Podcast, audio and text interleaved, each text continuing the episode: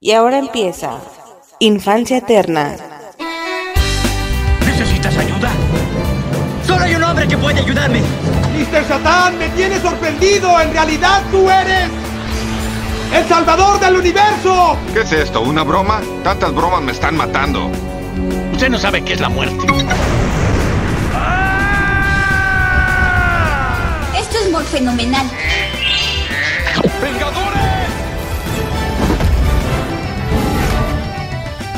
Unidos. Puedes volar, puedes pelear y cacarear. ¡Liberlo! Está bien perder con el oponente, pero no con el miedo.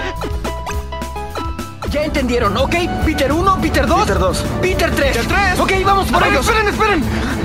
Los amo, chicos. Gracias, capitán. Cuando seas mayores ya no podrán volver. Sean bienvenidos a una edición más de su podcast Infancia Eterna. Yo soy Riser y en esta ocasión, señores, en esta ocasión, como ya se puede revisar, venimos a tocar un tema que... Ay, cabrón, muy o sea, no hay diferencia con la tetralogía de Burton Schumacher, güey. Esta cosa es de infancia, es de nostalgia, es... No, no, no, o sea, eh, eh, tiene una importancia muy, muy, muy grande, una importancia sumamente importante, iba a decir.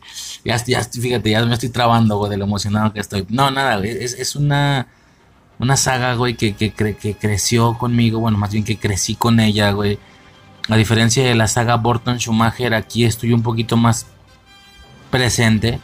No estoy en un 50%, sino en un 75%, si es que contamos las, las cuatro películas de Christopher Reeve. Sí que este especial va a incluir un par de productillos más en base a la eh, línea canónica, no sé si decir línea, canónica o simplemente pues eso, ¿no? Productos que pretenden ser eh, parte de este universillo o ir directamente o, o ir eh, de alguna manera directa o indirectamente anclados, ¿no? Al final terminarían siendo seis productos, si no me equivoco. Principalmente el tema principal es la tetralogía de Christopher Reeve, Superman 1, 2, 3, 4. Eh, pero pues sí que si ya te vas a poner a hablar de ese tema al, completo y, de manera extensa, pues a lo mejor y se alcanzan a colar los otros dos productos. Que estoy hablando de cosas como Supergirl, por ejemplo. Obviamente la, la Supergirl de Helen Slater. Y eh, cosas como Superman Returns, por ejemplo, ¿no? Quien sepa más o menos la premisa de esa película, pues entiende por qué es que también se alcanzaría a colar con la conexión de, Christopher Reeve. O eso dicen ellos, ya lo checaremos, muy al estilo de Schumacher justamente. Mm, y poco más, ¿no? E- Es un tema que tarde o temprano hubiera caído infancia eterna, sí o sí, por motivos personales. Pero pues sí que andamos en una situación temporal muy específica como para venir a revisar ese tema, ¿no? Antes de continuar, spoil, digo, la bronca es que el simple hecho de decirlo ya jode lo que iba de- lo que no quiero decir técnicamente hablando, pero también este, este podcast se va a subir lo suficientemente tarde como para que si alguien escucha este podcast sin haber visto la película, y ahorita digo qué película, y, los pocos escuchas que estén escuchando esto seguramente ya saben de qué estoy hablando, pero bueno, a lo que voy es que estamos en un punto, tem- para cuando se suba este audio, estamos en un punto temporal donde seguramente no te interesa, la verdad, entonces poco creo que importe el spoiler, igual lo, suelto entonces, lo que estaba diciendo. ¿Por qué se viene a traer? Pues por The Flash. Por The Flash, ya sabemos qué sucedió. Esto es full spoilers. Full spoilers. Eh, a diferencia de los dos audios pasados a este. Sí, pasados a este, que son los dos de Batman. Tanto el de Burton Schumacher como el de Nolan. Que este ya fue con, con el compañero Tomás Mancho. Saludos. A diferencia de esos, estos dos podcasts se grabaron previos a que yo viera Flash. Este ya se graba después de que yo haya visto Flash. Pero se va a subir antes. Se pudo haber subido después. O sea, ver Flash, grabar y podcastear Flash y ya luego subir este. Pues sí, el orden pudo haber sido cualquiera. Pero pues mira, eh, lo voy a poner antes, ¿no? Para simular una especie de preparación Road to Flash, ¿no? Como si, a ver, iba a decir como si lo hubiera atinado. Es que sí la atiné. Técnicamente. Bueno, no yo, JM. A lo que voy es. que desde Multiverse of Madness yo llevo haciendo esto, ¿no? Si la película eh, aparentemente va a ser multiversal, hacemos revisión de los productos que se puedan cubrir y que yo quiera cubrir también, obvio, no me voy muy atrás con productos muy viejitos. Digo, al final ya vimos, hubiera servido, ¿no? Porque hay unas situaciones ahí un poquito más ah, clásicas. Antes de este Superman incluso, bueno, he servido entre comillas, aunque supiera que iba a salir un Adam West, no me iba a poner a, a revisar la serie de Adam West, ¿me entiendes? ¿no? Aún así, bueno, te lo juro y no lo estoy diciendo eh, ahorita porque ya vi Flash, si te vas a escuchar los audios de Batman, e incluso si te vas a escuchar el de Hablemos de DC, que es cuando más o menos hablamos de todo este cotorreo y todavía faltaban meses, que fue cuando salió la primera vez el tráiler, no es una mentira que yo como preparación para la película yo iba a hacer Batman tetralogía Burton Schumacher, Batman trilogía Nolan, por temas de que yo creía que podía salir y tal, pues ya, ya vimos lo que pasó. A ver, es que depende, ¿no? Depende de qué tan fino te quieras ir, porque si esas vamos, eh, Ezra Miller salió en el especial multiversal Crisis en Tierras Infinitas del... Vaya X, Ezra Miller se llevó a cruzar con el flash de la serie. Esto en automático lo conecta con todo el Arrowverse en general. Pero al mismo tiempo, en sus cruces multiversales, el Arrowverse ha incluido prácticamente cada producto live action que se haya hecho en la historia. Eh, Smallville incluso. Entonces, güey, para irse fino nunca va, nunca va a tener, nunca vas a tener un límite. Con DC al menos. No sé si Marvel tenga un límite un poquito más restringido, ¿no? Pero pues con DC nunca vas a acabar. Pero bueno, ignorando todas esas situaciones inhumanamente posibles de, conseguir o de lograr, para quien tenga una vida al menos, güey, ni dedicándome 24/7 al podcast, yo creo que cómo se podría ver todo y podcastearlo todo, pues ahora menos con responsabilidades personales. Pero bueno, e, eliminando todas esas cuestiones que la verdad es que no se pueden lograr, yéndome un poquito menos fino y más, más burdo, más a la facilita de inicio, ignoro series de inicio por eso si salía o no Adam West, pues yo qué hacía, güey, yo no me iba a poner a ver la serie. Si salía el Superman viejito, pues yo qué hacía, no me iba a poner a ver la serie. Yéndome liso, liso, liso y con películas. Y aún así ni siquiera estoy cubriendo todas las películas porque entonces también habría que cubrir cosas como como Catwoman del 2004 o Green Lantern del 2011 o qué sé yo, todas estas peliculillas más individuales. Pero bueno, ignorando estas cosillas que al final como no me tocan en la infancia, no son algo de nostalgia. todo mi. X, güey. Toda la infinita cantidad de filtros que yo me puse solo, güey. Llámese como lo quieras llamar. Aún con todos los filtros, yo tenía que tocar cuatro temas, sí o sí. Terminar el DCU, porque en su momento en este podcast ya lo revisamos desde Man of Steel hasta la Liga de la Justicia. Tendría que seguir con lo que falta. Eh, la película que siga después de la Liga de la Justicia, no me acuerdo cuál es hasta Flash, por ejemplo, ¿no? Por ejemplo, de hecho lo iba a hacer desde Black Adam, porque ahí como que era un antes y un después de lo que iba a significar todo este mundillo. No sucede, no sucede para Flash, pues mira, ya no me da tiempo de subirlo antes de Flash, ese sí no, o sea, ese sí de 4 no. Y pues mira, ya, ya para rápido, ya para rápido eh, lo dejamos para Aquaman, ¿no? que Aquaman ahora sí, se supone que es la última película de, este canon y de estos personajes, pues a lo mejor ya para ahí terminamos la, la, continuidad, ¿no? Porque sí que no he estado podcasteando ninguna película de DC, ni Black Adam, ni nada de eso. Bueno, quitando ese, entonces sí o sí, yo decía que eran cuatro, quitando ese, quedaban tres podcasts que sí o sí yo tenía que hacer. Tetralogía Burton Schumacher, ya puestos, trilogía de Nolan entonces, sobre todo porque se esperaba mucho Christian Bale y Superman Tetralogía. Sí o sí, Superman Tetralogía. Como ya mencioné, se alcanzan a colar dos productos junto con este, pero principalmente Superman Tetralogía. Esos son los tres audios que sí o sí yo quería tocar antes del podcast. Esto no es ninguna mentira, ¿sí? Lo mencioné en podcast previos. Entonces, por ese lado, tampoco tengo ningún miedo en decir, ah, mira qué chingón, pues ya viste de Flash y casualmente vas a podcastear a Christopher Reeve. No, no, no, que yo desde antes lo iba a hacer, pero no me dio tiempo. Sí, y, estoy siendo muy sincero al decir que estoy grabando esto ya. Esto y estas películas, quiero decir, sí que las grabé ya habiendo visto de Flash. Pues ahora lo hago con más ganas porque sí salió. Pero, A diferencia de lo que pasó con Multiverse, que no salió una chingada, güey, ni Daredevil de Ben Affleck, ni nadie, no salió nadie. Bueno, salió el, el profesor Xavier y ya, güey. Eh, bueno, sí, sí salió uno, pon tú. Eh, lo grabó con más ganas. Y, y, si bien el orden correcto, entonces hubiera sido primero podcastear Flash y luego subir este. Pues mira, ya estamos puestos. Este ya casi lo ando acabando. El de Flash todavía no lo he grabado. Pues mira, se va a subir. Va a terminar quedando este antes de Flash, que es como debió de haber quedado si yo hubiera tenido el tiempo necesario. Señores, se está aplazando mucho el de Flash.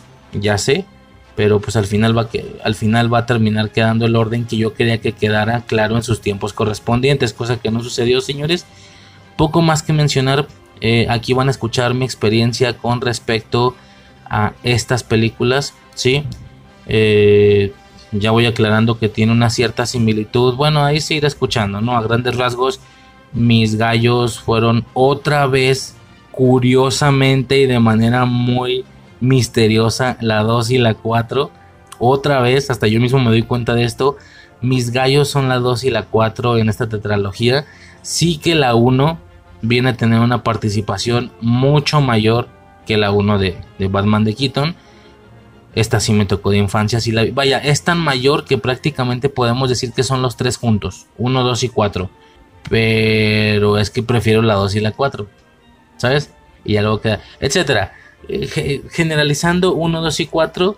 Aquí ya es la 3 la única que no me toca. Ahí ya cuento la, más o menos la, experiencia y mi percepción sobre esa película. Claro que ahora ya, ya la vi y va a ser podcasteada. Mm, claro que este intro está grabándose absolutamente al final de todo. Lo aclaro también. Eh, ya grabé todo. O sea, desde este punto temporal yo ya lo grabé todo lo que van a escuchar. Y poco más, señores. Una explicación final. Aunque les caga, es rápido una explicación final eh, el orden del grabado de estos bloques fue prácticamente el orden cronológico de las películas. Superman 1, 2, 3, 4, Supergirl, Superman Returns. Ok, hasta ahí estamos de acuerdo. ¿Por qué? Porque yo ingenuamente creí que podía llegar a meterlos todos los audios en un solo audio. Yo dije, güey, más de 4 horas no me aviento. Es más, me aviento 3 horas en todo y de paso hay espacio para una extra infancia. Pues mira, señores, que conforme grabo todos los bloques, ya todo grabado, me percato que esa madre superaba, puta, las 6 horas. Pero tranquilamente, más de 6 horas, 6 horas y media. Ya me veo obligado a partirlo en dos pedazos. ¿Ok? A partirlo en dos pedazos.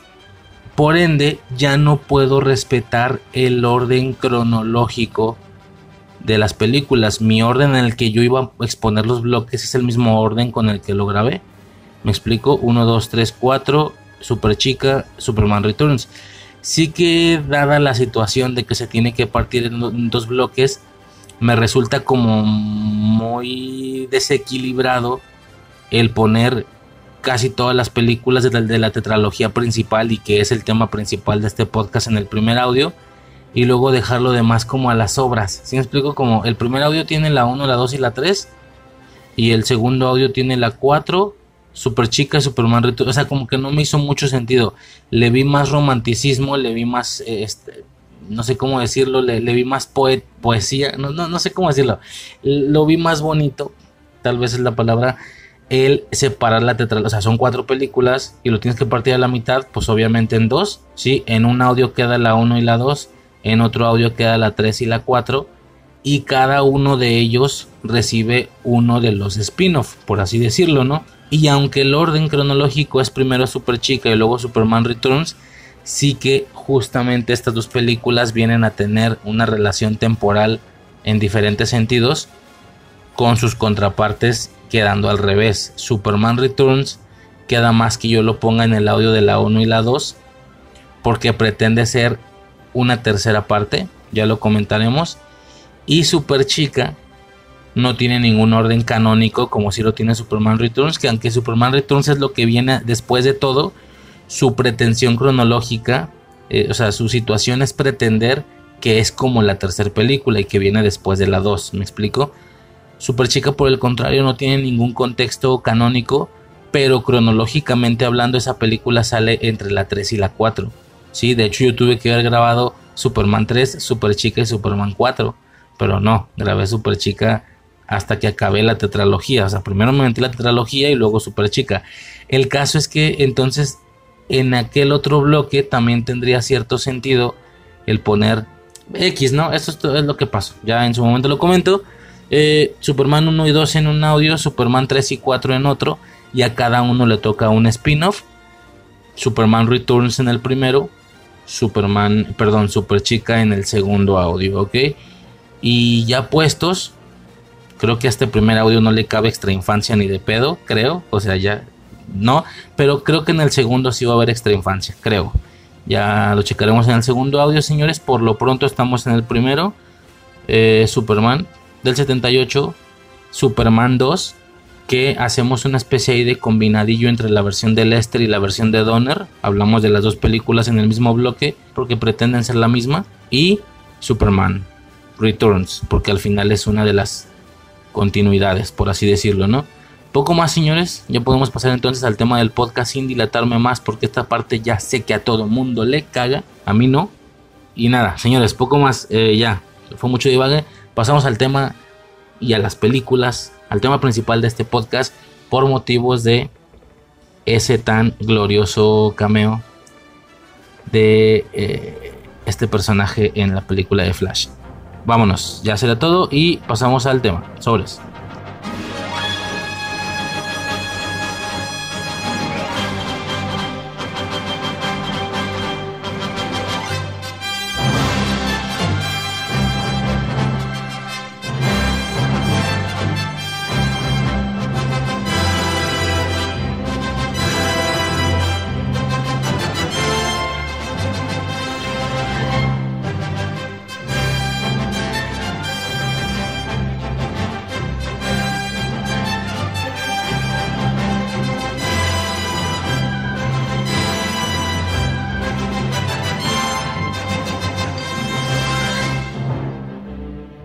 Ok, señores, pues ya podemos comenzar con la primer película de estas películas supermanescas, ¿no? Que a grandes rasgos marcaron tanto la, la infancia, güey, que llevan nostalgia, que llevan, bueno, todo este rollo.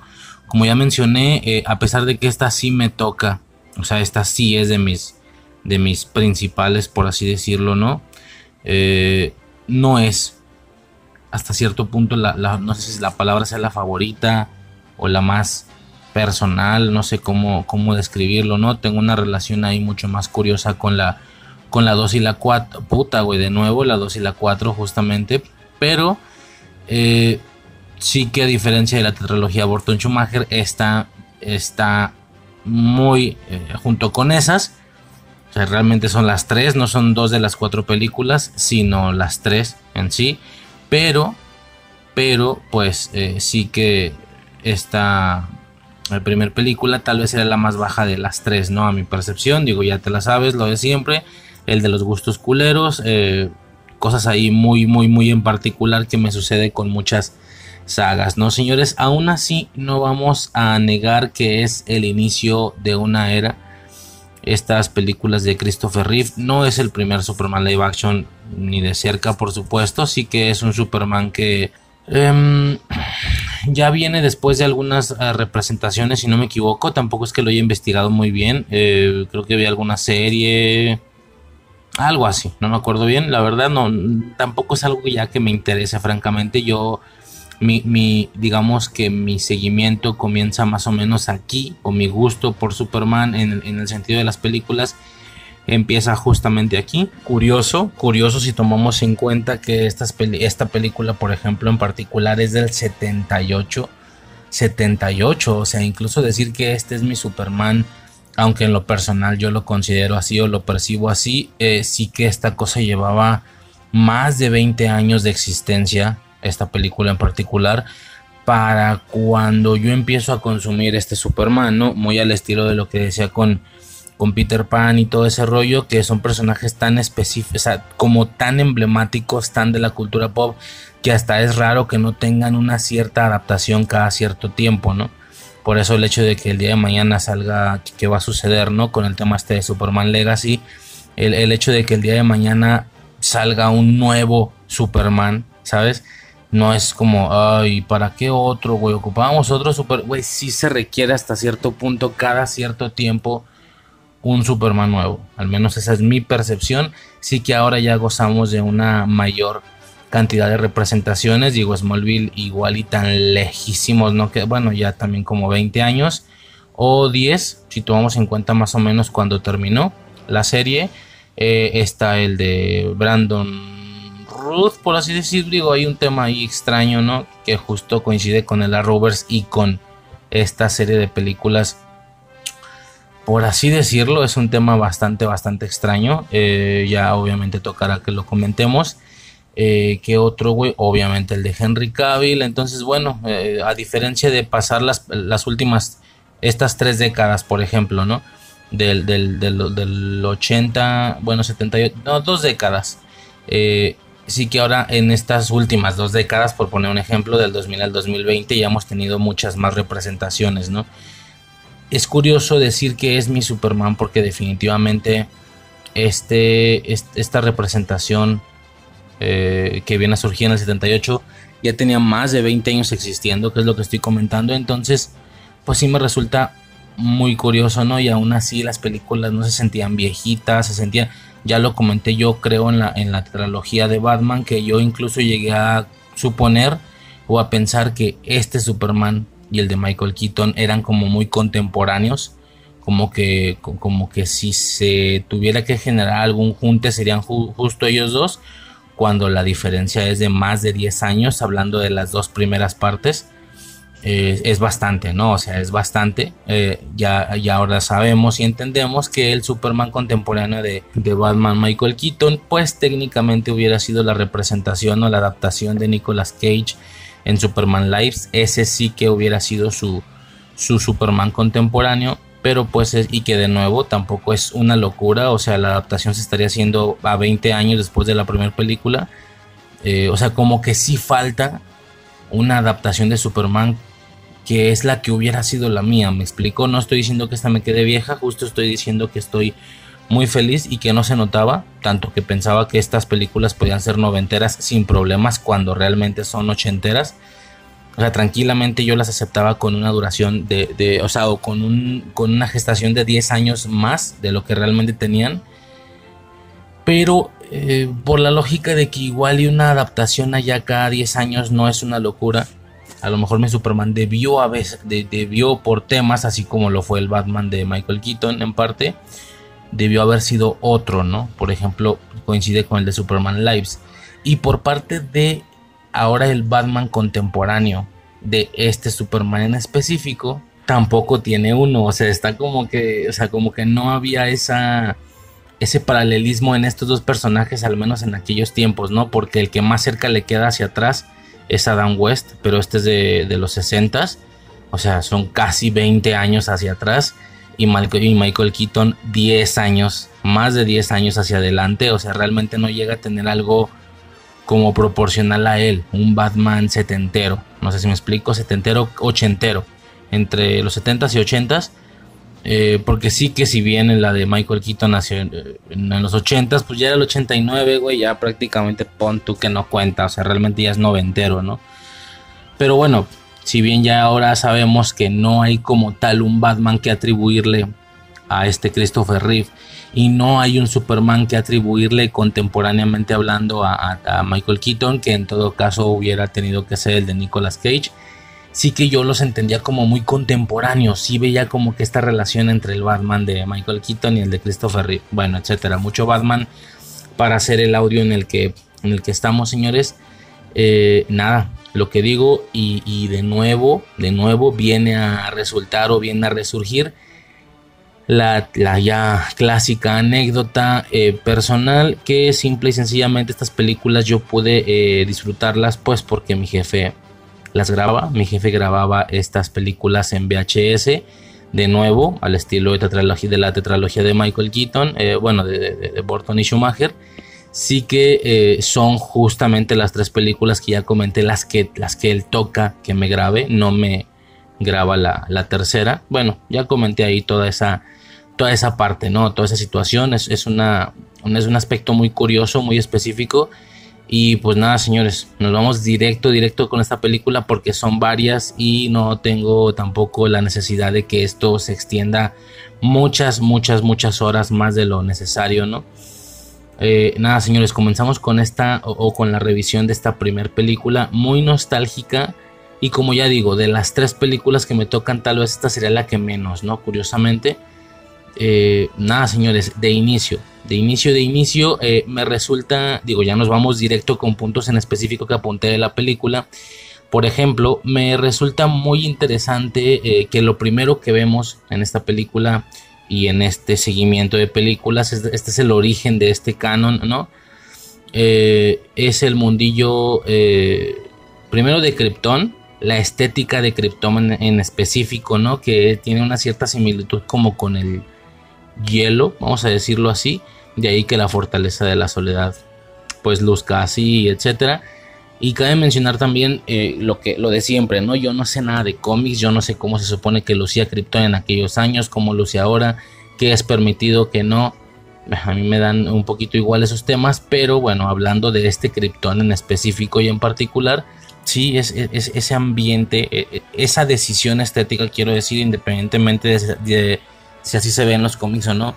Aún, tal vez esto es lo único que podría llegarse a ver viejito de la película, ¿no? Como que llega a verse chafa. Yo, o sea, yo desde aquellos tiempos, ya eran 20 años después, como mencioné, suponiendo que la viera a los 5, 6 años, 7, 8. Ya desde aquellos tiempos yo lo veía chafita, ¿no? Es como, ah, no, como que no se ve tan chido. Digo, se entiende que intentan darle por otro lado completamente y no solo tomar nuestra línea temporal o nuestra lógica de existencia tecnológica y a partir de ahí aumentarle años, ¿no? Como pudo pasar con un Volver al Futuro 2. No, no, intentan eh, también asumir que no es, que es otro planeta, entonces cómo sería la tecnología de otro planeta, ¿no? A grandes rasgos, realmente cómo sería la tecnología en otro planeta y ni siquiera se basan en el recurso del metálico, ¿no? Que puede ser lo típico aquí, como, como cosas metálicas, cosas plateadas, no, no, no, aquí lleva una como lógica de hielo. Entonces me resulta raro. De hecho, la nave donde Clark despega, eh, yo desde mocoso decía que esa madre parece una piñata, güey. O sea, sí parece una piñata. Me acuerdo mucho de eso. De eso seguramente muchos lo, pensamos, no nada más fui yo. Sí que los. Eh, otra cosa de esta secuencia es que los símbolos en los pechos de los personajes se me hacían increíbles. O sea, el entender cómo el papá del que después era Superman, tenía el mismo logo de Superman, pues entendías que ese es el logo de la familia, ¿no? No, no sé si en esa edad tenía tan clara esta parte que aunque ya sabemos que a nivel mediático esa S significa Superman, a nivel canon sí que significa absolutamente otra cosa diferente, significa esperanza, ya sabemos eso, y que es el emblema de esa familia, de la familia él eh, a lo mejor no lo tenía como entendido tan de esa manera, pero sí que entendí que el, logo eh, vino a coincidir con lo que nosotros entendemos como una S en este planeta y a partir de ahí y, y, digamos un poquito parte de la creación de Luisa Lane pues nace lo de Superman pero que en ese momento o, en ese canon eh, no significaba eso, no simplemente era el emblema de la familia y que coincidía y ver los demás emblemas, los demás emblemas en los pechos de los otros padres, vamos a llamarle así porque, porque Jorel era un, era un padre de familia, los demás intuyendo que fueran padres de familia, pues te hace pensar, digo, era un niño, ¿no? ¿Cómo es que, se, cómo es que hubieran eh, lucido los otros Supermans o otros eh, superhijos de estos señores, pero cada uno con su logo, no sé si me explico, así como este es el Superman azul con esa S, sale por ahí algún otro logo que es un cuadrado, obviamente con más detalles, pero a grandes rasgos un cuadrado, y como es y, imaginas a un Superman, pero ahora con ese logo en el pecho, y, y, pues de paso pues ya le cambias, ¿no? ¿Cómo sería un Superman morado, un Superman amarillo, en lugar de azul, quiero decir? hay muchos logos. Entonces tú ves como, o, yo hacía como esta relación de que el, logo de uno de ellos era el de Superman, ah, entonces los demás logos también podían ser logos de un Superman. No sé si me explico, o sea, era medio extraño y aparte no se llamarían Superman, supongo. Total que me agradaba, me agradaba mucho. Me hacía como mucha ilusión para jugar, para crear mis propios personajes, lo que yo siempre he estado comentando. Me hacía mucha ilusión esa parte, ¿no? De, de ver esos otros lobos. Nada más comento eso. Pero bueno, lo que iba a comentar al inicio, que me resulta sumamente interesante cómo vemos la trama y lo que sucede con Sod desde esta primera película, ¿no? Es curioso porque, bueno, ahora ya existidas todas las películas, entendemos perfectamente que es un punto que van a retomar en la segunda película, ¿no? El tema de Sod, perfecto. Pero sí que aquí salen eh, desde el inicio de la película. A lo que voy es que puedo suponer, tal vez, que fue alguna duda para muchas personas, ¿no? Que el tiempo en el que tardó en salir Superman 2, de inicio al, empezar a ver Superman 1 como la única película existente hasta ese momento, el, y, que, y que fueran comiqueros, pues que entendieran la parte de Sod, ¿no? Al ver este intro con Sod en esta primera película que ni siquiera vuelve a salir y que no se trata de él en sí, bueno, no se trata de él en ningún sentido, más bien el verlo tal vez para muchos comiqueros los hizo pensar, ah, ok, esta primera película va a abordar la parte de Zod, ¿no? Directo y, ¿sabes? Como lo hace lo mejor la primera hombre de acero, ¿no? Que sin tocar a Alex Luthor y ni siquiera sale, se van directo hacia Zod. Yo creo que mucha gente pudo pensar esto, no me sorprendería que haya alguna anécdota de personas de aquellos tiempos, ¿no? O que existió alguna anécdota donde conforme iban viendo la película, el comiquero quiero decir, en el cine, creía que en algún momento la, trama tenía que dirigirse hacia Sod, no Sod llegando a la Tierra porque fue mostrado al inicio de la película. Sí que al terminarse la película y aparte durante el desarrollo de la película ir viendo que la trama pues no tenía como que nada que ver con Sod. Todo el tema es presentación de personajes, eh, hacerte empatizar con la relación de Luisa y Clark y pues nada, mostraron las primeras escenas de lo que sería una tetralogía de este Superman en específico, ¿no? Por así decirlo. Eh, y, y, mostrándonos secuencias de acciones heroicas, situaciones ahí que ahora ya son muy emblemáticas de Superman, obviamente la situación de los misiles y, principalmente la triada del ex Luthor como, como los villanos de esta película, ¿no? Que sería la señorita Tessmacher, señorita Tessmacher, eh, obviamente el ex Luthor, ¿no? Y, Otis, ¿no? Que puta, güey, ahorita comento eso, pero es curioso, ¿no? Es curioso cómo Sod sale desde el inicio. Entonces yo me imagino que se acabó la película y hubo gente que dijo, ¿y Sod? O sea, no iba a salir Sod o para qué lo pusieron al inicio, ¿no? Sí que ya es hasta la segunda película. Cuando surge o cuando se retoma el tema de Sod.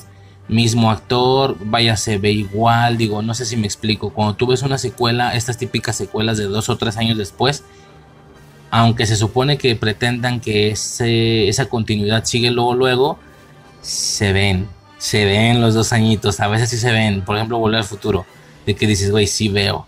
Sí, o sea, por más que tú me intentas suponer que se acabó justo donde terminó, o sea, que empieza donde terminó la otra, y aunque estás incluso representando la misma secuencia de nuevo, como tu inicio de película, la secuencia que fue la final en la primera película, güey, ya se les ve el pelo diferente. O sea, no que se les vea porque envejecieron dos años, sino como que igual y ya no tienen el pelo exactamente del mismo color, es un tonito diferente o la, o la iluminación es diferente, no sé, me, entiendes, ¿no?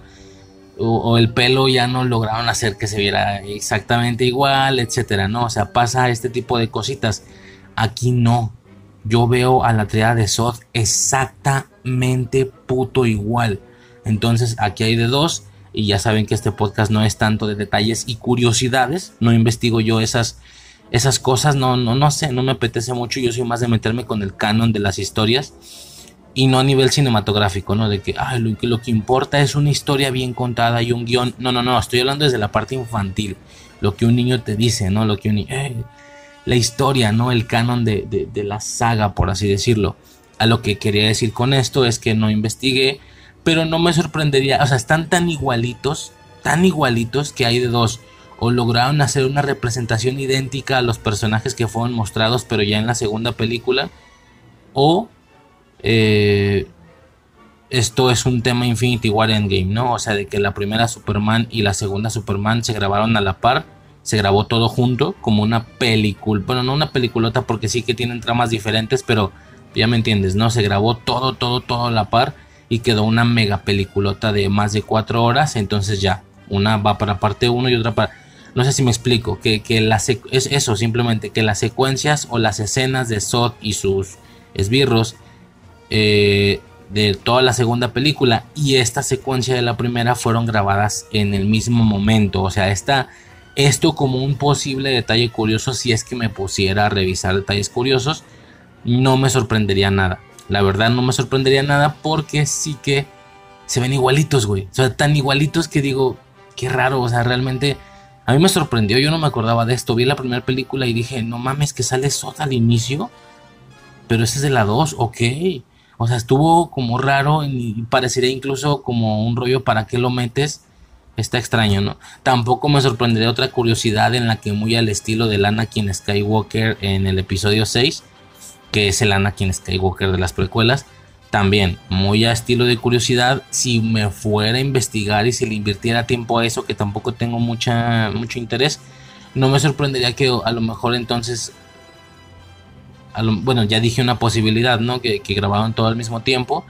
No me sorprendería que te dijeran, no, no, que en el primer eh, corte de, de, de Spider-Man, de Superman, no estaba Sod. Ya es a posteriori de la segunda película, o sea, se graba, se sube la segunda y ya es hasta que ya existen ambas películas que en alguna reedición, alguna, algún relanzamiento, alguna remasterización, alguna edición de la primera película, agregan la secuencia de Sod al inicio de la primera película como para que conecte muy cabrón con la segunda, muy al estilo de cómo ya después se editó el Anakin Skywalker que originalmente aparecía, que era a grandes rasgos el Darth Vader que vimos pero sin casco, así todo culero, viejo y pelón y fue eh, reeditado y fue puesto el Anakin de las precuelas ya después de que existían las precuelas para que hubiera esta continuidad, ¿no? Por así decirlo. Tampoco me sorprendería que fuera un detalle de ese, de ese tipo, no sé, algo fue, pero me resulta extraño, ¿no? Que, que Sot salga al inicio de la película. Más bien me sorprendió mucho, yo creo que es la palabra, ¿no? Aquí, señores, me voy rápido después de que Clark eh, llega a la Tierra, eh, levanta el tractor, bueno, toda esa parte ahí muy iconiquilla que me acuerdo que era esa secuencia la que usaban para los anuncios cuando iban a mostrar o cuando iban a transmitir eh, Superman 1 en, en, Canal 5. Era gran parte de esa secuencia del mocoso levantando el tractor lo que usaban mucho en Canal 5, como que me acuerdo que eso es lo que hacían, pero bueno, te estoy hablando de hace más más de 20 años, güey, o sea, no muchos más de 25 años, no sé, 24, no sé más o menos en qué edades veía estas películas en el, que, que a lo mejor un par de veces o tres veces vi que las anunciaron, pero pues como yo las tenía grabadas, yo las podía ver cuantas veces quisiera, ¿no? Cuantas veces quisiera. Eh, pero bueno, después de esta parte sí que tenemos toda la secuencia que yo en lo personal le llamo la secuencia Smallville, ¿no? ¿Qué pasa? Tenemos una pequeña secuencia que empieza con de inicio Clark siendo como medio no bien tratado, claramente no es popular, eh, medio buleadillo por así decirlo, tanto por las chicas como por los vatos. Eh, vemos a Lana Lang, ok, vemos a, Lana Lang, eh, vemos todo el tema este de correr muy, muy rápido, de correr incluso o de llegar antes que los populares que se fueron en carro, el tema de pasar el tren antes de que eh, vaya, de que le ganara el tren, por así decirlo, que le gana el tren. La muerte de Jonathan Kent, del descubrimiento de la nave y del cristal, que es lo que genera al lanzarlo al piso de, este rollo ártico, eh, la fortaleza de la soledad, etcétera, ¿no? Toda esta secuencia yo le llamo la secuencia Smallville porque, porque al final creo yo, de nuevo no sé de datos, pero siento que al momento de que se estaba desarrollando la idea de generar una serie de Batman en su adolescencia, fue en toda esta parte de la película donde se basaron mucho. Digo, ya sabemos muchos que al ser el Superman de Christopher Reeve es el previo al Superman de Smallville, por así decirlo, o al Clark Kent de Smallville, era de este del que bebían mucho, es a este al que usan para las referencias. La estética, aunque muy muy distinta en algunos sentidos, también en otros se percibe o se siente muy muy rollo Superman de Christopher Reeve, lo de Smallville. No sé si me explico, o sea, tú comparas Smallville con, con Christopher Reeve, o sea, hablo de sus temáticas kryptonianas, Superman y todo ese rollo, y son mucho más similares entre ellos que lo que se podría parecer cualquiera de los dos con todo el rollo de Henry Cavill, por ejemplo, o sea, claramente Smallville bebe demasiado de, de la saga de Christopher Reeve tanto que, incluso son los actores que usan como para que uno diga, hey, cameo, ¿no?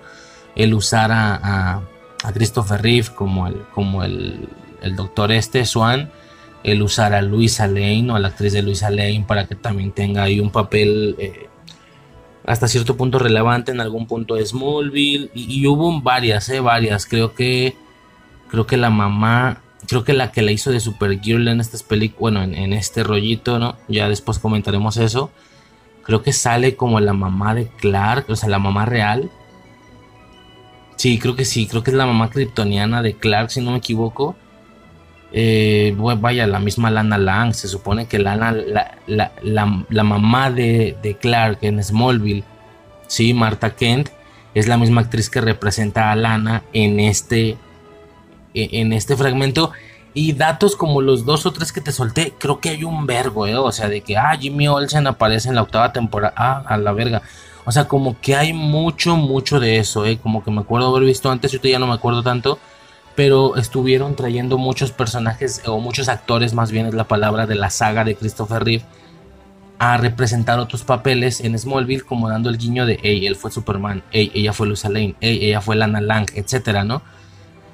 Y pues nada, o sea, realmente siento que es ese fragmento o esa secuencia en la que Smallville se basa demasiado para generar la serie, o si no la serie, la premisa de la serie.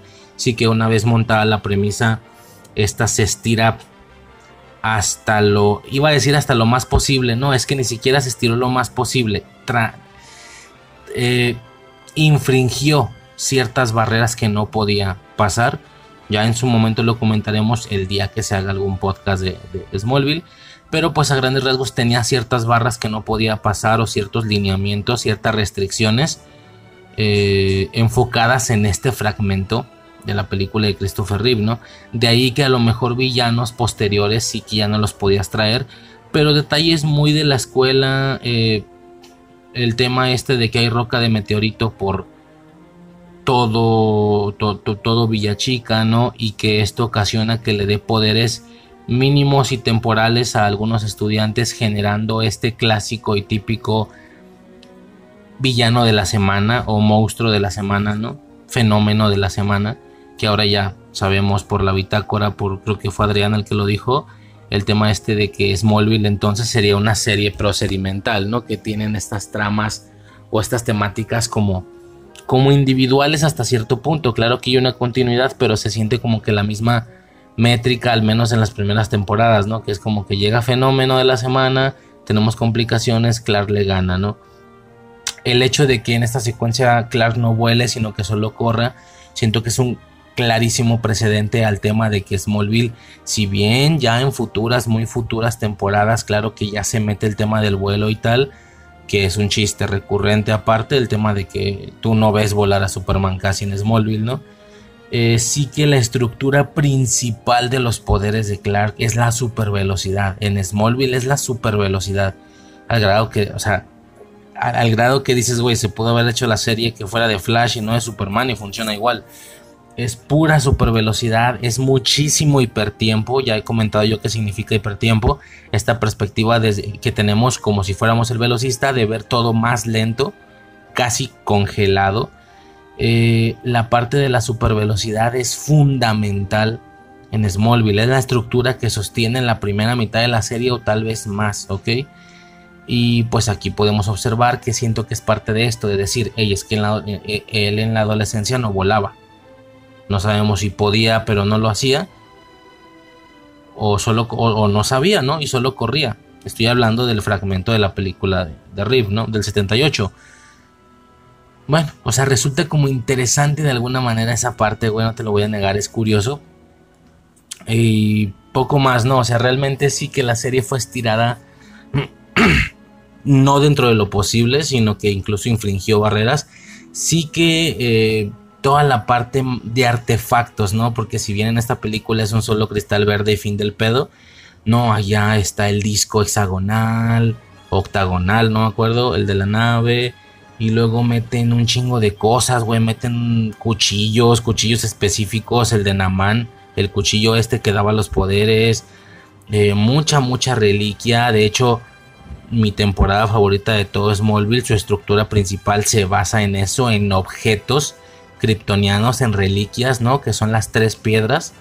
La piedra del fuego, la del aire y la del agua, ¿no? Que juntas formaban el simbolito de Superman, ¿no? Y que cada una tenía su, su logo, bueno, etcétera. Y si, el que sabe ya sabe, ¿no? Y el que no sabe no, no se está entendiendo nada. La cuarta temporada de Superman, que es de, Smallville, perdón, que es básicamente la temporada de las piedras, ¿no? De las tres piedras. Eh, o sea, al final se extiende a niveles encabronados la parte de los artilugios y de los artefactos. Pero sí que donde ya puede surgir un problema de continuidad es donde en Smallville traen villanos. Que dices, güey, este villano ya llegó, ya se complicó y ya le ganó y este güey todavía no tiene el traje. Este villano era total y absolutamente de, de Superman, no de Clark como universitario era totalmente de Superman y te los has ido gastando todos, ¿no? Sale desde que si sale Mecano, que si sale obviamente el ex Luthor, que si sale... O sea, se gasta hasta el hartazgo este recurso, güey. Al punto de, de, güey, ya olvídate tú de villanos muy específicos de Superman como un Doomsday o como un Bizarro. No, no, no. Que se van incluso hasta villanos de la Liga de la Justicia, güey, con Darkseid. Vemos a la Suicide Squad, por favor. Vemos a, vemos mucho rollo de este que como que ya no coincide, ¿no? Para cuando se acaba Smallville, dices, puta, güey, ya tienes el traje. Y de tomo ya no te quedaban villanos, cabrón, ¿no? Ya no te quedan villanos contra quién vas a pelear. Rarísimo que el ex Luthor que estamos viendo es un ex Luthor borrado de memoria y, y no es el original. El original murió hace mucho tiempo, es una especie de clon. O sea que en la historia convencional de Superman, el, el ex Luthor con el que te enfrentas es un clon con, con la memoria borrada de alguien que fue tu amigo durante 10 años. O sea, no sé, Smallville está muy raro, la verdad es muy, muy, muy raro Smallville. Ya algún día hablaremos de, Smallville bien, pero pues a mí me gusta. Es lo que hay, yo crecí con Smallville, ni pedo, es lo que hay, crecí increíblemente, pero pues nada, güey, ya, ya, nos, ya nos ahí extendimos eh, innecesariamente. Eso, ¿no? Que esa secuencia yo la llamo la secuencia Smallville porque es realmente... Eh, fundamental esta secuencia para el nacimiento y la existencia de Smallville, ¿no? En aspectos ahí más técnicos o más tras bambalinas, sobre todo, no tanto a nivel canon, quiero decir, ¿no? Muy interesante mi percepción, ¿no? Posterior a esto, señores, posterior a esto tenemos, ay, digo, me voy rápido, algo de interacción de Clark como Clark, o sea, dejándonos claro cuál es su comportamiento eh, tonto, así pendejón, pero también cuál es esa dualidad que él tiene. La muestran en la secuencia del, asalto, ¿no? Esta, esta secuencia donde este güey para o agarra la bala que le habían disparado a, a Luisa, perfecto, eh, para, pero, pero no queda, o sea, no vemos a Superman en sí hasta esa icónica y emblemática secuencia del helicóptero, ¿no? Ya se ha comentado en más de alguna ocasión aquí en el podcast. Eh, ya lo hemos comentado, ¿no? Nos gusta mucho el chiste que hacen en la teoría del Big Bang, que intentan irse un poquito a lo físico y ver cómo es que esta secuencia funcionaría en la realidad, ¿no? Muy divertido, que le dicen a Penny, ¿sabías que esa secuencia fue grabada con imprecisión científica? Y le dice la morra, claro, porque el hombre no vuela. No, no, no, tú, eso vale verga, tú supón que vuela. Tú supón que vuela eh, Luisa Lane va cayendo a no sé qué cantidad de kilómetros por segundo o metros por segundo eh, a una velocidad en específico. Superman a su vez vuela hacia arriba a una velocidad de tanto y la toma con sus brazos. O sea, realmente eh, debió de haberla partido en tres pedazos por recibirla con sus manos con las velocidades que iban ambos eh, hubiera sido un destino menos fatídico dejarla caer en el, en, el cemento, ¿no?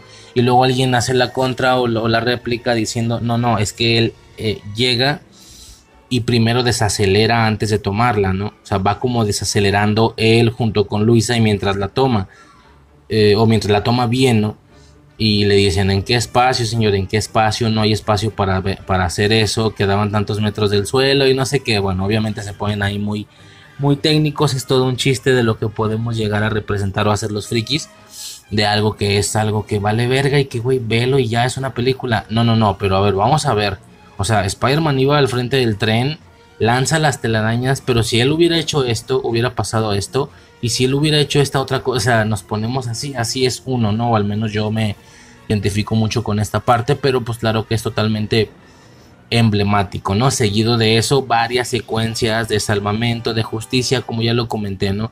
La posibilidad de mostrarnos a Superman en todo su esplendor, ¿no? Con diferentes crímenes frustrados por parte de nuestro héroe a grandes rasgos. Que por cierto se me hizo muy interesante para la secuencia del helicóptero, eh, el momento en el que él se cambia, ¿no? El momento en el que él se pone el traje, se me hace curioso que incluso para lo, aunque suene ofensa, para lo vieja que ya es esta película, para lo viejita que es, incluso para esta película, lo de la cabina telefónica ya no es algo a ejecutar fielmente, ya tiene que ser metido como referencia, ¿sí? El tema este de que Superman se mete a una cabina y se cambia, ya para este punto, en los finales de los 70s, inicio de los 80s, ya las cabinas no eran con ese diseño, es decir, eh, eran más similares por lo que se ve en la película a como lo que yo crecí, ya completamente libres de abajo y con unos con unas ligeras paredes en la parte de arriba, ¿no? Un cubículo muy pequeño, más que una caseta como la TARDIS del Doctor Who, por ejemplo. No, no, no, sí que ya, eh, a pesar de que esta película es viejita, ya esta película está separada por, ¿qué? Casi 40 años. No, 40 años justamente del inicio y de la creación del Superman en los cómics, no creo que es del 38, ya son 40 años incluso para esta película, lo que significa que el tema de la cabina telefónica, incluso para esta película que es como lo más viejito que yo conozco realmente, es lo más que puedo llegar a, a rastrear, no a rastrear, pero sí que me interese, ¿no? Que me interese volver a consumir y tal. Eh, incluso por esta película, el meter la cabina telefónica, pero ya como una referencia, eh, porque digo, si no se acuerdan de lo que estoy hablando, Clark va corriendo, ve una cabina, como que se la piensa y dice, no, no, aquí no, o sea, no me puedo cambiar aquí, y se va, ¿no? Incluso por esta película viejita ya es una referencia, o sea, ya es algo que no se puede utilizar en su contexto original o con, o, con su función original como tantas cosas sucede con los superhéroes que actualmente estamos viendo productos en los que algunos superhéroes son tan viejitos que varias de las cosas que ellos hacían en su momento no pueden llevarse a cabo en esta actualidad y, y como ya no se puede hacer con la función actual no sé, hay muchos elementos, se le puede rascar, sí que prefieren hacer la referencia, ¿no? Como en el hombre de acero diciendo ya no son los años 30 ¿no? Dando a entender que a lo mejor cosas que hacían los reporteros y que sí que a lo mejor en los cómics de Superman de los 40 sí lo hacían, ahí ya no se puede hacer o en esta realidad del 2013 ya no se puede hacer. Por eso le dicen ya no son los años tal, ¿no? O sea, referencias, ya son referencias más que un uso funcional de ese recurso. Bueno, como jodo, pero para lo viejita que es la película, lo de la cabina telefónica ya fue una referencia, como lo harían hoy en día. No sé si me estoy eh, un poco explicando, se me, hace, se me hace curioso pues. ¿Por qué? Porque entiendo que este Superman no es el primer live action que existe. Ya comentamos que hay un producto previo o más de algún producto previo. El, Superman está en blanco y negro. Creo que hay más, no me acuerdo. Bueno, no sé si son uno o dos o más de no sé cuántos productos o cuántas representaciones live action de Superman hay antes de la de Christopher Reeve. Tampoco le tengo mucho interés a ese dato en lo personal, la verdad. Pero pues sí que algunos de esos Superman seguramente sí lo hicieron al pie de la letra, ¿no? Hacer el tema de la, de la cabina telefónica y todo ese rollo, pero pues está, curioso. Como ya menciono, pues nada, ¿no? Entre, entre varios actos justicieros, uno de ellos es salvar a un gatito, ¿no? O sea, obvio, este punto todavía se podía seguir representando eh, sí que en algún... Pues es que no está relacionado con la tecnología en sí o algo que, evoluciona. Entonces, en una película de 2025 sí que podría ser mostrado directamente el Superman bajando un gato. Pero sí que también puede ser metido como una referencia nada más, ¿no? O sea, y, no tanto hacerlo. El hecho de decir, sí, te la pasas ahí salvando eh, gatitos de árboles. Decirlo y ya, o sea, como una referencia. Es curioso, ¿no? Siguiente punto que quiero tocar, el tema del Lex Luthor. Lex Luthor y su triada, ¿ok? Lex Luthor, que casi no vemos pelón, no se siente como Lex Luthor en ese sentido. eh, todo el tiempo lleva su, su peluquín. Otis, Otis y la señorita Tessmacher. Estos, a ver, de inicio estos otros dos roles, Otis y la señorita Tessmacher, de nuevo yo no sé de cómics, yo no sé si alguien puede llegar aquí a decirme, no, no, no, Razer, que, los, por, por, eso me vale verga, la verdad, no es que me interese mucho, pero mi percepción de bote pronto y al ver esta película es que no recuerdo y tal vez me estoy equivocándose hasta, o sea, olvídate todo de los cómics, incluso en productos audiovisuales, a lo mejor también me estoy equivocando, pero así de bote pronto y sin investigar, no recuerdo mucho que se hayan generado más adaptaciones o más representaciones de estos dos personajes. Vaya que ni de cerca sea algo común, como lo comentaba en la trilogía de, El Caballero Oscuro con Fox, con el personaje de Morgan Freeman. Que, seguro que está en algún cómic, pues puede ser, es una posibilidad que, que esté en algún cómic y que de ahí se trajo. No, no, no, que no existían de los cómics y que fueron nacidos aquí fueron, son nativos de esta película y sí que después fueron insertados en los cómics, muy al estilo de Chloe Sullivan en Smallville. Pues mira, también me da igual, realmente son las posibilidades, pero pues sí que reconozco que no es muy común ver, o, nada común más bien, no se me ocurre ni siquiera otra representación de estos dos personajes en, ya me entiendes, ¿no? En, en otras películas, en otras series, qué sé yo tenía que hacer particular mención, tenía que eh, posarme, ¿no? Detenerme un poquito en la secuencia de la entrevista de Luisa Lane, que es el primer encuentro sin tomar en cuenta lo del helicóptero de Luisa y Clark. Porque este señor es un maestro, señores, es un maestro del, ligue, güey. O sea, es, impresionante. Hay, una, hay un momento en el, que, en el que Lane, Luisa Lane, ah, no, como ahorita que dije Lane, me acordé de Lana, no comenté esto yo vi esta película de infancia, por supuesto, pero pues sí que a lo mejor por lo poquito que sale, claro que no me acordaba de Lana Lang. No me acordaba de esa morra de porrista y que sí, bla. No me acordaba, yo me acordaba de Luisa, obviamente. Cuando empieza Smallville y empiezo a ver Smallville, empiezo a ver que el personaje recurrente es Lana y no Luisa. Entonces como, qué raro, ¿no? Que no debe de ser Luisa, pero bueno, se entiende, esto fue en la infancia. Lana Lang debe ser el amor de su infancia y sí que Luisa llega o viene después, ¿no? Después de ya tener bien, bien, bien aterrizado Smallville, después de entenderlo, después de haber visto muchas temporadas, no sé, alguna vez en aquellos tiempos, no sé por qué me volvió a ver la de Christopher Reeve. Y cuando veo esa secuencia, güey, cuando, cuando se le dice a ella Lana que se ve esa chica pelirroja, fue como de... No mames, ella es Lana Lang, claro, todo el tiempo estuvo ahí, nomás que no me acordaba.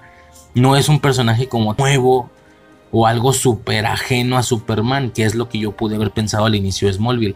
No, no, que ahí estuvo todo el tiempo, o sea, es perfecto, justo es la representación de que Lana Lang fue el amor de Clark Kent, o como mínimo la chica que le gustaba mucho durante su etapa de universitaria, hasta que llegara después el tema, tema de Luisa Lane, de Lane. Es curioso, se me hace curioso nada más, no, no, no comenté esto. Nada, lo que iba a empezar a mencionar que este señor es un maestro, güey. Hay un momento en el que Lane le pregunta en una entrevista si tiene novia y él le responde que no, pero que cuando la tenga ella será la primera en enterarse. O sea, obvio, se entiende, ¿no? Y hacen una sonrisilla picar a los dos que yo dije, ah, qué maestro, maestro, maestro, déjenme apuntar. No, bueno, no, no lo necesito porque estoy casado, pero pues eh, nunca se sabe, ¿no? Cuando se van a requerir los trucos del cortejo eh, en el futuro, ¿no? Espero que no, la verdad y sinceramente espero que no, pero bueno, nunca se sabe, ¿no? Es, es muy bueno, a mí me pareció muy bueno, la verdad. Eh, hay una parte donde Lane le pregunta qué ropa interior lleva y él le dice rosa, ¿no? Porque ella le preguntó, o sea, para probar su visión ahí de rayos X o no sé qué. Que, que son dos poderes diferentes, ¿verdad? La visión de rayos X que se ve en modo X o sea, ya me entiendes, en formato radiografía. Y aparte está la otra que nada más sobrepasa los objetos, pero, pero teniendo su visibilidad normal. No se ve todo en azul y negro. Creo que son dos poderes diferentes. Bueno, le pregunta eh, sobre su ropa interior. Él contesta que es rosa. Y, y, en algún momento, o sea, se hacen más preguntas y en algún momento ella le pregunta que si le gusta mucho el rosa y otra vez se pone en pico, obviamente se entiende, ¿no? Se entiende, no tengo que explicarlo. Le está, le está dando a entender, o sea, le gusta mi tanga, señor, ¿no? no tanto la, el color de la tanga, sino directamente la ropa interior. Le gusta mucho el rosa y este vato, mm, me encanta el rosa, pero así un me encanta, güey, que aunque no lo dice, va implícito un... Sí, claro, güey, me gustaría meterme ahí, güey, y ponerme las, las rodillas de aretes, güey, y... Eso fue lo que yo entendí, güey. Güey, que no mames, yo sin pedos, güey, me pongo tus rodillas, este, de hombreras, cabrón. Y... O sea, no. Ah, eso se entiende nomás con una frase, con decir, me encanta el rosa, güey. Es, no sé, me hizo reír mucho, güey, la verdad. Eh, es un maestro este señor, un maestro del cortejo. Como Superman, obviamente, porque como Clark no vale 3 kilos de chorizo. Que, que ese es justo el punto, ¿no? Ese es justo el punto.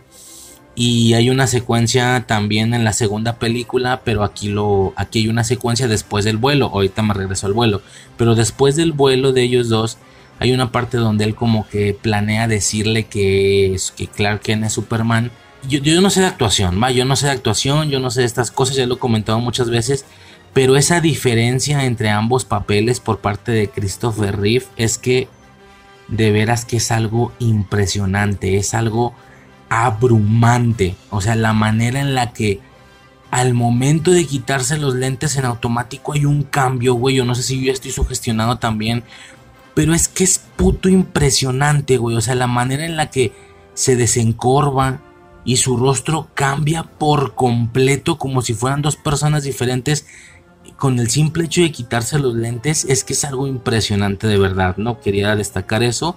Secuencia previa a esto, el vuelo, se me hace interesante. No interesante, más bien lo que iba a decir es que yo desde mocoso me acuerdo que pensaba cómo se supone que Luisa Lane logra volar con él nada más de la mano. O sea, cuando lo va cargando y todo, pues obvio, ¿no? Pero hay momentos donde ellos vuelan a la par con las manos extendidas hacia los lados como pájaros y solo la está tomando de la mano. De hecho hay una parte donde solo se están así tocando las yemitas de los dedos y ella puede seguir volando. Obviamente en cuanto se sueltan los dedos ella se cae. Pero como que esta formación no tiene mucho sentido.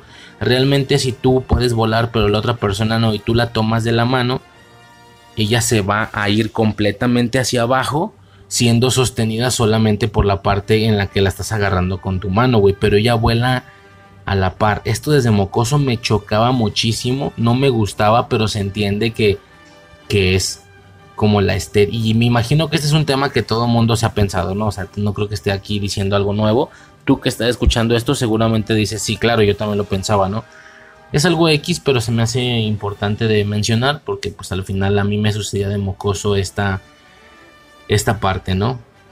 Todo, y ya los comenté, pero me regreso, todo lo que tiene que ver con esta triada eh, y particularmente con los chistes o las situaciones cómicas entre Lex y Otis, es que es una locura, güey. De inicio, el, tema de por qué Lex es así de graciosón.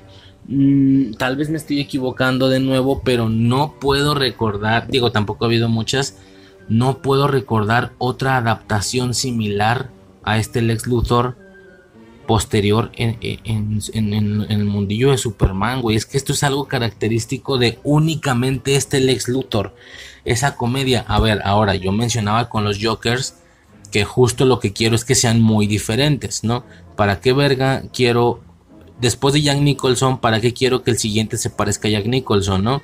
después de eh, Hitler, ¿para qué quiero que el siguiente se parezca a Hitler? ¿Ves por esto que la idea de un Jared Leto se me hace, a mí sí se me hace extasiante, a mí sí me gusta muchísimo ese Joker, aunque entiendo que es una opinión súper impopular. Con Lex Luthor no me estoy quejando, no estoy diciendo de que, ay güey, ¿por qué Lex Luthor no es gracioso en las demás adaptaciones? Justo lo divertido es que sea tan diferente, de ahí que tengamos un eh, un Lex Luthor cómico, pero aún así bastante buen criminal. Es que también va muy en el corte de, de estas películas, ¿no? Luego un Lex Luthor mega mafioso, criminal, super cerebro, como lo vemos en Batman, en Superman Returns, que es técnicamente el mismo según ellos, y ahorita comentaremos eso.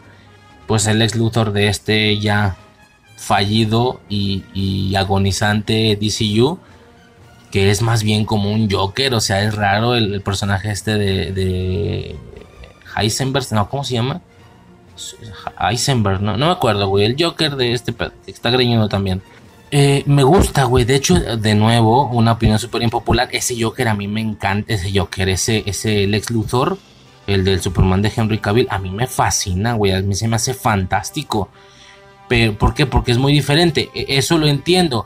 Pero a lo que yo voy es que yo de mocoso pude haber pensado, quizá, tal vez. Y luego habría que ver el Lex Luthor de los productos previos a Christopher Reeve, ¿no?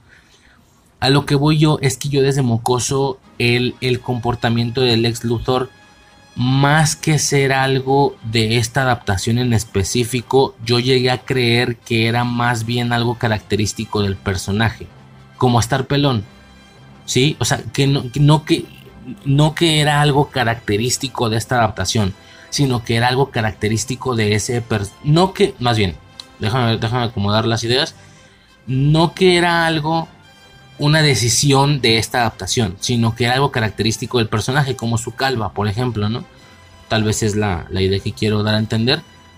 Muy al estilo del traje de Robin, ya lo comenté en la trilogía de, de Burton, que pues, o sea, yo, este, este, este tal vez es mi primer Lex Luthor, y este tal vez es mi primer Superman sin problemas. Digo, no me decido mucho con el de la serie animada, no me acuerdo bien. Ahí está entre esos dos, obviamente. Ah, por ejemplo, el ex Luthor de la serie animada sí es un mega mafioso criminal súper serio, no, no recuerdo que sea muy comiquillo. Entonces como que conforme estar viendo los siguientes Lex Luthor yo pensé que era algo característico del personaje. Por lo que al igual que la calva debería ser algo que en mayor o menor medida siguieran respetando en las siguientes adaptaciones. Me percato de que no es así. O sea, realmente el ex Luthor si algo tiene, si algo no tiene en común es ser cómico Digo, salvo lo que puedas percibir con el comportamiento del, del Luthor de, Henry Cavill, ¿no? Que hasta cierto punto se puede entender como una burla, pero no es cómica, no, es ser no, es, no es ser cómico en sí, sino que es más bien como un tema de que él se burla, como que está, por, por eso dicen que es como muy Joker, ¿no? No que genere comedia involuntaria, como es el caso de este Lex Luthor, que su comedia no es de él hacia el mundo, como un Robert Downey Jr. No, no, no, es comedia involuntaria, güey. Bueno, según esto, ¿no? Ya me entiendes, claro que estaba escrito y pensado así, pero no se pretende o no parece que el personaje de este canon intente generar esa comedia. Entonces, este Lex Luthor, güey, eh, si bien es muy diferente a todos, estoy muy feliz, güey. Estoy muy feliz. A mí me encantan las secuencias de estos dos cabrones. Es que yo me cago de risa, güey, con la interacción de estos dos cabrones. O sea, se me hace algo fantástico, algo fantástico de este, de este mundillo me hacen cagarme de risa como no tienes una idea, güey. No puedo, es que yo no puedo con este par, es magnífico, güey. Un chingo de chistes, por decir dos. El de los 200, ¿no? Que el ex le dice a Otis, oye Otis, eh, ¿tú sabes en qué nos...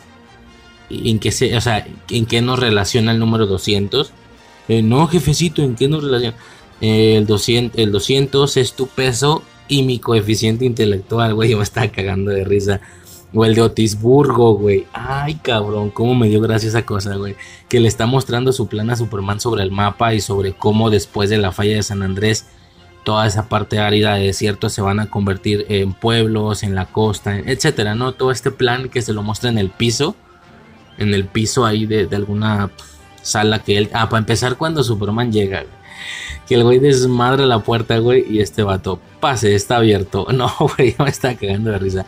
Y cuando le están enseñando los pueblos, le está diciendo, ¿no? Que Lex, eh, la villa de Lex o Lexville, eh, la costa de Lex, Luthorburgo, no sé qué, y le está diciendo los lugares, todos relacionados con su nombre, obvio, y luego eh, la villa de Lex, la costa de Lex, Otisburgo, Otisburgo, Sí, jefecito, es que haga de cuenta que Otisburgo.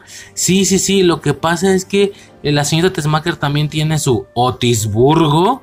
Perdón, jefecito, es que es un pueblo muy pequeño. Yo no pensé que. Otisburgo. Eh, ya lo borro, lo borro, ya. Lo borro. Era pequeño, era pequeño. No, güey, es que yo me empecé a cagar de risa, cabrón.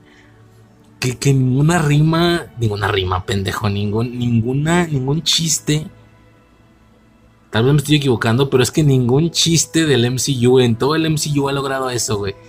Me estaba cagando Otisburgo. Otisburgo. No, yo me estaba cagando, güey. No sé, me encantó, güey. Ese chiste del de Otisburgo a mí se me hizo fenomenal, güey. O sea, fantástico, fantástico. No hay más. Y ya por cerrar esta película, señores, porque hay mucho, mucho, mucho que revisar a continuación en el podcast, la secuencia de la falla de San Andrés. ¿Ok? La secuencia de la falla de San Andrés, señores, que es toda la secuencia final, obviamente, después de ver varios actos supermanescos, ¿no? Entre que si se pone como una vía para que cruce el tren, que si salva a no sé cuántas personas, el tema de los misiles, por supuesto. Ah, no aclaré esto, el beso de Tess Macker, nunca lo entendí. Ahora que estoy grande tampoco lo entiendo, es como para qué lo pusieron. O sea, se entiende, ¿no? Se entiende que la morra lo ve y lo desea, así que te cagas. Y pues como está desaprovechado, pues aprovecho y le doy un beso, ¿no? Que como le harían de pedo si fuera al revés, ¿verdad? De que, ah, no mames, cancelable la puta película, güey. Un vato le dio un beso a una morra mientras estaba inconsciente, o sea que no fue recíproco, o sea que no fue bajo su autorización, no, no sé cómo chingo se dice. No fue consensuado y es como, ah, la verga, güey. No mames, pinche película se te entera. Ah, si fuera al revés, olvídate. te imaginas ahorita vatos haciéndole de pedo de que no, güey, a Tess Macker le dio el beso sin que él pudiera hacer nada. Vale verga, güey. Y, por Dios, que esta señorita, digo, la cara no es mucho de mi agrado, pero uff, uff, uff, güey. Así la dejo nada más. Eh, y pues le da el beso, ¿no? Nunca lo entendés ni desde mocoso. Yo decía, chinga, ¿cómo? No sé. No, que no entendiera cómo se daba un beso, qué significaba. Me refería a que por eso, pero esto a dónde va a llevar, ¿no? Es lo que pienso incluso ahorita al ver la escena. Por eso, pero esto hacia qué lado va, ¿para qué lo metiste? ¿Por qué no solo lo salva y ya? O sea, como que no entendí esa parte, ¿no? Como que, no sé, está medio extraño. Pero pues ahí está. Le quita la kriptonita y este güey se va, ¿no? ¿Por qué? Por el tema de que él iba a salvar a su mamá, ¿no? Un, misil se iba hacia, hacia Hackensack, Nueva Jersey, que es de hecho ahí, es un lugar eh, primordial en el rollo de Chucky, por ejemplo eh, de alguna otra franquicia seguro, pero pues no me acuerdo. Ahorita me acuerdo de, Chucky nada más, ¿no? Hackensack, Nueva Jersey. Eh, y el otro iba hacia la falla de San Andrés, ¿no? Esto con el objetivo de que si salva uno, el otro impacta y se y vale verga, ¿no? Y por y como la morra le hace jurar que va a ir primero por su mamá que vive en Hackensack, eh, él tiene que ir primero por ese, lo que hace que ya no alcance el otro y es por eso que vale verga y Lois, Lois, Luisa, todavía dicen Luisa, Luisa muere, ¿no?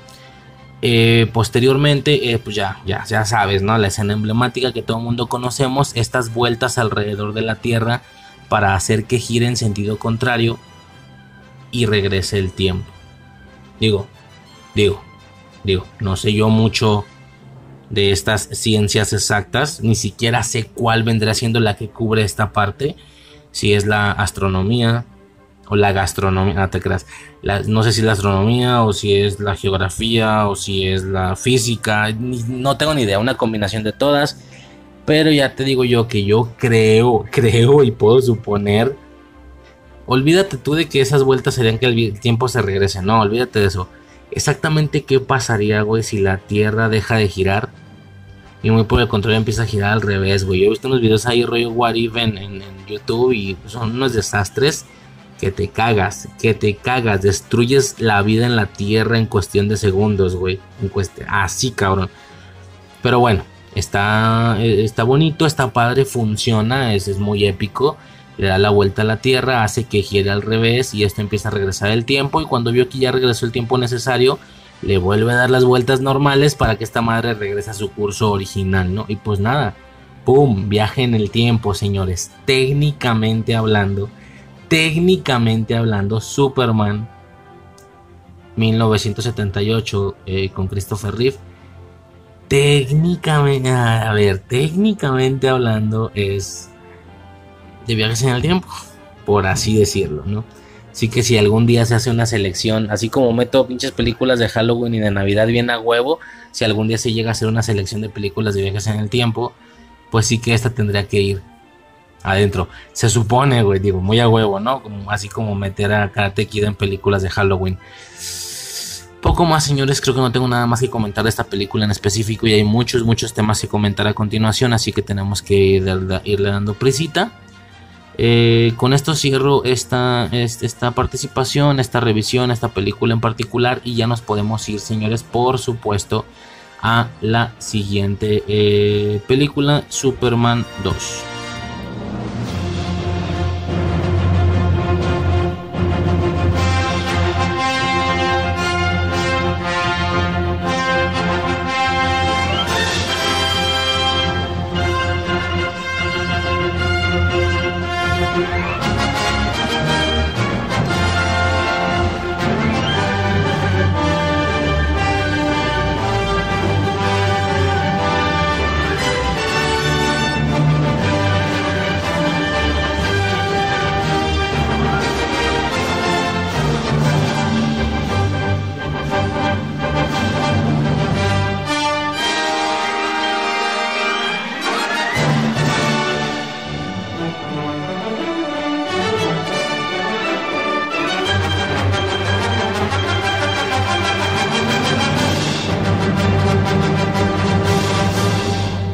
Muy bien, señores, pues ya podemos pasar entonces con la segunda película de esta tetralogía, de la tetralogía de Superman de Christopher Reeve, Superman 2 de 1980, el 2 con un número en romano, es algo que, que, caracteriza esta tetralogía, que, se usaron números romanos, eh, no es para nada algo súper individual lo que solo ellos hicieron, pero bueno, siempre me resulta interesante ver más o menos la mecánica de cómo ponen los nombres a las cosas, ¿no? Ya que algunos se manejarán con el número normal, o sea, 2, 2 el número, ¿cómo se puede decir? Sistema numérico normal, no sé, el número 2, el número 3, no en romano, quiero decir, ¿no? Algunos eh, deciden omitir los números eh, y, irse directo a subtítulos, como es la tetralogía de Burton Schumacher, o, o poner, eh, no, es que lo que iba a decir, subtítulos esta empieza a tener subtítulos hasta la cuarta, bueno, ya su última película. Eh, sigue teniendo el 4, no se le retira, pero tiene un subtítulo, es, curioso. Bueno, el caso es que esta no tiene subtítulo, simplemente Superman 2 1980, ¿ok? Reconocible para la banda como la de Soth. Así es como que la rápida, ¿no? ¿Cuál es la 1? Eh, no sé, güey, la del ex Luthor, la de, digo, aquí sale mucho también, pero me entiendes, ¿no? La, no sé, cuando le da la vuelta a la Tierra, la de la falla de San Andrés. Yo creo que es la etiqueta, ¿no? ¿Cuál es la 2? La de SOD. ¿Cuál es la 3? No sé cómo le identifican, la verdad. No crecí eras, ¿sabes? No crecí etapas de vida, muchas cantidades de años entendiendo y sabiendo qué significaba o qué simbolizaba esa película. No sé la verdad cómo se refieren a ella. Mm, yo le diría la culera en lo personal, ya ahorita checaremos. Y la 4, pues obviamente, para mí fue la del güey solar, ¿no? La, la del enemigo solar. ¿Qué pasa, señores? Superman 2, como ya vengo eh, pregonando ya desde hace rato, no sé cuántas veces lo habré repetido para este punto, lo siento, pero esa es la esencia, mi esencia con esta tetralogía de... Soy imbécil, lo siento, eh, con esta tetralogía. Es lo que pasa, señores, cuando su servidor es imbécil. Esa es mi relación con esta tetralogía, ¿no? Esa es, esa es como la particularidad, bueno, particularidad, ya me entiendes con franquicias de tantas películas, siempre me hace interesante el punto de vista de diferentes personajes, ¿no? Como algunos fueron de unas, algunos fueron de otras, etc. O algunos fueron de otro personaje diferente, etcétera, ¿no? Así que yo crecí fuertemente con esta tetralogía, pero si tuviera que, muy al estilo de tetralogía de Burton Schumacher, que como yo ya mencionaba, me tocó en un 50%, solamente la 2 y la 4, el resto no me había tocado verlo hasta ese momento. Aquí es una situación hasta cierto punto similar, pero en, mucha mayor cantidad. Aquí me toca un 75%. Ya lo comenté eh, seguramente, que es 1, eh, 2 y 4. ¿no? La 3 es la que hasta antes de este podcast yo no tenía ni idea de qué iba, nunca la había visto, etcétera, ¿no? Aún así, a pesar de que aquí sí tengo 3 de las 4 películas y no solo 2, interesantemente dejaría la 1 al final de esas tres películas. Gustos personales, güey, no hay forma de juzgar eso, ¿no? Claro que no estoy siendo objetivo, claro que no estoy calificando o evaluando desarrollo eh, de personajes, guion, narrativa, no, no, no, o sea, no vas estoy hablando de lo que a mí me gusta. Y lo que a mí me gusta, yo creo que dejaría la 1 al final, chingate esa, ¿no? Tal vez mi orden sería, no, eh, no, no me decido entre la 2 y la 4. Son, son, son muy nostálgicas las dos. De hecho, de estas tres, yo creo que esas dos son las que más me repetí. La uno es la que me habré repetido muchas menos veces. Bueno, muchas, muchas menos, se dice así. Bueno, una cantidad sumamente inferior de veces a las que me habré repetido la 2 y la 4, ¿no? Lo detectas por cuando ves la película y, y sabes qué tanto te está sabiendo lo que está pasando, qué tanta nostalgia genera cada palabra, cada diálogo, en ese doblaje en específico en el que se dijo, ¿sabes? En el doblaje en el que lo viste. Esa es otra situación también, estas películas, no sé bien cuál y cuál no, pero bueno, creo que todas fueron redobladas. Se hizo una actualización al doblaje, no fue ese doblaje con las que yo la vi, por lo que HBO no me sirvió para ver esta tetralogía, así, así lo digo. Tuve que ponerme ahí a, rastrear, a buscar versiones de estas películas con el primer doblaje latino, con el que se presentaban en Canal 5 en los años 2000, punto uno, o finales de los 90, qué sé yo. Bueno, eh, y, te percatas por cómo vas reconociendo la banda sonora, las voces, qué momentos que tú ves y dices, no mames, no me acordaba de eso, cabrón. Entonces, o sea, no me acordaba, pero sí que lo recuerdo, güey, ya lo había olvidado, ¿no? Esa sensación de, güey, esto era mi vida antes, esto era mi vida, me la ponía dos veces al día, o sea, la ponía muy seguido, cabrón, ¿no? La repetía y la repetía, entonces, bajo esa lógica, bajo esa lógica nostálgica, la uno queda curiosamente inferior a las otras dos, es interesante. ¿Por qué estoy repitiendo esto de nuevo? Porque quiero dar a entender que esta es una de mis gallos, o sea, otra vez, de manera muy, muy misteriosa y extraña, de nuevo pasan a ser la 2 y la 4, igual que la tetralogía de Burton y Schumacher. Qué raro, güey. De hecho, apenas me doy cuenta de esto. O sea, apenas este podcast, quiero decir. Mm, es interesante porque los mismos números. A ver, sí que mi relación con la primera parte en ambos casos es muy distinta. Es abismalmente distinta. Pero aún así termina siendo la 2 y la 4 mis gallos en ambas tetralogías. resuena bastante curioso. ¿Por qué repito esto? ¿Por qué quiero explicar esto? Porque quiero dar a entender de nuevo que, la 2 y la 4 son mis gallos, entonces estamos en uno de mis gallos, ¿no? Tengo que decir así. Y no gallos, como ya dije, en aspectos técnicos de que es una de las mejores películas. Esto es, me atrapaste, esto es cine. No, güey, o sea, me vale verga, pero me gusta a mí, ¿no? Nada, señores, vámonos directo con esta película Superman 2 de 1980. Bueno, bueno, bueno, bueno, antes que esto yo creo que hay una situación que es necesario mencionar sí o sí. Y es el tema de los dos cortes que hay de esta película. Hay dos versiones de esta película, ¿ok? Está la versión de Lester y la versión de Donner. ¿Qué pasa? Richard Donner es el director, es quien se encargó de la primera película. Por ende también se iba a encargar de la segunda. Pero por X situaciones, la verdad es que tampoco es que me interese mucho tocar toda esa parte del contexto, del background de una producción, la verdad me da igual, pero por X situaciones eh, termina no siendo él el que, el que haga la película y termina siendo Lester, ¿no? El director, eh, quien se encargue de finalizar la producción, obviamente haciendo eh, reshoots, haciendo regrabaciones para eh, em, digamos, amoldarla o ensamblarla un poquito más a su gusto. Y termina siendo la versión de Lester la que, la que todos entendemos, o al menos esa película nostálgica a la que yo me estoy refiriendo y que vi toda mi vida, ¿no? Toda mi infancia. Eh, ya me puedo imaginar en aquellos tiempos, bueno, tampoco es que el público se enterara mucho de estas cosas por no haber redes sociales, pero bueno, quien en medio estuviera enterado, me imagino que ese fue su, su Ayer o su Whedon o su Snyder en su momento, ¿no? O sea, ¿A qué me estoy refiriendo? Que a mí ya me toca crecer en, temáticas similares, ¿no? O sea, me pasó con Suicide Squad y el corte de ayer, ¿no? Que lo están pidiendo. Pasó con el tema de Snyder y Whedon en la Liga de la Justicia. O sea, justamente eso, que es reemplazado uno por otro y nos entrega una versión completamente diferente. Pero al final tenemos la oportunidad de seguir bien, de, poder ver cuál era esa versión original. Por así decirlo, ¿no? Con, algunas situaciones sumadas por razones obvias, digo, tampoco es imposible.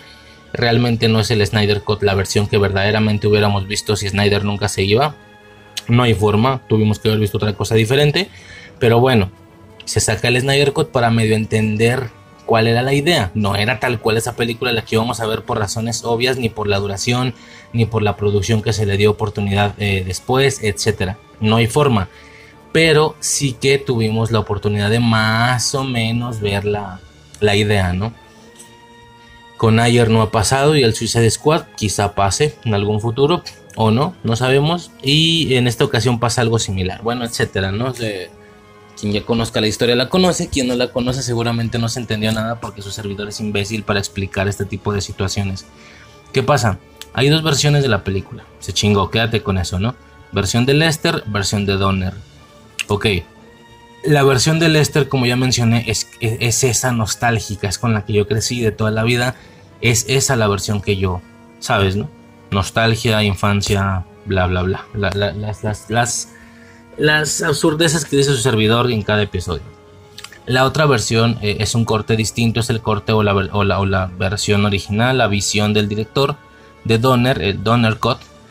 Y esto lleva a ser estructuralmente hablando o técnicamente hablando la misma película, pero sí que por como varias de las secuencias son muy distintas, pues termina siendo algo una, una, experiencia nueva, algo verdaderamente diferente, ¿no? Vamos a decirlo así. Francamente, y aquí ya voy adelantando un poquito algo de la 3, rápido, ya en, el bloque de la 3 lo digo bien, pero a grandes rasgos, eh, una de las sorpresas para mí con la tercera, y, y seguramente ya lo mencioné, no me queda claro, una de mis más grandes sorpresas con la tercera película fue eso, ¿no? No saber que existía o no dimensionar.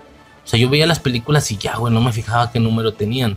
Por ende, ya cuando estoy más grandecillo y, y medio en retrospectiva, es una gran sorpresa darme cuenta que hay una película más del Superman de Christopher Reeve. Este gran personaje de mi infancia que yo no había visto. Fue una gran sorpresa, una, fue una sorpresa feliz el pensar, me falta una película, me falta material del Superman de Christopher Reeve que yo no he visto, casi no me lo puedo creer.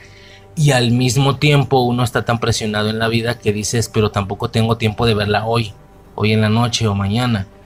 Entonces son esos gustitos que uno se deja guardados, como cuando te enteras que, digo, no sé, yo no soy borracho, pero me puedo imaginar, te enteras a pleno martes en la noche que tienes una cervecilla, algunos no se la tomarán en ese momento porque igual y no es el momento más idóneo, como que, güey, de tomo ni la voy a disfrutar, me la voy a tomar rápido, eh, X, ¿no? Mañana tengo que trabajar, no estoy feliz porque estoy en plena mitad de semana, güey. Bueno, para quien no le guste su trabajo, quiero decir, estoy en plena mitad, cabrón, no mames, eh, etcétera, ¿no? Pero ya sé que está ahí, voy a dejar ese regalito guardado ahí y el viernes en la noche o el sábado en la noche, no sé si descansas, depende del día que descanses, si descansas el domingo, el sábado saliendo de trabajar, me la voy a chingar en la tardecita, o sea, ¿por qué? Porque sé que salí de la jornada laboral, sé que al otro día descanso, que, que esto también ha sido un, es un meme en TikTok, es algo muy mencionable por muchas personas que es mucho mejor el día previo al descanso que el mismo descanso en cuestiones. Es una sensación de felicidad mucho mayor. Bueno, un día antes del descanso, no cuando estás trabajando, pero sí que cuando ya saliste esa tarde, esa noche previa al descanso es mucho más placentera que el mismo descanso en sí, porque, porque sabes que al otro día no vas. Más que el mismo día incluso, ¿no? Porque ya cuando entra el día de descanso, al otro día ya jalas. Y es como, puta, güey, yo mañana jalo. Vaya, ni siquiera se disfruta bien el día de descanso, pero sí que un día antes, etcétera, güey. Estamos valiendo verga, señores, como siempre. ¿A qué voy con esto? Pues que te dejas el regalito guardado. Dices, ahí está, yo sé que ahí está me lo puedo chingar ahorita, pero ni me lo voy a chingar bien, no tengo ganas, estoy triste, mañana jalo, ya son, ya me tengo que ir a dormir, ya son las 10, no mames. Pero descanso el domingo, güey, o el sábado, ¿no? El viernes y el sábado en la tardecita, me la voy a chingar y sé que, o sea, etcétera, ¿no? Entonces era un regalito ahí que, yo tenía y que, que no lo consumía, güey. Se da la oportunidad de este podcast, bueno, es justamente el momento y esa felicidad de esa, esa felicidad de entender que había más material, más metraje, vamos a decirlo así, de Christopher Reeve como Superman que yo no había visto, me emocionaba de sobremanera. Superman 3, señores, ya lo comentamos en su momento, eh, lo comentaremos en su momento, quiero decir, termina no siendo la expectativa, termina no cumpliendo las expectativas que yo esperaba, la sorpresa que yo podía esperar sobre esto, la decepción fue muy grande, fue gigantesca, no sé si sea la palabra, pero al mismo tiempo es el, el Donner Cut el que termina por cumplir la expectativa que yo pensé que iba a cumplir con la 3. Qué curioso, yo pensé que con la 3 iba a estar muy feliz de decir, wow, me faltaba una película y, o sea, tengo oportunidad de ver para mí algo nuevo. ¿Sí? Para ti que tal vez viste las cuatro películas y que ya las conoces, la sensación es como si alguien te dijera, hey, nunca te enteraste, pero hay una quinta película de Christopher Reeve. ¿La quieres ver? Claro, tienes que entender que se va a ver igual que aquellas películas, con esos efectos, con esas peleas.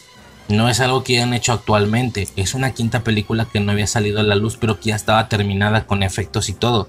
Pero no había salido, ¿la quieres ver? No mames, échale, güey. Una quinta de Christopher Reeve, échamela, pero de culo, cabrón. Es lo mismo, güey, es lo mismo. Para mí. La tercera es algo nuevo, es algo... Bla, bla, bla. ¿Me explico? ¿Qué sucede entonces con esto? Que no termina por, por llenar esa necesidad, pero el Donner Code es lo que termina haciéndolo. Entonces, esa, aquí, a lo que voy es que para este bloque de Superman 2 voy a estar hablando, voy a estar brincándome de una a otra, me voy a enfocar mucho en las comparaciones de las secuencias y lo que a mí me marca del corte de Lester, ¿no? No hay forma que algo me marque del corte de Donner. Eh, y si me marcó es porque lo traen las dos, ¿ya me entiendes? Eh, principalmente va a ser eso, ¿no? La esencia muy al estilo de la 1 es los momentos que me marcaron del corte de, de Lester y mencionar un poco el homólogo de la secuencia de, de Donner. Mencionar cada mínima cosa es imposible porque hay muchas cosas cambiadas. Hay algunas escenas o secuencias que son la misma, nada más que claramente en el corte de Donner el ángulo de la cámara es uno diferente. A lo mejor a lo mejor ya no está tan de frente, a lo mejor está un poquito de ladito y más lejos, etcétera, me explico, ¿no? O sea, es un poco raro ahí. Detallitos mínimos, tampoco es que me voy a enfocar, sino las secuencias o los argumentos que verdaderamente llegan a tener una, una diferencia relevante a mi percepción, obviamente. Tengo que dejar esto bien claro, esto va a ser una especie de slash Superman 2 de Lester slash Donnercut, ¿no? O sea, son como que dos cosas diferentes en un mismo bloque porque al final termina siendo la misma película. Ya estoy spoileando o ya mencioné por lo que dije de Superman 3 que el Donnercut me gustó mucho. Eso no es una mentira, me gustó muchísimo. Obviamente no logra superar en nivel de nostalgia la versión de Lester, pues, pues porque es nivel de nostalgia, güey. Y Donner la vi hace una semana, no hay forma de que la supere. ¿En qué otros aspectos la, puede superar? Pues en, el, en la cuestión técnica, ¿no? En la cuestión de desarrollo, que esta última es en la que la mayoría de personas están de acuerdo. Esta es, esta es como la opinión general, que el Donner Code es muy superior como película. Ya sabes, ¿no? Por las justificaciones, por las, por las motivaciones o qué sé yo, por las explicaciones, por el desarrollo de personajes, todos estos rubros más técnicos. Al no ser yo, señores, un conocedor de estos rubros más técnicos, entonces tampoco puedo asegurar mediante esa línea si el donor code es superior o no. Simplemente me gusta un chingo. Me gustó un chingo, ya iré mencionándolo yo lo que, lo que se me ocurre en base a la situación del argumento, pero sí que no hay forma en la que yo pueda entender, esa es la palabra, no hay forma en la que yo pueda entender exactamente a qué cosas en específico se están refiriendo cuando dicen que el Donner Code es superior como película. No estoy diciendo que no lo sea. Yo estoy diciendo que la de Lester es superior en el aspecto de nostalgia para mí, no a nivel técnico. A nivel técnico, pues si la mayoría lo dice, seguramente eso debe ser. El de Donner debe de ser muy superior, simplemente por no saber de cine igual y no identifico exactamente en qué, etcétera. Esta percepción de estas dos películas y un poco esta comparación va a ser esta comparación va a ser obviamente, ya saben, con, con, el estilo de infancia eterna, con mi estilo que pues es básicamente muy infantil, si lo quieres llamar así, ¿no? Muy más basándome en el canon y en lo que ocurre en la película, como si esto fuera real en algún lado, a, detalles de producción y que el director y que me explico, ¿no? Bueno, ya lo que hice con el, ya lo que hice con la explicación del Donner, Cody Lester ya es algo sumamente destacable para Infancia Eterna, como algunos ya pueden suponer. Nada, señores, nos vamos directo, güey, que ya nos tardamos un vergo. Eh, me quiero detener de inicio en la secuencia del inicio del encarcelamiento de Sod, Ursa y Non, que son los nombres de estos tres criminales kryptonianos, Sod, Ursa y Non, ¿ok? Y su encarcelamiento en la zona fantasma o en el espejo este, ¿no?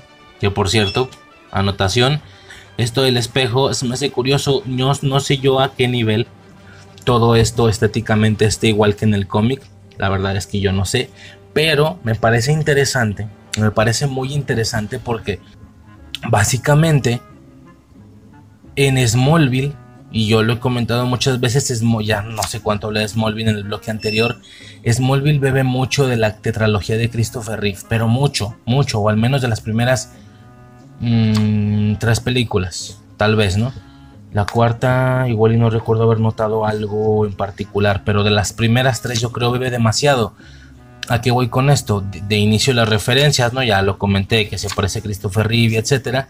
A lo mejor y el espejo este con esa misma manera y que aparezcan encerrados de esa misma manera y ese mismo cuadrito dando vueltas en el espacio. Igual y es muy comiquero, ¿no? Y fin del pedo. Pero es que la mayoría de gente que vimos Smallville pues no éramos comiqueros, entonces la referencia directa eran las películas de Christopher Reeve. Y la zona fantasma está idéntica, o sea, está súper idéntica a Smallville, güey, el vidrio. Entonces, pues bueno, tengo mucha relación con eso. Aquel final de la cuarta. Sí, Sí, porque fue la lluvia de meteoros. Aquel final de la cuarta temporada, inicio de la quinta, con esa nave llegando y saliendo de ella una, una morra y un güey mamado, o sea, recordar a Ursa y Non fue inevitable. Fue volverme loco y pensar, estos son los esbirros de Sod. O sea, voy a, voy a ver a Sod en Smallville algún día. Me explico, o sea, se, se, ponía, se ponía curioso porque uno en Smallville, al no saber de cómics, eh, la referencia directa que tenías era la tetralogía de Christopher Reeve. De ahí que a lo, o, o si acaso la serie animada, ¿no? De ahí que si en un Smallville salía un Booster Gold o un Suicide Squad, pues poco sabíamos, la verdad, nos valía verga en aquellos tiempos. Ahorita ya igual y conocemos un poco más. Pero pues en aquellos tiempos era como, ajá, ¿y ese quién es? Nunca lo he visto en mi vida.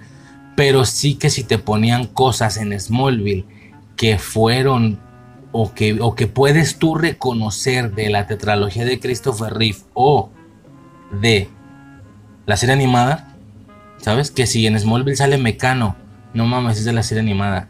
Que si sale Sod, Ursa y no, no mames, no mames, como la, como la segunda de Christopher Reeve, etcétera, ¿no? es un poco esa situación y me resulta muy, muy interesante para mí, pues porque a mí me marcó Smallville de, de sobremanera, o sea, algún día tal vez tengamos la oportunidad de checar eso y claro, no se puede hablar de Smallville sin antes hablar de la, de la tetralogía de Christopher Reeve porque sí que tienen demasiado vínculo a mí, a mi parecer, ¿no? Yo estaba mencionando en el bloque anterior que la secuencia del encarcelamiento de Sod y sus y acompañantes, ¿no? sale desde el inicio de la película, cosa curiosa porque para nada se trata de Sod la película. Eh, la película continúa, termina y Sod no volvió a salir y es como, ¿para qué me pusiste a Sod? ¿No? O sea, no tiene como mucho sentido. O sea, está extraño. Sí que ya después en la 2, ah, la 2 se trata de Sod, pero aún así tuviste que haberme puesto la primera secuencia en la primera película, no tiene sentido. Yo comentaba que me imagino que hubo gente quien sí reconociera a Sod, a Ursa, etcétera, en aquellos años, pues, tal, supongo que tenía que ser un comiquero para reconocerlos. Quien lo reconociera estaba viendo la película, estaba viendo lo, del ex Luthor, estaba viendo lo de la falla de San Andrés. Y yo creo que toda la película se la pasaron pensando, hey, Sod va a llegar, ahorita llega. O sea, porque si no, ¿para qué lo pusieron al inicio? Y nunca llegó. Tú puedes decir Riser, pero sale en la 2. Sí, claro, pero entonces muéstralo hasta la 2. ¿Para qué lo muestras desde la 1? No, este detalle siempre se me hizo curioso. Curioso, o sea, no sé, está como.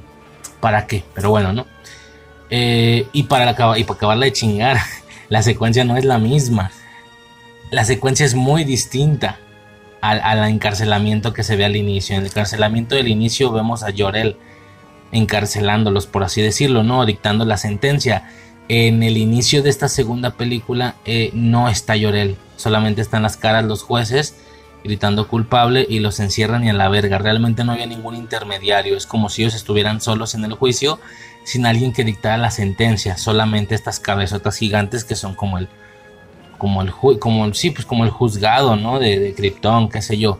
Claro, lo que estoy diciendo hasta este momento, estoy hablando desde mi perspectiva del corte de Lester, ¿no? Sí que ya después veo el corte de Donner y dije, ah, ahí está, ahí, ahora sí es la secuencia de la primera película con Jorel y todo el desmadre.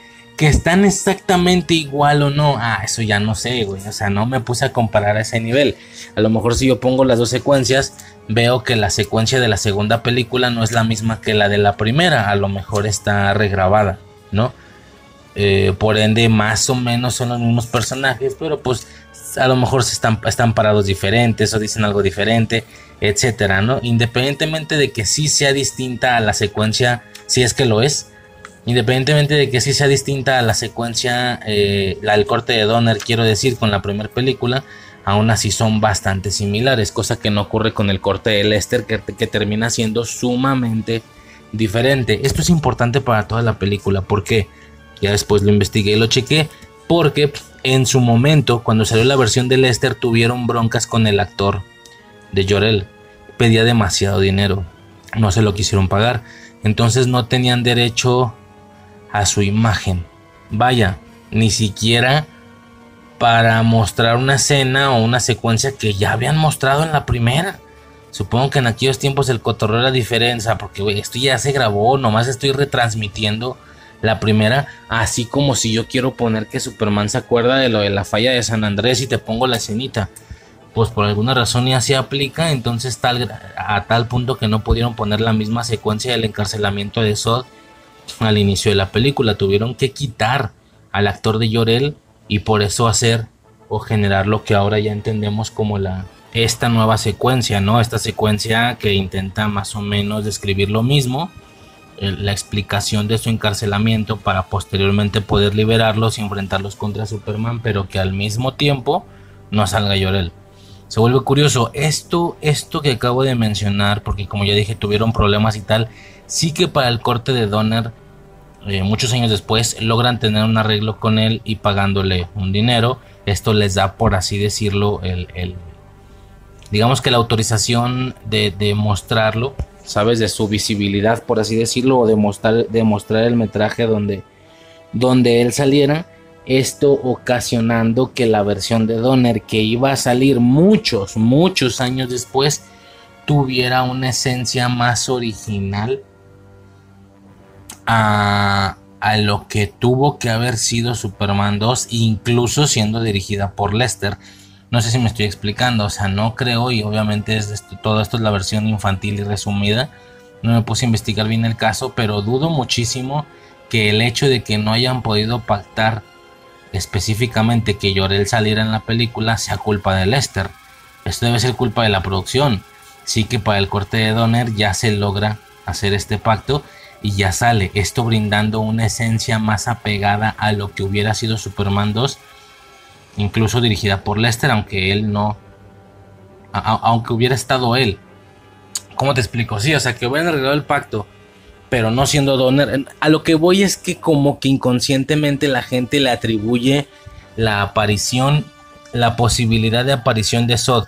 Por ende más lógica o más no sé cómo decirlo que, suena más que es más coherente alguna de las secuencias o alguna de las escenas por aparecer Llorel, a diferencia de algunas donde o no sale o sale cara, que es básicamente todos los momentos donde salía Llorel en esta película son reemplazados con o que salga cara, cara es la prima, ¿no? ¿Cómo verga se llama esta vieja Lara?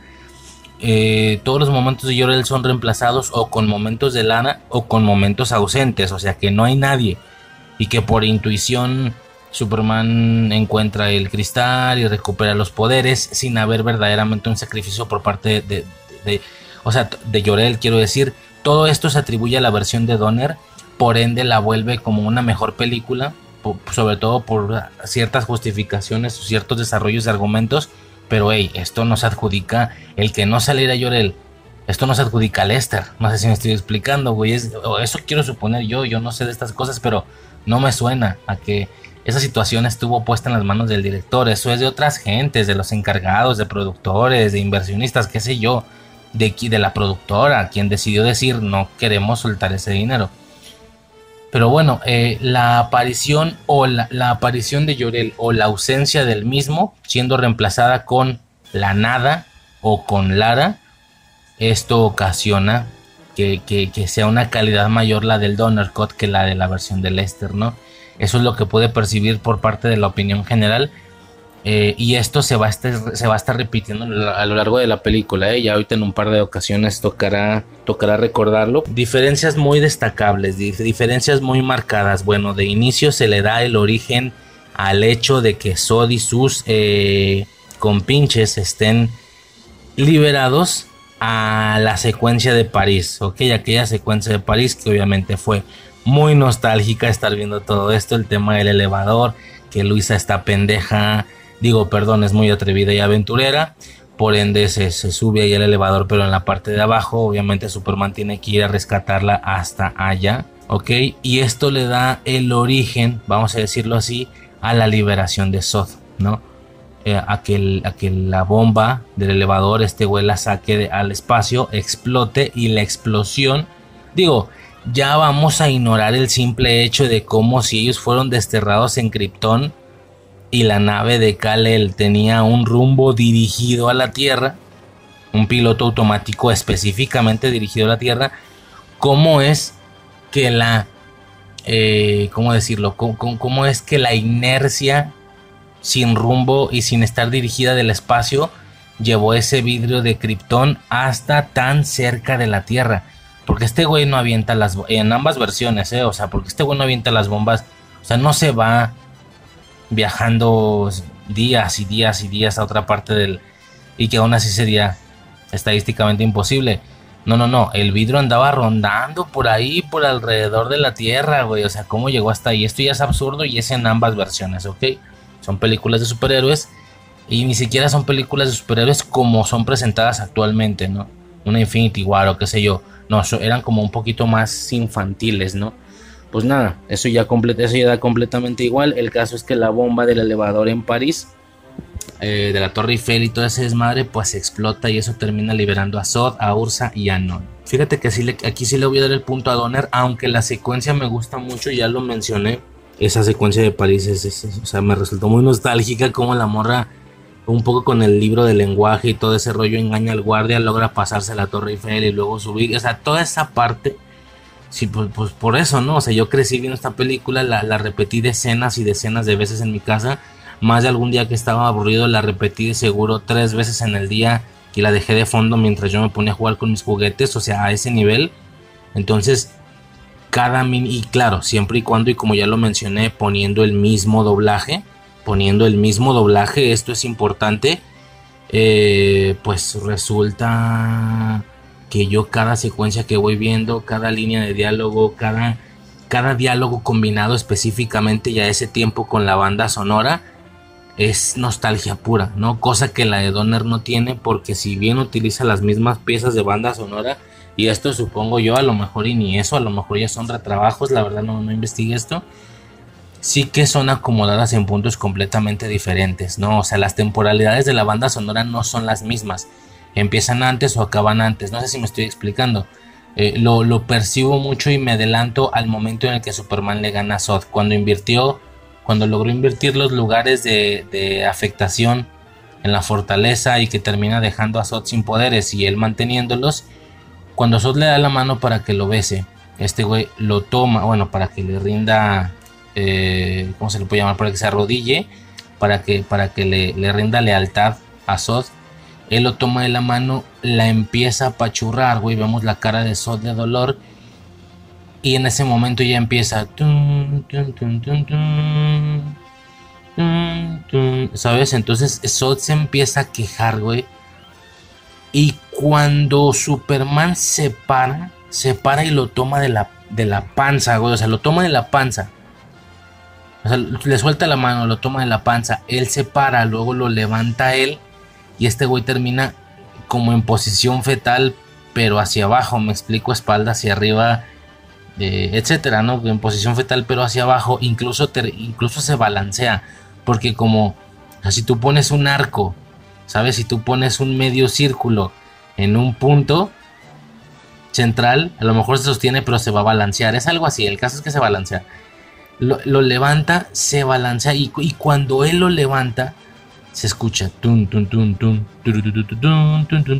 o sea, ahí empieza la banda sonora. Y ya nada más se ve como, como Riff, como Christopher Riff voltea a ver a Sod y hace una cara como de chingaste a tu madre, ¿no? Pero bien galancillo, güey, así como que, como que hace la cara para un lado y lo avienta. Pero para ese punto la base ya reventó. En ese preciso momento la base ya, ya reventó. Y en el corte de Donner la base no revienta. Esto le quita una epicidad a esa escena, a esa secuencia, al momento en el que Superman le gana a Zod, específicamente el momento donde lo toma de la panza, lo levanta y lo avienta. No, no revienta la banda sonora. Sí, incluso después de que Zod choca con la pared y cae, todo el mundo se le queda viendo. Non intenta volar y no puede. Ursa se cae. Todo este, toda esta situación de cómo va perdiendo uno a uno en el fondo se está escuchando en la versión de Lester. En la de Donner nunca reventó. Nunca reventó. No me acuerdo si no hay banda sonora o si la hay. Son partes muy... le quita epicidad horrible. a la secuencia. No sé por qué hicieron esto, güey. No, no, no. O sea, yo no sé de mezcla de sonido y mucho menos las que son temas oscariables. Pero es que es. No, güey. O sea, no, no, no, no. Cosa detestable el corte de Donner, al menos en esa parte. Pero bueno, eso es lo que ya me adelanté. Yo quería explicar con el tema de la banda sonora eso, ¿no? Que siempre y cuando sea la misma banda sonora, en, la misma mezcla de sonido, con el mismo doblaje que tú la viste de Mocoso, es que es una, y lo digo de verdad, güey, si no lo han intentado lo suficiente, inténtenlo. Bueno, es que también si son mayores vienen a lo mejor de un punto diferente, ¿no? Si ya con ser 20 años mayor a mí, pues ya no había forma en la que vieras películas en VHS en casa, ¿no? Por ejemplo. Y es que si es un punto, mi generación es un punto muy en específico donde, como ahora, es que es, ay, Obviamente cada quien prefiere sus cosas. Eh, lo que iba a decir es que mi generación a lo mejor está en un punto tan específico donde ni estoy tan atrás como para decir, no mames, no puedo tener películas en casa, ¿sabes? Pero tampoco estoy tan adelante como lo puede estar mi morro y decir, ah, tengo plataformas de streaming, o sea, y tengo tres, cuatro, güey. Entonces, a veces pongo una cosa, a veces pongo otra. Y esto suponiendo que realmente ponga cosas. La realidad es que él todo el tiempo está viendo YouTube. Qué absurdo, ¿no?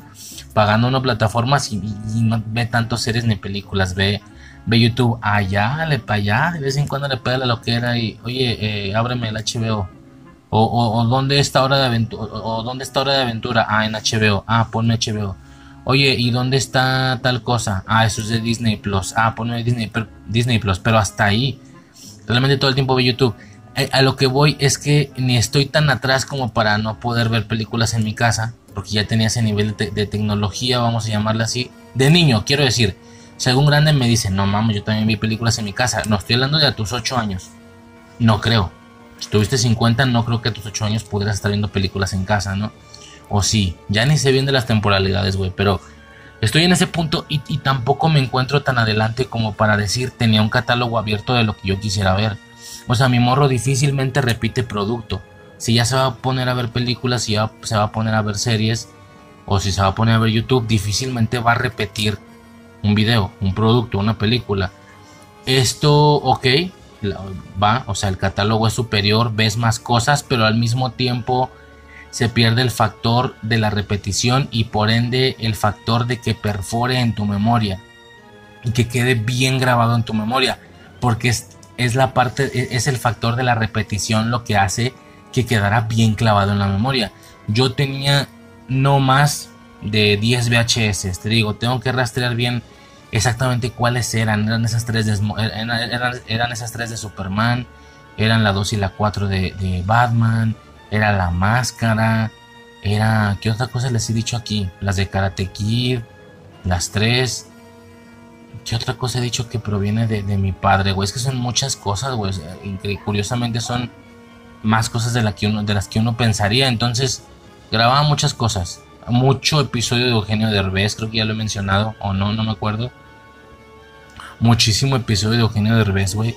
Y bueno, X, muchas cosas de esas, ¿no? El caso es que no era como tantas cosas. Bueno, todo esto se mezcla con las caricaturas que yo pudiera ver durante la semana.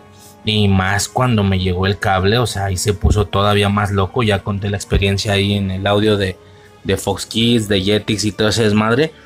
Yo creo que todo esto, todo esto de Superman, de Batman, de las películas en VHS, de todo ese rollo, yo creo que viene eh, en base a los fines de semana, seguramente. Cada sábado y cada domingo me repetía las mismas cinco películas todo el día en dos días ¿sabes? A lo mejor a veces las de Batman, a veces las de Superman, a veces las de Karate Kid, qué sé yo. Yo creo que de ahí, de ahí viene, igual y diario, diario no, pero un par de días a la semana durante unos tres años, pues no mames, ¿no? El caso y a lo que menciona, con lo que estaba, bueno, con lo que quiero, intento decir con esto es el tema de la nostalgia, ¿no? De, cómo vas reconociendo casi cada línea de diálogo combinado con esa banda sonora en específico y con esa imagen. Es súper reconocible. Para mí eso es la secuencia de París. Obviamente toda la película, pues en general, o sea, te digo, 3 de 4, pero particularmente otra vez la 2 y la 4 son las que no mames, cabrón. de nuevo, eh, por ende, pues claro que está muy en mi corazón la secuencia de París, pero sí que yo creo que hasta de mocoso, fíjate nomás esta mamada, creo que hasta de mocoso yo pensaba, pero no es, o sea, eh, vimos en la primera como a uno de los dos misiles lo sacó al espacio. No hubiera estado como padre conectar que eso es lo que hizo liberar el vidrio de Sod. Yo lo pensaba, creo que hasta de mocoso, chingate esta. Ahora que yo estaba viendo estas películas, la verdad es que me fui lineal a mi infancia. Uno, dos, tres, cuatro. Y fue hasta después de la cuatro que yo vi el Donner Cut. Por eso estoy dando esta perspectiva de que lo que no logró la 3, sí lo logró el Donner Cut. De ver material nuevo de Superman que me gustara o que me interesara. Porque el Donner eh, lo vi después de la tercera película. ¿A qué voy con esto? Que siguiendo esta cronología, que siguiendo esta secuencialidad, no sé si sea la palabra, volví a pensar lo mismo ahora de grande. De que cabrón, es que estaba ahí, ahí estaba. En la primera película este güey avientó un misil al espacio. ¿Por qué verga no fue el misil el que liberó a Zod? Es es que todo el sentido, todo el sentido, o sea, de que güey fue eso. Fue culpa de Superman o bueno, del planeta por estar lanzando sus misiles es que todo el sentido tuvo que haber sido eso, güey. O sea, más, mejor conexión no se puede. Hoy en día tenemos productos como Cobra Kai, como qué sé yo, que se la pasan. Yo creo que tienen a gente reviendo las películas una y otra vez y cada detallito mínimo que puedan sacar, tráetelo, que de un, de un detallito te haga una temporada entera, cabrón, de un detallito. ¿Qué pasó la última vez, güey? ¿Alguna vez Terry Silver a modo de broma, a modo de broma, porque aunque no lo aunque no lo aclare, se infiere que es eso? Burlándose de ellos por, por llevar un karate asiático, siendo que ellos vienen de un estilo de karate norteamericano, por así decirlo, ya me entiendes, es como decir que la hamburguesa es mexicana o que la pizza es o, pizza mexicana, ¿no? Eh, eh, total que eh, esta gente, o sea, Terry Silver hace esto de decir lo del maestro y no sé qué, ah, pues toma la que lo agarramos, ¿no? Que es una sorpresa para el público, así como lo fue para Daniel en el, en el capítulo, que dice, o sea que lo del maestro es real. No, güey, fue una mamada.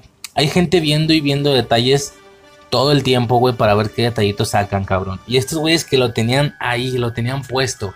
El balón estaba puesto ahí, no lo patean, güey. Se me hizo raro. ¿Qué pasa? Que cuando veo la del Donnercut, fue de, ah, si yo decía, güey, no estoy loco. Claro que eso es lo que se pudo haber hecho. En el Donnercut no hay secuencia de París, fue el misil de la primera lo que los liberó.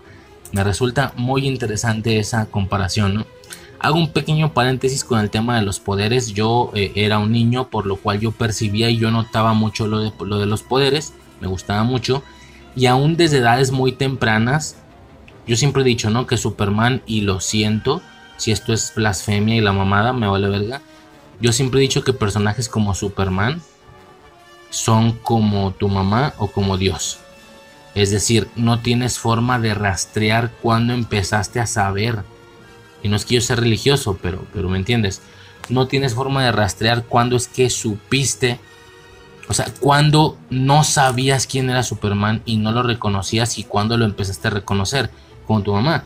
O sea, tu mamá no recuerdas el momento en el que no la conocieras y luego ya, ya la conozco, ya entendí, es mi mamá, pero lo entendí hasta después. No, no, no. El razonamiento de, uno como persona crece casi con el, o sea, del razonamiento de la realidad, crece casi con el conocimiento de ya saber quiénes son estas entidades, ¿no? O sea, estas, estas, estos personajes, mamá, Dios, Superman, el sol, no es como un Thor, no es como un Iron Man que sigue conoces después, digo, cada quien tendrá sus percepciones, pero Superman a mí me parece un poco eso, vaya, hasta puedo rastrear cuando conocí a los Power Rangers, ¿me entiendes? Pero no a Superman.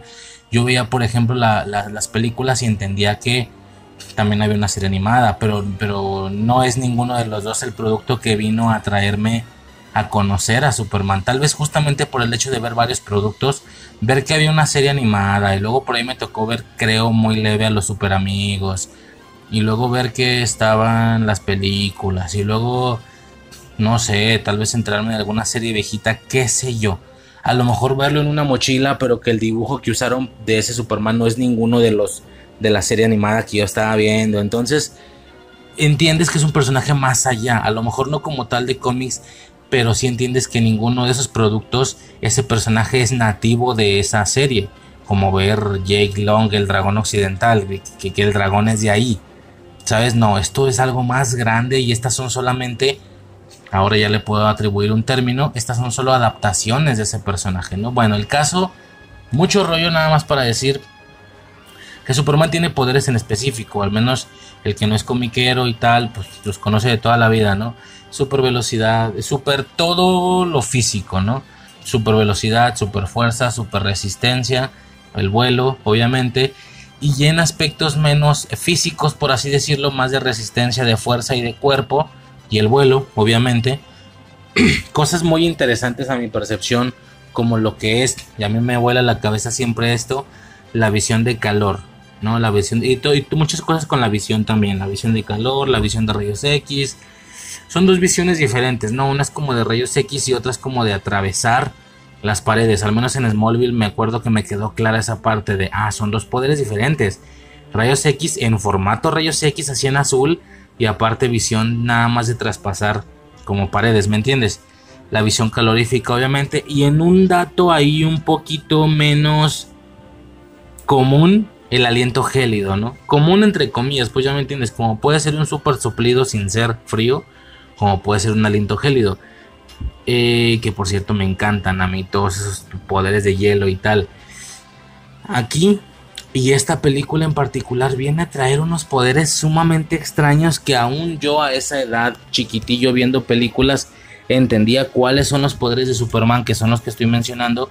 Por lo cual hasta, hasta para mi conocimiento ya fijo del personaje Olvídate un personaje de cómics, olvídate un superhéroe, como, una, como un personaje de cultura pop que es imposible que no conozcas, como a tu madre o a Dios, qué sé yo.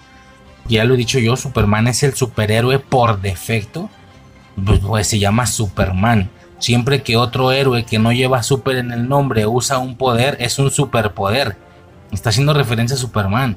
Si Flash corre muy rápido, es super velocidad. Por super, super por Superman si alguien, eh, si, un, si, Hulk eh, tiene super fuerza, super fuerza, es de Superman. Todavía me dicen Marvelita, cabrón, yo no lo entiendo. Superman es el punto central, es el eje sobre el que gira todo el mundillo de superhéroes. Algo que Marvel no tiene. Marvel no tiene ese homólogo o ese, ese comparativo del superhéroe por defecto. Su superhéroe más conocido es Spider-Man, pero no es el superhéroe por defecto ni de cerca, es Superman. O sea, ve, güey, nada más cómo se llama, se llama Superman. Me explico, no, es como, no, a poco faltó para que se llamara Superhero. Que el nombre del, del güey fuera Superhero, superhéroe, así nada más limpio. Es el superhéroe por defecto, ¿no? es la referencia cuando alguien dice soy un superhéroe. Ya lo he comentado muchas veces en el podcast, ¿no? Llevar las manos, llevar, las llevar los puños a la cintura levantando los codos y simulando tener una capa. Eh, la infinidad de parodias que se han hecho a Superman al decir soy un superhéroe. Pero cuando dice soy un superhéroe, cuando, alguien de otro producto que no tiene nada que ver con superhéroes dice yo soy un superhéroe, no, no se pone en plan... Eh, ah, tirar telarañas, ¿no? O hacer el, movimiento de la linterna verde, del anillo. No, no, no. Eh, lleva sus puños a la cintura, güey, levanta los codos, se pone alguna capa con alguna sábana que tenga ahí y la letra del nombre del personaje en cuestión en su pecho. Si el personaje se llama Juan, una J en el pecho. O sea, esto es referencia. Vaya, cabrón. Y, hice todo un desmadre, llevo un audio aparte y todo ese rollo por, por la serie de WandaVision. La morra hay un momento en el que le dice, es que eres una, los mocosos creo que le dicen, eres una super mamá. Una super mamá. Super mamá. Soy un super papá. Yo soy super Riser. Eso es referencia a Superman. O sea, al, decirle a Wanda Maximoff, eres super mamá, le están diciendo, o sea, es una referencia a Superman, güey, es curioso es un mundazo, ¿no? Entonces, es un mundo, güey. Es, es, un, es un sol, güey, sobre lo que orbitan varias cosas, güey, Superman. Entonces, más que Batman, incluso mi percepción, por, por, razones que ya comenté, ¿no? ¿Qué pasa entonces con esto? Que tú entiendes algunos, pues algunos poderes, ¿no? Obviamente. Es por esto que suena sumamente curioso o que resulta sumamente extraño el ver poderes tan específicos que tiran en esta película, güey. Cosas como un rayo blanco salido de la mano que hace levitar. Ok, esto lo hace Sod, por ejemplo, de la mano saca un rayo blanco que hace levitar a los militares. Lo de los rayos blancos que entre ellos se lanzan, o sea, hay un punto donde Sod y los demás le lanzan rayos a Superman blancos de la mano, rayos que él para con la mano y luego como que se los regresa, ¿no? Y los, los ataca, por así decirlo. Eh, que lucen exactamente igual al rayo levitador de Sod cuando lo usa antes en las en las eh, con los militares de hecho esa pelea en la soledad en, la fortaleza de la soledad me adelanto un poquito está llena de poderes raros esa pelea entre ellos en la fortaleza de la soledad pasa esto de los rayos blancos parecen tener un cierto tipo de teletransportación por así decirlo a veces cambian de lugar y se van de uno de un lugar a otro a modo de teletransportación los clones de sombra de Superman, que el güey desaparece, pero cuando aparece aparece cuatro veces. Pero algunos de ellos son, digo, clones de sombra por Naruto, ¿no? Pero algunos de ellos son falsos, solamente uno es real, que es cuando atrapa a Zod, cuando lo agarra del cuello, que son básicamente eso, ¿no? Proyecciones falsas, lo de la S de plástico, ahí hay un momento donde el güey se agarra el logo de su pecho, se lo quita sin que se vea que se lo quitó, lo sigue teniendo en el pecho, era como una capa encima y luego lo lanza y este plastiquito se hace grande, como plástico de bolsa se hace grande y esto cubre a Non, o sea, al, al, al, pinche esbirro este de Sod, pero el grandote, el, mamadote, que como daba miedo ese cabrón, güey, por cierto. No más que Bane, no más que el miedo que me daba Bane en Batman y Robin, pero me daba miedo. Ah, cabrón, o sea, poderes raros, güey. Poderes sumamente curiosos, güey. De hecho, por ahí también recuerdo mucho un poder en la 4, una como la visión calorífica, pero era visión azul y era como de reconstrucción, como de reconstruir edificios destruidos o, era regreso en el tiempo, pero por, por zonas pequeñas. No sé yo qué chingados era eso, pero eran poderes raros, ¿no? Y no se diga, pues, el beso borra memorias de esta misma película, ¿no? Detallitos que se me hacen sumamente interesantes, ¿no? Eh, otro ejemplo de donde se ve esta diferencia entre que aparezca o no aparezca Llorel es en la secuencia donde Lex y Tess Macker, la señorita Tess Macker, que por cierto en esta película no sale Otis, no sale Otis, toda esa interacción se pierde, pero pues es reemplazada y de hecho hubiera saturado, porque en la primera solo está Lex y Otis, Lex es el listo, Otis el tonto. Allí hay una especie de cambio de roles porque aquí la interacción que me resulta bastante suficiente, no sé si está bien dicho, me vale, me resulta muy llenadora es Lex con los kryptonianos, ¿no? Con los, con los criminales kryptonianos. Porque ahora son ellos como los serios, como los sanguinarios. Y Lex te está haciendo reír todo el tiempo y por alguna extraña razón no lo matan, güey. Porque sabe perfectamente cómo tenerlos con ese punto de decir, hey, yo soy importante, no me puedes matar. Todo el tiempo tengo información mayor a la tuya, todo el tiempo sé algo que tú no. Y cuando ya no es eso, ahora es otra cosa. Entonces son muchos detalles. Esa interacción se agradece y termina por hacer que no te falte la interacción del ex con Otis, ¿no? Bueno, decía lo del éxito Smacker, güey. Están ahí en la Fortaleza de la Soledad y todo ese rollo. Y como ya mencionaba, en la versión de Lester es Lara la que les da el mensaje, siendo que en la versión de Donner es Jorel el que les pasa el mensaje. Y bueno, esto sin mencionar obviamente que las secuencias son muy distintas, no muy distintas, más bien la de Donner es mucho más larga, hay muchos más chistes, eh, porque pues Lex le contesta, al menos en el caso de Lara, le contesta a la grabación, aunque la grabación no lo está escuchando. Eh, es básicamente la, la única diferencia, por así decirlo.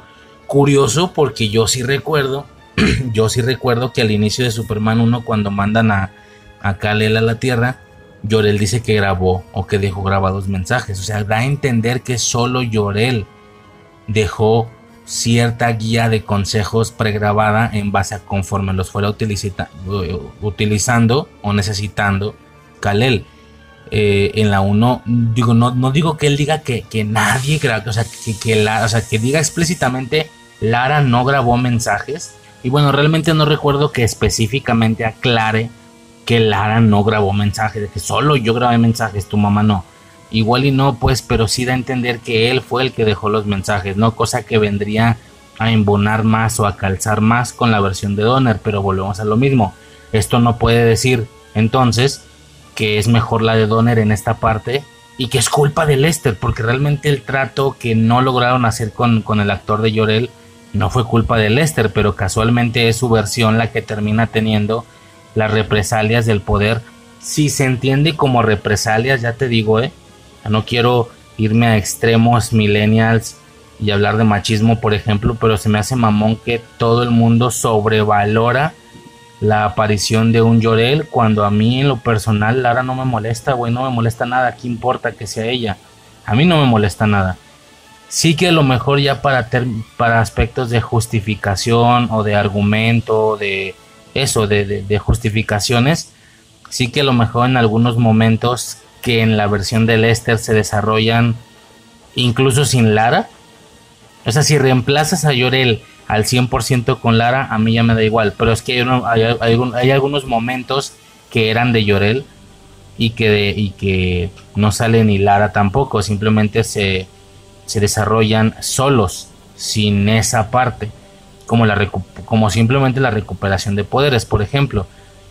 Eh, igual y sí entiendo que a cierto nivel de justificación de personajes, por así decirlo, pues a lo mejor les hace más coherencia las escenas donde sí aparece Llorel que, en las que no aparece, ¿no? Ya ahorita tal vez podremos checar eso, pero pues básicamente eso por, por la parte específicamente del ex de Tessmaker y de, eh, de Llorel y de Lara. Y bueno, aquí tengo que pasar ya directamente a la secuencia de las cataratas del Niágara, donde, si se pronuncia así? no no sé. Donde el mocoso se cae, ¿no? Hijo de su puta madre, güey. O sea, desde mocoso decía, hay que ser imbécil. Y los jefes, güey, qué pedo. O sea, el güey. Ya el hecho de que esté jugando tan cerca como del barandal y tal, pues supongo que es peligroso, pero no. Él se brincó del otro lado y está jugando a soltarse y agarrarse, soltarse. O sea, es absurdo. Es absurdo. Aún para los jefes más irresponsables, por así decirlo, es que no tiene sentido. Y le dice, mira mamá, mira. Y la morra, sí, hijo, qué bonito tragando algodón de azúcar, güey. No, no, no mames. O sea, es que hasta de mocoso me parece absurdo y pues ahora de grande, obviamente, mucho, mucho más, ¿no? Eh, esta secuencia está en ambas, digo, obviamente de super nostalgia y todo esto, ¿no? Principalmente la versión de Lester. ¿Qué pasa?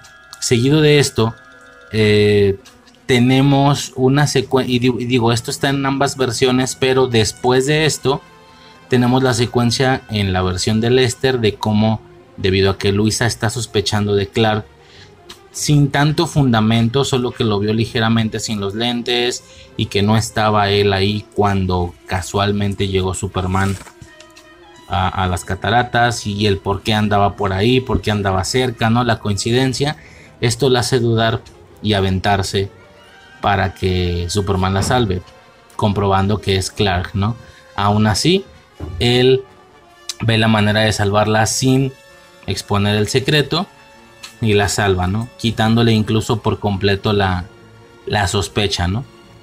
En la versión de Donner no tenemos esta secuencia, pero tuvimos una antes de las cataratas del Niágara, donde debido a que ella colorea la foto de Superman, la rellena ahí con plumón negro y le pone el aspecto de Clark, el traje, el saco, los, el sombrerito, los lentes, y es que sí queda idéntico, o sea, queda, queda tal, tal cual es Clark, ¿no? Ya ignoremos esta situación típica de que los puros lentes realmente puedan hacer un gran, gran paro a ocultarse. Al menos con personas que lo han visto muy de cerca y durante mucho tiempo, ¿no? Sí que para personas en general que lo han visto como de lejitos y tal, pues funciona, ¿no? Si vas al banco, si vas a la tienda y ves por allá Clark Kent, pues no relacionas que Superman. Incluso no ocuparían ni llevar los lentes, ¿no? Si es que nunca lo has visto tan cerca. Pero sí que para una persona como Luisa que ha tenido tanta interacción con Superman, pues resulta absurdo, pero bueno, este ya es chiste viejo y de toda la vida, ¿no? Que realmente ese no es una, el tema de unos lentes nada más, no es razón suficiente para que realmente no puedas reconocerlo, ¿no? Ya es un chiste viejo realmente. Entre muchas otras secuencias es, es esta, por ejemplo, en la que ella se avienta de ahí de la oficina para que Superman la salve. De nuevo vemos una situación similar en la que la salva sin exponer su secreto corre súper rápido, que por cierto, eh, no, nunca habíamos visto a Superman correr así, se percibe que tiene velocidad obviamente, pero realmente nunca habíamos visto esa, esa super velocidad, sobre todo el tema del hipertiempo, ¿no? Bueno, así le llamo yo, que es el hecho de, cómo todo se ralentiza mientras él se mueve a su percepción de una manera normal, pero como el tiempo está aparentemente detenido, pues esto es lo que genera el efecto de la supervelocidad, ¿no? Eh, curiosamente nunca vimos nada de hipertiempo, si no me equivoco, en, en esta tetralogía. Sí que fue un recurso sumamente gastado en Smallville, pero pues aquí no lo vemos tanto, ¿no? Y en base a que ella coloreó en el periódico, ella rellenó ahí con plumón y, y detectó que era Clark, pues es por esto que se avienta, ¿no? Es por esto que se avienta. Posteriormente, Clark de alguna manera la salva y con visión calorífica eh, y, o sea, logra como hacer que ella rebote en ese tejado, aparte de que disminuye muchísimo la velocidad de caída con, con aire, con soplido, pues bueno, aquí es extraño porque si nos vamos muy, muy, muy profundos con, con el argumento y con la justificación o con la motivación del por qué Luisa sospecha tanto, ambas tienen fallas pero en diferentes puntos temporales, ¿no? Por ejemplo, la versión de Lester para mí tiene la falla de que ella sospechara realmente sin un contexto o sin ningún fundamento. Si bien lo vio ligeramente sin los lentes, porque le limpia los lentes, él se los vuelve a poner y es como, ¿eh? ¿Quién sabe? O sea, se ve que, hace la cara de, ¿eh? No sé, me da igual. Eh, entonces su único argumento lo que, lo, lo, que la lleva a aventarse las cataratas, ahí en la cascadilla y todo ese desmadre, pues es que no estaba ahí cuando salvó al niño, ¿no? O sea, se me hace como no suficiente fundamento. En el caso de la versión de Donner tiene mucho más fundamento, tiene mucha más justificación por el tema de la foto en el periódico. Esto realmente es que tiene todo el sentido, güey, cuando lo colorea dices, es que, digo, aparte de que tú ya sabes que es él, y aparte del chiste viejo de que los lentes no deberían de ocultar lo suficiente, sí se ve tal cual como Clark, es que tal cual, se ve tal cual, entonces es un buen fundamento para dudar. Mi falla con la versión de Donner, entonces, ¿cuál es? Que tiene menos coherencia cuando lo descubre. ¿Por qué? Porque en la versión de Lester, ella con, la, con el hecho de que Superman no llegó a salvarla en las cataratas del Niágara y que pudo haber muerto, esto ya le quita por completo la sospecha. De hecho, el momento en el que lo descubre, que también son diferentes en las dos versiones, el momento en el que lo descubre, ella ya no estaba sospechando, incluso medio se estaba disculpando, medio diciendo que se sentía como una tonta. Más o menos esto es lo que está ocurriendo cuando Superman se tropieza, cosa que también es absurda, absurda, porque esta no es actuación de como Clark Kent que tiene que verse tontuelo, no, no, verdaderamente se tropieza, güey. No me hace sentido para un Superman. O sea, esquiva balas, pero se tropezó con algo que ya estaba ahí y que no recordó que estaba ahí, que era la piel esta de oso. Bueno, se tropieza. Esto hace que él ponga la mano en el fuego, pero pues ella ve que no se quemó. Le dice, tú eres Superman, tú eres Superman. Y el vato de, no, Luisa, no. Puta madre, güey, puta madre. Y se para y ya, la verga, y se quita los lentes toda esa parte me parece más lineal, no sé si me explico argumentalmente hablando. En el otro caso, si bien estaba más fundamentado el por qué se aventó de la ventana, que es por lo de la foto en el periódico, muy al estilo de las cataratas, esto la hace perder la sospecha por completo, porque también dice que se siente como una tonta. También dice que se siente como una tonta del, por qué creyó que él era Superman y pues que se puso en una situación tan embarazosa como esa, sobre todo porque cayó en sandías y la chingada, no sé qué fruta era. Pero posteriormente, acto seguido, bueno, no acto seguido, tenemos intermedio de las cataratas, pero acto seguido siendo que ella ya estaba en la misma postura que la Luisa de la versión de Lester, que por cierto aquí todavía es Luisa, no, no Lois, eh, aún así hace la prueba de la pistola que si bien no estaba cargada y lo que tú quieras, pero eh, termina siendo curioso porque ella hasta antes de esa secuencia ya había eliminado la sospecha por el embarazo, por, la embarazosa situación que vivió al aventarse la ventana.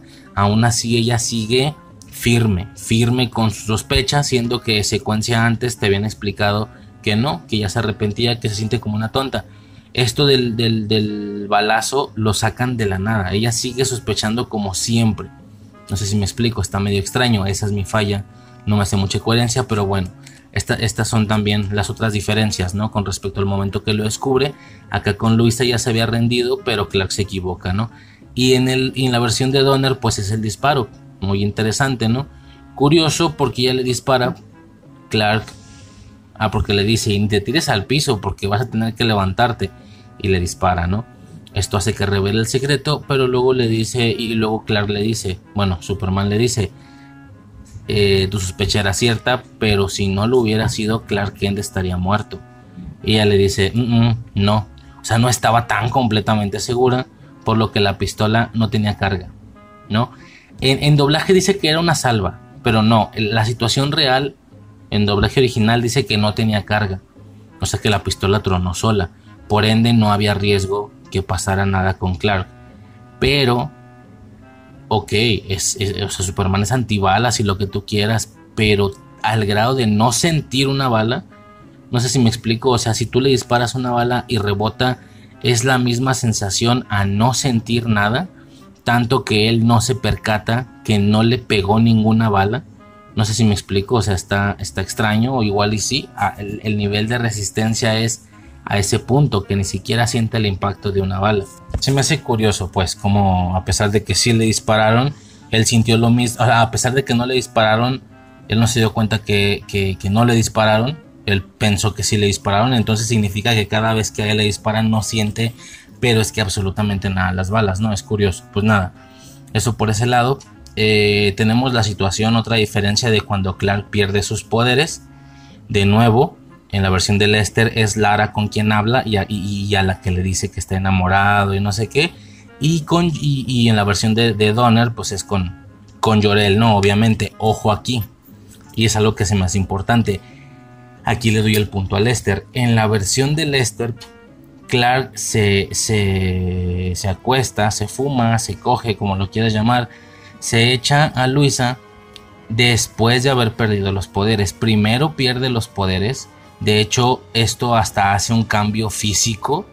O sea, su, traje de Superman cambia a una ropa normal, así con camisetita, con pantalón y lo que tú quieras.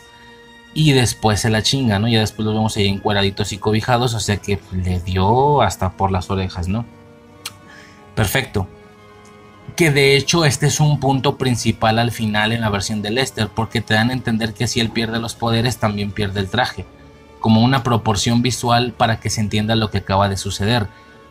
Por ende, cuando él se quita los poderes al final por orden de Sod, a él no se le quita el traje, no se le pone ropa normal. Yo en su momento de mocoso recuerdo haber pensado, ah chinga, pero no tenía que quitársele el traje, así como la anterior vez que se quitó los poderes.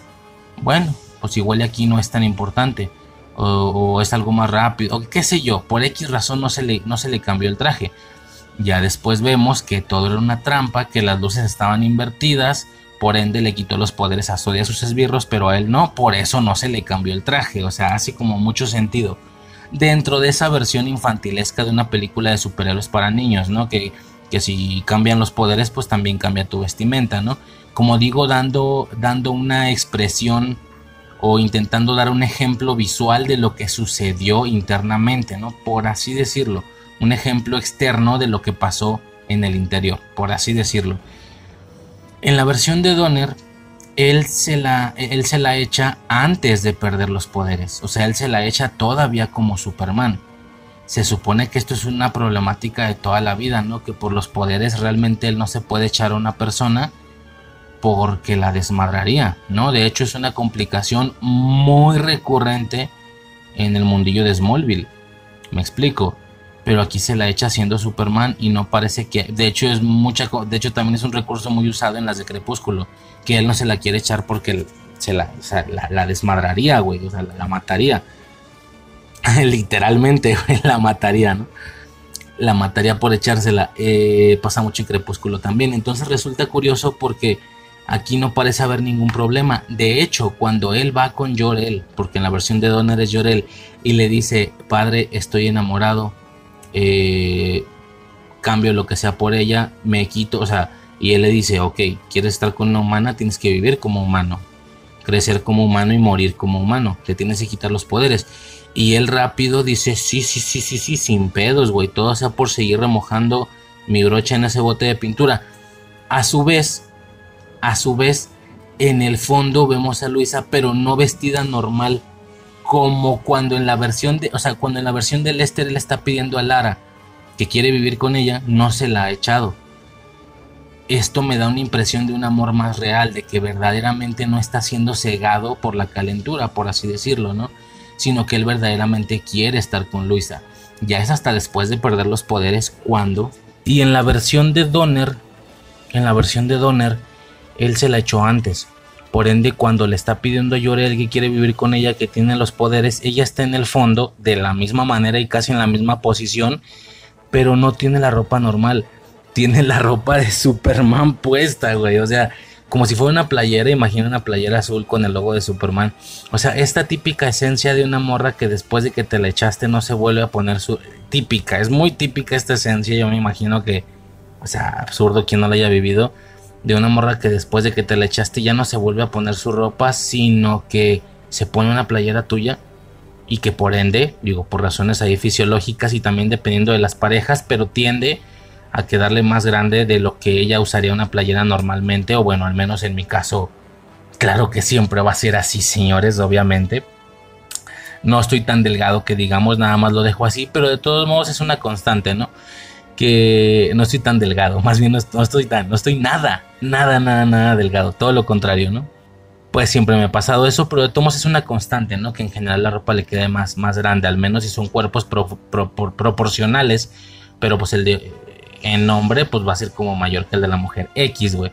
Esta sensación de que la morra se pone la playera del vato, güey, pero sigue descalza y como es una playera nada más, cubre lo como le queda un poquito más grande, cubre lo suficiente, ya me entiendes, aquella zona, pero sigue mostrando demasiada pierna y descalza, o sea, esta esencia así está Luisa. Entonces en la versión de Donner, él después de haberse le echado pidiendo que le quiten los poderes para vivir con ella, siendo que ella está atrás con la pura playera puesta, o sea, suponemos, entendemos que solo tiene la playera, está descalza, con pierna descubierta y tal, si es, es mucho esta esencia de morro enamorado nomás porque, es, porque la morra le brincó.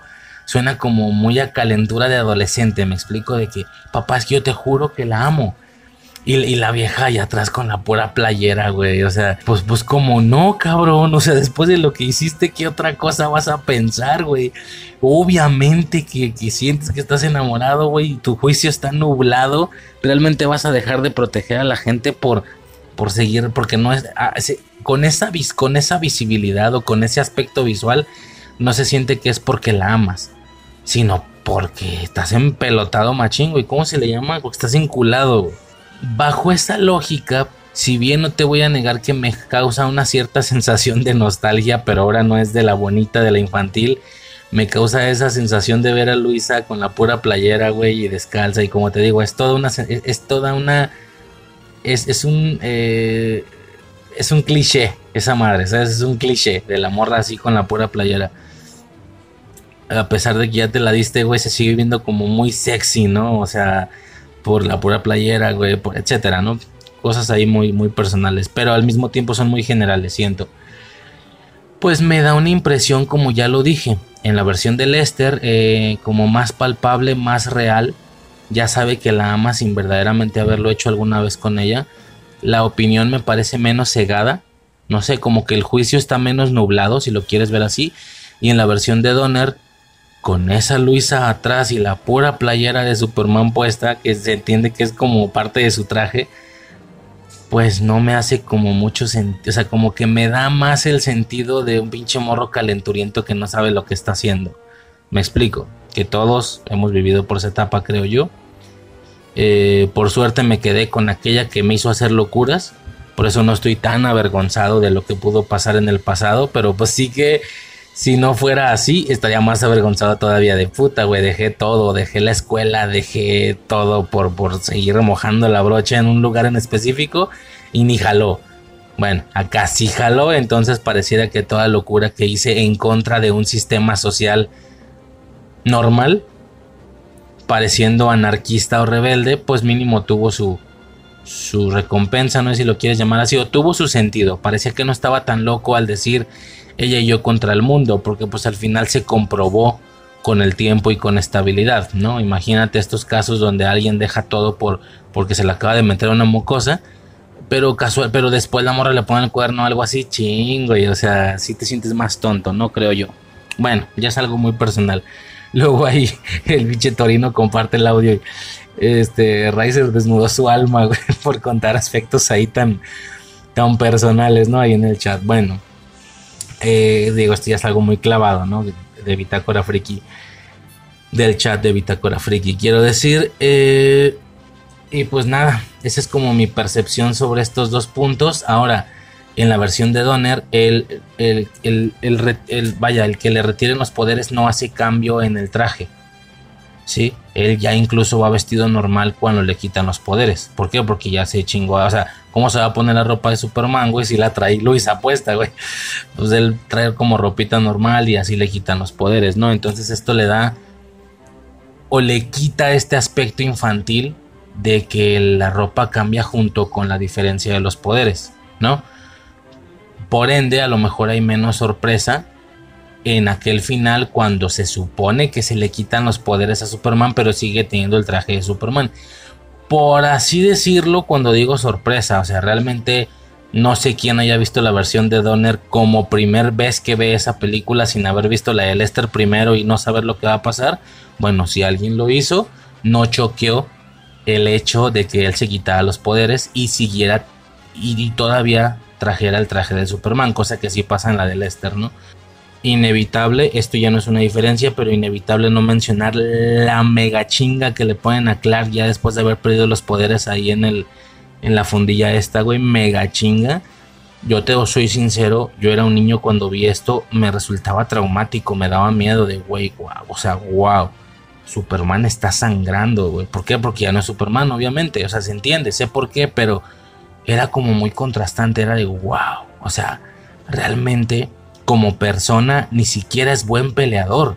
Sí, o sea, sus habilidades y lo que tú quieras pues son por sus poderes, su nivel de pelea y todo eso, pero en sí en sí ni siquiera es buen peleador como persona normal o a esta nueva proporción, o sea, no es ni mínimamente destacable entre los seres humanos normales. Tanto que un cabrón, ok, lo madrugó, le pegó por la espalda, lo que tú quieras, pero pues termina siendo algo de que se lo chingó muy fácil, güey. Muy, muy, muy fácil y, verlo sangrando de la boca, de la nariz, es algo verdaderamente impactante, güey. Yo, yo que era niño me impactó. Dije, wow, casi a nivel de tener un poquito de miedo de qué va a pasar. Te estaba muy mocoso, obviamente, ¿no? Gran secuencia, güey. Cuando recupera sus poderes, tenemos de nuevo el típico caso Llorel. Eh, bueno, aquí ya no es Lara, aquí ya es la ausencia, ¿no? cuando él recupera sus poderes en base a darse cuenta de todo lo que estaba ocasionando Sod y sus esbirros y bueno, toda esta parte me la salto, simple y sencillamente Sod agerando gente, primero a militares, luego lo llevan con el presidente, luego, etcétera, ¿no? Tomando el poder del país a grandes rasgos, no queda claro cuántos días, pero pasaron varios días, tal vez hasta meses, ¿no? Para él recuperar sus poderes, al ya no ser Superman, tiene que llegar a la fortaleza de la soledad sin poderes cosa que es obviamente un mega logro eh, acompañado de muchos, muchos ray. Como le decimos aquí, un ray es cuando pides que alguien te lleve de viaje en viaje, ¿no? Súper congelado, tal vez ya súper enfermo de gripa, qué sé yo, logra llegar, ¿no? En la versión de Lester, cuando él recupera sus poderes, él llegó a la fortaleza de la soledad y X, por ahí se encuentra un cristal tirado. El cristal que justamente le, le, recupera los poderes, ¿no? No habla con nadie, ni siquiera se ve la secuencia de cómo lo recupera, se ve como en, se ve, o sea, lo dejan como en misterio. Él encuentra el cristal, entiendes, o sea, pretenden explicar con esto y hasta un niño entiende, o yo lo entendí, quiero decir, que, ah, ya va a recuperar sus poderes, pero no vimos cómo los recuperó, pues simplemente metió el cristal en algún lado y recuperó sus poderes, su traje también, porque estamos en la realidad en la que perdió el traje físicamente y ya, fin del pedo. A mí no me choquea. A lo que voy es que vi un par de videos en YouTube comparando estas versiones y alguien decía, no, es huevón dejar una escena para que, la, para que el público la complete. Por el contrario, la majestuosa entrega de Donner nos eh, proporciona la información necesaria, nos muestra cómo recupera los poderes y bla bla. Pues mira, muy a mi punto personal no me estorba o no me afecta que no muestren, porque ese es el punto, ¿no? Por eso es una sorpresa, por eso sorprende tanto. O sea, cuando él, eh, cuando se acaba esa secuencia del cristal verde, tú dices, a ver, entonces si sí los recuperó o no. O sea, seguramente sí. Ninguna película de superhéroes tiene un final amargo, ¿no? o bueno, de este tipo de películas noventeronas, eh, ochenteronas, setenteronas realmente.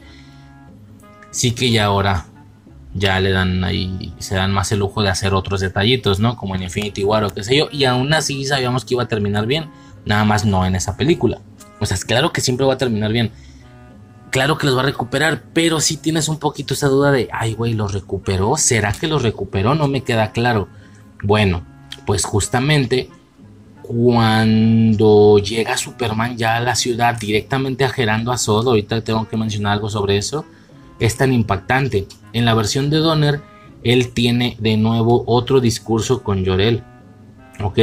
Eh, Llorel explica eh, que él, para poder recuperar sus poderes y para poder enmendar su error, porque fue un error haber tomado esa decisión, se va a gastar toda la energía restante de la, de la fortaleza de la soledad la energía que se utiliza para mostrar las proyecciones, para ahora sí que todas las grabaciones que le dejaron a modo de consejos, vaya, el, simple hecho de que Llorel en sí pueda proyectarse, o lo que sea esta especie de inteligencia artificial o de esencia grabada de Llorel. Eh, por lo que si él toma la decisión de recuperar los poderes para salvar a su gente, a su humanidad, es la última vez que lo va a volver a ver. No lo va a volver a ver en su vida. Entonces, por ende, pues obviamente Clark dice que sí. Y técnicamente es Jorel despidiéndose. Un poquito molesto por la decisión estúpida que tomó. Y se despide. A grandes rasgos se despide. Porque es la última vez que lo vamos a ver. Entonces sí puedo entender que sea un poquito más emotivo. Eh, si tuviera que ser crítico o frío, que soy malo yo para hacer eso, supongo que sí le daría el punto a Donner. Definitivamente es más desarrollo. Pero volvemos a lo mismo como la secuencia cierra dejándote clarísimo que Superman regresó y que tiene los poderes de nuevo, aunque el costo fue perder a Llorel, no es tan impactante cuando él llega a la ciudad, porque ya sabíamos que iba a llegar. Acá no es que no supiéramos, repito, ya, ya sabes que una película de superhéroes va a terminar bien, pero es impactante porque realmente no viste en qué momento regresó Superman. Por eso es tan épico como el airecito vuela a los periódicos, y luego llega este cabrón, Superman, y todo el mundo se emociona. General, ¿quiere salir a la calle? Bueno, estoy hablando de la versión doblada, obvio. No, no, no, fue fantástico. Fue fantástico. A mí me gustó mucho. Entonces, pues, pues, cualquiera está bien, pero pues es más nostálgica la de Lester y no me estorba. Ese es el punto importante, ¿no? Pues nada, lo que ya acabo de decir ahorita, Superman llega y en doblaje al menos, no sé bien que le diga en inglés, Nada más sé que como la versión de Donner, al ser una película entre comillas nueva, entre comillas, ya me entiendes, por ser una película de mayor actualidad, eh, no, a ver, la cosa con estas películas es que tienen dos doblajes latino. Como muchas, yo lo he mencionado con Karate Kid. Karate Kid tiene el doblaje con el que fue transmitida en su momento en la televisión, que es con la que yo crecí, que es la voz de Gohan. La voz de Gohan la tiene Daniel Aruso y después hay un redoblaje, supongo que ya que suene completamente digital, que suene, que suene bonito, que suene pulido, eh, para plataformas de streaming y demás. Cuando yo escucho este, estos dos tipos de doblajes, la primera impresión que yo puedo dar en todos los casos es que al segundo doblaje le falta corazón. Esa es la palabra, corazón, sensación, sentimiento. Es como muy cuadrado, muy lineal. Pero pues siendo bien francos, o sea, al doblaje al que yo sí le estoy adjudicando corazón casualmente es el que vi de mocoso, así que igual y puede ser mi percepción distorsionada por la nostalgia, esto lo entiendo perfectamente. En el caso de Superman pasa igual, estas películas tienen un primer doblaje, posteriormente son con las que yo crecí, posteriormente son redobladas con algo mucho más digital, mucho más de calidad, pero por ende, desde mi percepción, a lo mejor personal y tonta, más lineal, más cuadrado, menos sentimiento, menos emociones, extraño. Esto ocasiona entonces que en el doblaje de la versión, porque ya saben que yo veo las cosas dobladas, güey, lo he dicho muchas veces, entonces estoy hablando de doblaje también. En la versión de Donner, en la versión de Donner, güey, dice otra cosa.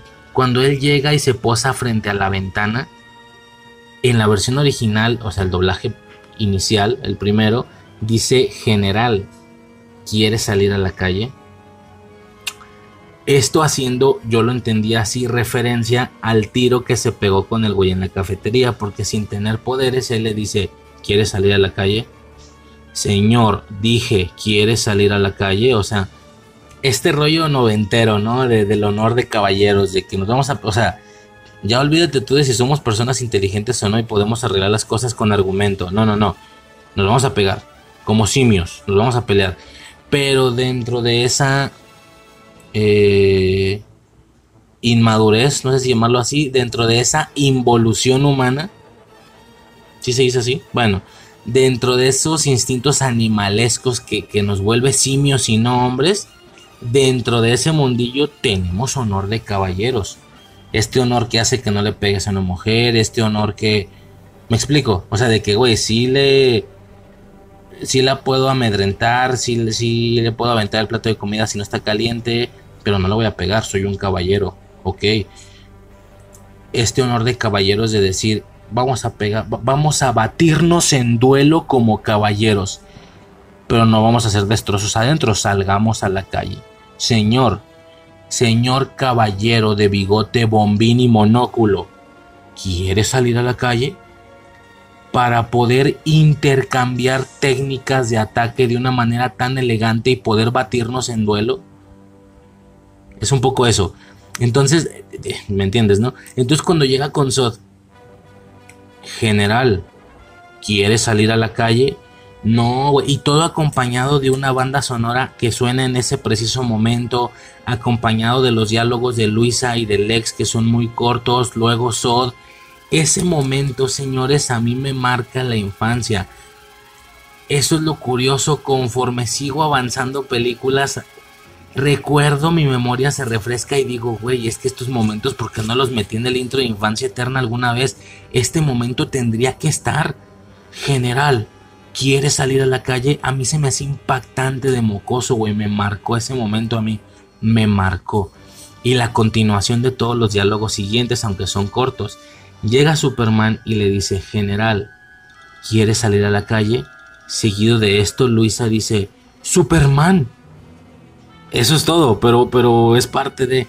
Posteriormente Lex lo ve y dice Superman con un demonio amigos a él. Él es Superman. ¿Por qué? Porque Sod no sabía cómo lucía. Nada más el presidente le había dicho que Superman era el único hombre en la Tierra que no se iba a arrodillar ante él. Y Sod le dice, pues, pues qué estúpido, ¿no? Tráemelo para que veas cómo luego que se arrodille. Después Lex Luthor, por toda la información que había recibido de la fortaleza de la soledad, les dice que Kalel está en la tierra, porque él ya entiende que se llama Kalel, todo eso. Ellos lo reconocen, reconocen el nombre de Kalel como el hijo del carcelero, de quien los encerró, de Yorel. Tal vez lo conozcan como Superman. Ah, entonces él es Superman. Hacen esa relación y ya desde ahí entienden que Kalel es Superman, pero no saben cómo luce. Por eso cuando él llega, digo, como si no fuera suficiente que está volando fuera de la ventana, que no está volando, se posa en un lugar que se ve más chido eso. General, quiere salir a la calle, ellos, a pesar de que está allá afuera y que lo está gerando, no reaccionan, no entienden que él es Superman y Kal-El. Entonces, Superman da su diálogo. Luisa dice Superman. Después Lex Luthor dice Superman con un demonio amigos a él. Y después él dice, ven aquí, hijo de Llorel ríndete ante Sod. Y salen, salen reventando la ventana y se empiezan a pegar el tiro, ¿no?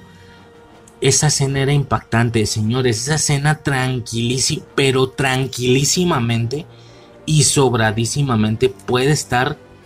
Digo, ya saben nuestra premisa, ¿no? De que todos los momentos que ustedes escuchen en el intro de Infancia Eterna es porque marcaron a su servidor. De sobremanera, de sobremanera, marcaron a su servidor.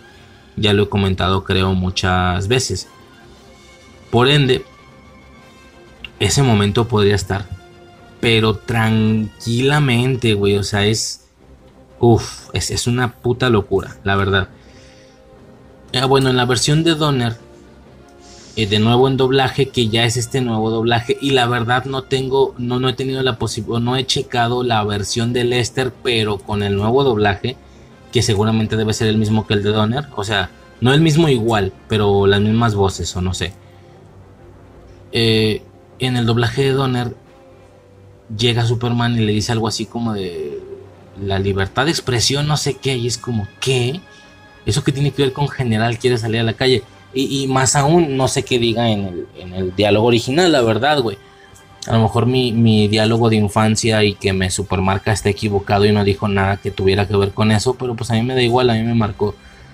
Le dice algo de la expresión o no sé qué, ¿no?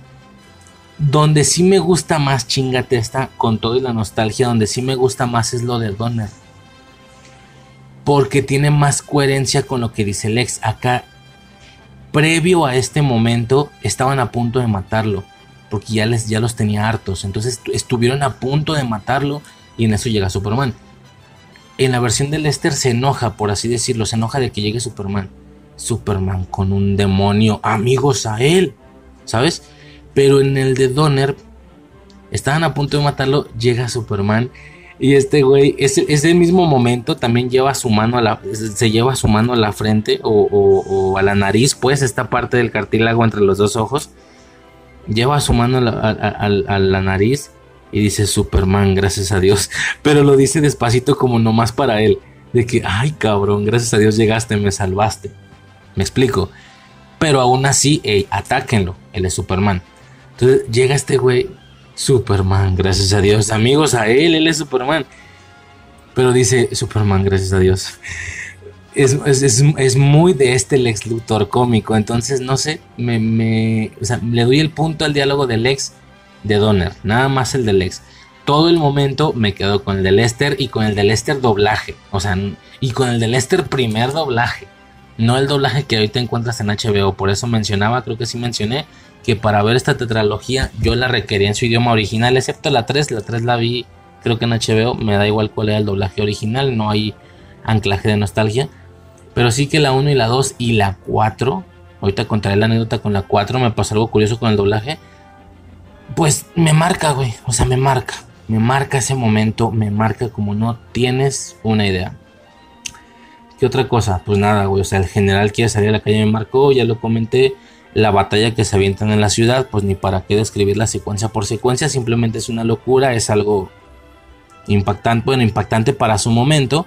Ahorita te pones hombre, en Man of Steel y te chingas la batalla de, de Superman contra Zod y oh, por Dios, qué gran diferencia. Que de hecho, independientemente de que esto pase en los cómics y lo que tú quieras, ya he dicho yo que la mayoría de la gente que ve las películas no leyó cómics. Entonces, cuando uno estaba viendo Man of Steel, esa secuencia entendías que era como Superman 2. Era Superman y Sos peleándose en la ciudad. Ah, es como Superman 2, no, o sea, era esta la que se le hacía referencia, pues la pelea para sus parámetros y para sus tiempos, pues, pues, está bien, güey, o sea, es que es lo que pasa con el pasar, es lo que pasa con el pasar, es lo que ocurre con el pasar del tiempo, güey. O sea, tú te chingas la batalla de Anakin y de Darth Vader en en el Imperio contraataca y luego te chingas la batalla de Obi-Wan contra Anakin en, la del Sith, ¿cómo se llama? En la tercera. Oh, por Dios, es que te cagas, güey, te cagas, o sea, claro que vas a preferir una batalla por encima de otra por el movimiento, pero al mismo tiempo, pues son como los alcances que tenían en aquellos años. Entonces, para aquellos años creo que la batalla estuvo bien. Vaya, yo de mocoso, que ya la estaba viendo 20 años después, pero sin tener una mano of como referencia, se me hacía muy movido, se me hacía muy dinámico, era una gran batalla. Ya veía las cositas chafitas, aún desde mocoso, de que les dan un vergazo y salen volando, pero se ven como, como muy estáticos, ¿sabes? O sea, no sé. La X, todo lo chafita que puedas notar en esta secuencia, pues hasta un mocoso lo, lo podría notar, ¿no? Como, como fue mi caso. Pero pues está padre, está padre. Posteriormente se van a la, fortaleza, ya lo comenté, lo de los, lo de los este, poderes raros y lo de la cámara invertida, ¿no? Que las luces estaban, las luces rojas del sol de Krypton estaban afuera, no adentro. Le quitó los poderes a ellos, no a Superman. Bueno, todo eso ya se comentó, ¿no? Aquí tenemos una diferencia abismal entre, digo, todo esto es más o menos lo mismo con diferentes tomas y lo que tú quieras. Aquí tenemos, señores, una de las cosas sumamente más interesantes o más importantes a mi percepción y es el beso borramemorias, ¿ok? Contra regresar el tiempo, dándole la vuelta al planeta, dándole vueltas al planeta otra vez, igual que en la primera. Esto sí me sorprendió. A ver, la etiqueta general de estas dos versiones es Donner es superior. Donner Cut es superior. Creo que puedo y, están intentando dejar la nostalgia de un lado si es que tuvieron nostalgia por la de Lester. Y, y hasta cierto punto lo entiendo. Si te fijas hasta el momento, hasta yo que me rijo por la infancia y por la nostalgia, me ha tocado darle más de, más de algún punto a la versión de Donner, por encima de la de Lester. E, esa secuencia del periódico, e, etcétera, no siento que está mucho mejor argumentada, aunque ya dije, para muchos de los, para muchas de las situaciones, para muchos de los momentos, a la versión de Donner le hace muchísimo paro que salga Llorel o que Llorel pueda salir en las grabaciones beneficio que no tenía la versión de Lester. Y en automático esto no significa que una cosa sea culpa de uno y que la otra cosa sea gracias a uno. Realmente es algo de la producción. Primero no se consiguió el permiso, después para la versión de Donner, ahora sí ya se animaron a pagar. O, Donner cobraba mucho menos porque ya habían pasado años, qué sé yo. Pero esto no se le puede atribuir a Lester como un, como un fallo. O sea, eso fue fallo de la productora en aquellos tiempos. Bueno, si bien estas cositas ayudan mucho, a nivel general puedo, aunque no sé de rubros de cine, yo puedo entender por qué es que las personas se refieren a la versión de Donner como superior. Es que sí lo entiendo. Excepto por esta parte final. Es absurdo, es absurdo. Lo del beso memoria, lo del beso borra memorias también.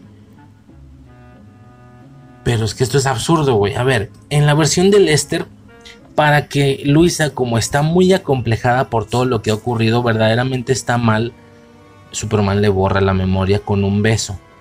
Y esto la hace ser feliz. De nuevo, la Luisa de siempre.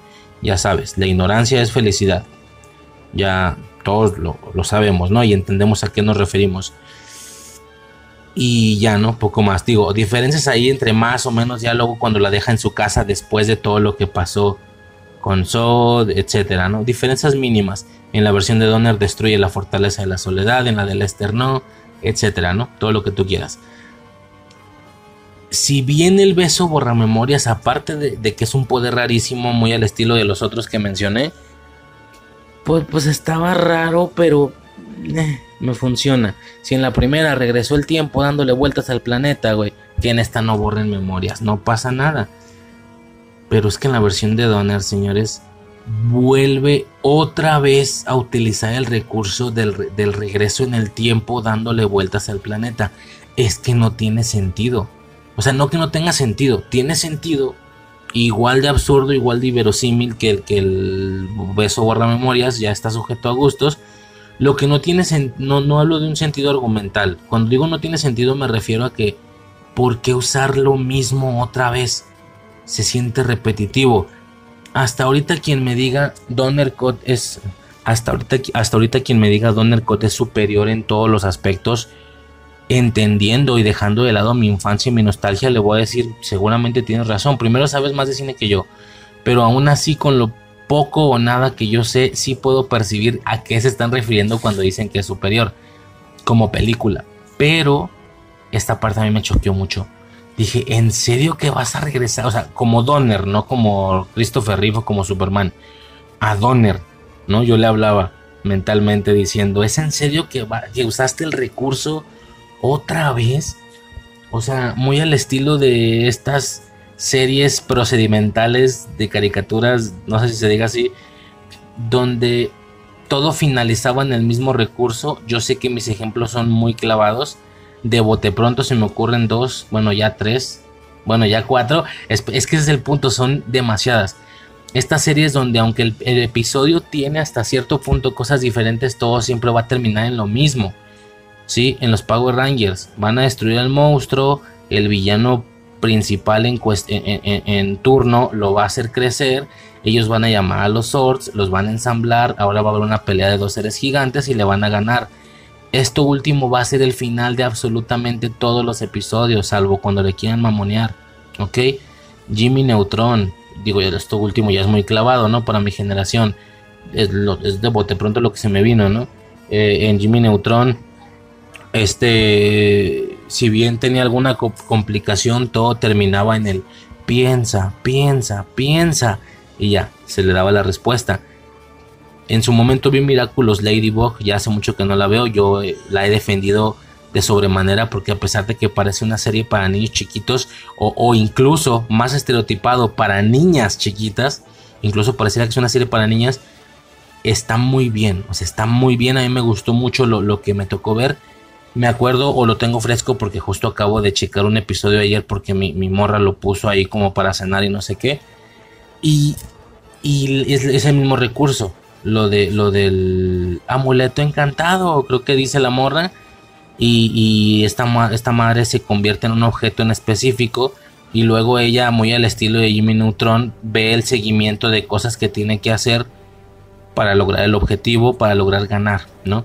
Esto tan, tan siempre le va a asegurar la victoria que yo le digo a mi morra, chinga madre, porque desde que llegan al lugar de pelea no hace esa madre desde el inicio? De todos siempre va a funcionar, ¿no? Es lo mismo, güey. Yo, o sea, ya sé que no sucedió así, pero me pongo a pensar, es al chile que si Donner hubiera hecho, si él se hubiera encargado de la tetralogía entera, porque ya sabemos que él fue solo de la primera, parcialmente en la segunda, luego fue cambiado por Lester y ya no sé bien si Lester sea el de la tercera y la cuarta o cambiaron de director otra vez, no sé. A diferencia de la tetralogía Burton Schumacher, es aquí el dato del director termina no siendo tan importante. Sí en las primeras dos, sí en las primeras dos, lo de Lester y Donner. Pero ya me da como igual quién fue en la tercera y la cuarta, me explico. No tiene tanto ese misticismo como lo tiene de la tetralogía de, de Burton y de Schumacher. Pero bueno, suponiendo, ¿no? Te imaginas, güey, o sea, neta que si Donner se hubiera aventado la tetralogía entera, todas las películas las hubiera cerrado con el, con el giro a la Tierra y regresar el tiempo para deshacer los destrozos. Todas las películas hubieran terminado así, o sea, imagina la 3, imagina la 4 terminando con ese giro. A mí me choqueó mucho, me choqueó mucho. Te digo, el beso borra memorias es raro, pero es que si eso es raro, esto es peor para mí. Y, lo mamón es que técnicamente revive y les vuelve a dar poderes, por así decirlo, porque regresa en el tiempo, ¿no? Entonces, si regresa en el tiempo, desde ver cómo todos los destrozos se deshacen, todo lo que pasó en la ciudad y todo ese rollo, incluso vemos cómo Sodi y los secuaces regresan a la zona fantasma, a pesar de que eso está fuera de la órbita de la Tierra. No sé si me estoy explicando.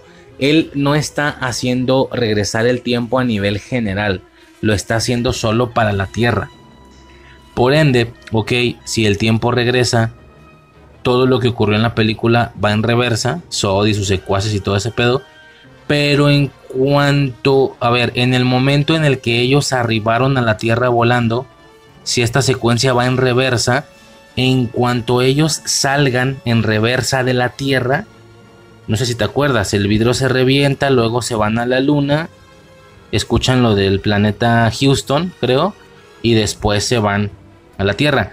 Si él estaba regresando el tiempo en la Tierra, entonces eh, el tiempo en reversa hacía que ellos fueran volando hacia afuera de la Tierra y de espaldas, que es cuando entraron. Y en cuanto salgan de la órbita de la Tierra y de la órbita a la que él está dando vueltas, ya se liberan de esa reversa y estarían los tres vivos con poderes y afuera en el espacio. Pero no, las vueltas que él está dando a la Tierra también afectan al espacio alrededor. Por ende, ellos se regresan, se regresan, se regresan, vuelven a estar encerrados en el vidrio y se vuelven a alejar por donde, o sea, llegan por donde vinieron, por así decirlo, ¿no? No sé, estuvo muy raro. Es como una resolución muy de estas caricaturas procedimentales, muy de Power Rangers, güey, de que todas las veces se va a hacer grande el monstruo y todas las veces van a usar su robot y todas las veces todo eso. Me, explico. Más o menos me estoy explicando. A mí me choqueó mucho eso, ¿no? Y lo más absurdo de, todo, para la versión de Donner, que de mocoso me gustaba mucho esta secuencia, es como él llega a vengarse del güey que le partió el hocico, güey. toda esta secuencia de cómo él llega a vengarse del güey del bar, obviamente ya con poderes, eh, era placentera, por supuesto que era placentera cuando era niño, pero incluso está desde niño y ahora lo reafirmo mucho más, o sea, absurdo, ¿no? También, o sea, esto no parece mucho de un Superman. Claro que ya no había manera en la que él te ganara en esa situación, ¿no? Digo, también no es como que le ponga una chinga, que le saque la sangre o que lo mate, pero pues sí que lo humilla y le pone un, no, no sé, no sé, o sea, como que no me parece muy de Superman eso que pasa al final. Me explico. Tanta gente cagando el palo que porque le partió el cuello a Sod siendo que estaba a punto de matar a una familia y bueno, todo eso. Y no, y no es un meme actualmente o de la comunidad ahí de Superman y tal que este Superman es uno de los actos más, eh, ¿cómo, decirlo? menos honorables que él haya hecho, güey. O sea, no sé, hasta cierto punto un Superman tiene que ver a la gente como Jesucristo, ¿no? O sea, hacia abajo, como de perdónalos, Padre, por todo lo que hacen. O sea, un rollo así muy... Eh, eres inferior, pero te voy a cuidar aún con todo y que haces cosas malas. Sí te vas a ir a la cárcel, pero no te voy a matar, güey. No, no es que lo matara, pues, pero no sé, como que no me, no, no me hace mucho sentido esa lección. Poco más que decir por la versión de Lester. En la versión de Donner, que es básicamente la misma secuencia absurdo. Absurdo, señores. Si él le dio la vuelta al planeta en la versión de Donner y regresó el tiempo, la manera en la que este güey lo reventó nunca sucedió. Nunca sucedió. Nadie debería de recordar nada. Ni el güey que le pegó en su madre, ni el del lugar, del bar. Todos los destrozos, al igual que los destrozos en la ciudad, debieron de haberse deshecho, por así decirlo, ¿no? Irse en reversa no, la secuencia es montada exactamente igual que la que está en la versión de, de Lester.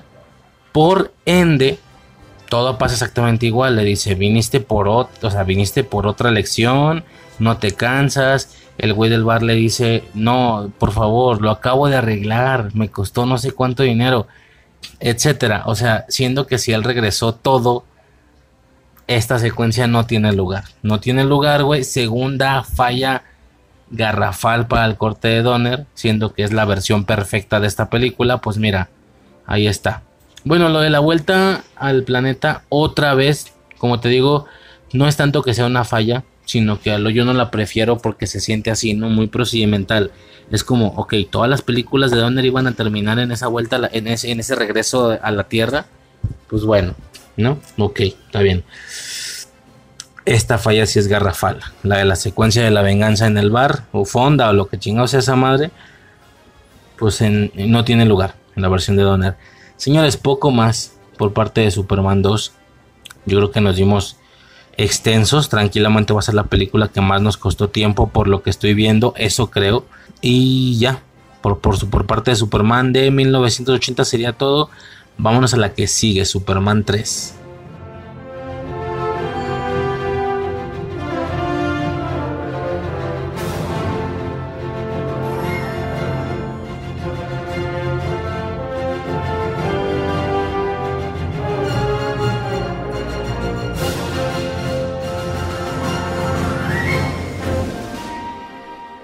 Ok, señores, pues en esta ocasión vamos a pasar a hablar un poquito, a hablar rápidamente sobre la película Superman Returns, Superman regresa del 2006. Eh, El 2006, esta película que eh, yo creo que con junto con Supergirl eh, eran estas películas que, que no se podían percibir como tan parte de la saga. Me explico como que esa saga virgen eh, sin ningún tipo de situación ahí rara, pues es la tetralogía de Christopher Reeve y fin del pedo, ¿no? Pero sí que se le podrían sumar ya rascándole, y ni rascándole tanto, o sea, realmente tiene un cierto, eh, una cierta situación de continuidad ahí ambos productos, pues podrían contar estos otros dos, ¿no? Por así decirlo, eh, que sería Supergirl y Superman regresa, ¿no? Básicamente. Incluso yo creo que este sería el que menos de los dos, ¿no? Porque Supergirl como Super Chica como quiere y comparte ahí temporalidad, o sea, realmente cuando sale Super Chica estábamos en los meros, eh, bueno, estábamos yo no, ¿verdad? Pero estaban en el mero tiempo de las películas de Christopher Reeve. De hecho, sale entre la 3 y la 4, entonces ni siquiera sale la 4 todavía. No es que sean las mejores, la, la 3 y la 4, pero se entiende, ¿no? O sea, estaba muy, muy fresco ese pedo. Sí que Superman regresa, viene a caer ya en un punto donde esto ya pasó hace muchos años, donde Christopher Reeve ya es una leyenda como Superman y ya había fallecido incluso, ¿no? Para cuando se inicia el rodaje de esta película, entonces pues, bueno, de alguna manera tal vez está un poquito más fuera de la ecuación que Supergirl, pero como te digo, medio rascándole y no tanto, o sea, realmente sin rascarle tanto, eh, la saga de cuatro películas se puede extender a seis, ya muy a huevo, ¿no? Contando Super Chica y Superman Returns. Y por eso digo que sin rascarle tanto, porque ya buscándole más, no, pues ya ahora sí que por ejemplo, a partir de spoilers, spoilers nada más aclaro, a partir de cierta temporalidad, pues obviamente ya rascándole, pues obviamente se agregan un chingo de cosas, ¿no? Como la posibilidad de que... Es, que está el tema este del multiverso DC, ¿no? Que el multiverso DC está combinándolo todo, está combinando series con películas, con... Entendiendo que en alguna ocasión el, Flash de la serie se cruzó con el Flash de Ezra Miller, entonces en automático esto es parte de aquello, por así decirlo. Esto significaría que si tú quieres ver el DCU de las películas desde Man of Steel hasta Flash, pero lo quieres ver al completo con todo su multiverso, técnicamente tienes que ver el Arrowverso también. Se pone medio extraño, obviamente ya si nos enfocamos a una rascada de ese tipo, entonces no terminas porque al final el, Superman eh, de Brandon Ruth de Superman regresa técnicamente es el mismo Superman de la, de la saga de Christopher Reeve, al menos el de las primeras dos películas. Y al mismo tiempo, técnicamente ese es el Superman que aparece en Crisis en Tierras Infinitas, el cruce de las series, ya como un Superman de Kingdom Come. Entonces esto lo conecta también con el Arrowverso y a su vez, o sea, eso es como que mucho desastre, ¿no? Eso ya rascarle mucho, ¿no? De que, ah, quieres saber o quieres ver las películas relacionadas con Christopher Reeve, pues nos vamos hasta Flash, hasta el Arrowverso y a... Puta, güey, o sea, ¿de qué me estás hablando, no? Pero bueno, sin rascarle tanto, sí que son yo creo que esas dos. O sea, se puede extender de 4 a 6 y todavía sigue siendo como que esa saga... Meh, pero ya me entiendes, no sé, ya se sienten fuera. Realmente la parte intocable es la tetralogía de, de Christopher Reeve. Pues nada, señores, estamos divagando demasiado. Venimos a revisar esta película por la situación ya ya mencionada, la eh, creo que se va a ser el acomodo, sí, porque esto es un esto es un desorden, o sea, están escuchando los bloques de audios en un orden diferente al cual fueron grabados, entonces puede que se escuche alguna inconsistencia y demás. Lo que sí tengo bien claro, eh, desde mi perspectiva temporal, este bloque se graba después de Supergirl, ok, después de Supergirl, pero lo están escuchando si van en orden ahorita antes de Supergirl. ¿Me explico? Porque ya es hasta después que se empiezan a generar ciertas situaciones y ya hago, ya tengo que hacer un cierto acomodo de los, de los audios de una manera distinta a la que se tenía planeada. Me imagino que ya lo habré mencionado desde el inicio del podcast, ¿no? Bueno, si ya tiene que ser así, ¿por qué decido ponerlo aquí? Pues porque esta película técnicamente viene a cumplir la función de una tercer parte del Superman de Christopher Reeve pero alternativa. Obviamente no aquella tercer parte con eh, la de Gus Gorman y todo eso, que ya también creo que después de esto se estaría hablando de eso, aunque yo ya lo hable, ya me entiendes. Creo, esto es un esto, es un desmadre, esto es un desastre multiversal, temporal, dimensional, espacio, tiempo, bla. Bueno, eh, el caso es ese, ¿no? Que que ya con un cierto acomodo decido ponerlo en este punto porque técnicamente viene a, funcionar como una tercera película. Esta película lo que hace es retomar los eventos del Superman de Christopher Reeve, pero corta a la mitad, corta después de la segunda película e ignora los eventos sucedidos en la tercera y cuarta película. De momento, al menos para mí, esto no me resulta nada confuso. Estoy bastante acostumbrado a este tipo de cosas, principalmente con la saga de Halloween principalmente, que es como, ok, vamos a una nueva película, pero esta, esta solamente cuenta esta y esta, o estas dos, me explico. Es, es curioso, no, no sé, me, parece curioso. Esta nueva, esta nueva trilogía que salió ignora todo menos la primera, ¿no? O sea, realmente sí son muy pedestalizadas o muy, eso, ¿no? Muy puestas en pedestal, son muy puestas como monumentos estas primeras entregas de las sagas y de las franquicias y como máximo alguna secuela se alcanza a colar, pero hasta ahí. Siempre es común que ya el resto es basura para todas las personas, ¿no? Pues ni pedo, es lo que hay. Agradezco infinitamente estos productos que intentan retomar esa continuidad, pero con todo y las películas que existieron, así sean malas, no importa, un Cobra Kai que lo retoma todo, cabrón, así hasta, hasta Karate Kid 3, güey, y tal vez después también retoma la 4. Chucky, que cuando empezó la serie de Chucky se decía que solo retomaba las primeras películas, las primeras dos o algo así. Pura madre, güey, lo tomó en cuenta todo. O sea, hay, que tomar en cuenta todo lo que existe y aún así intentar hacer un buen producto.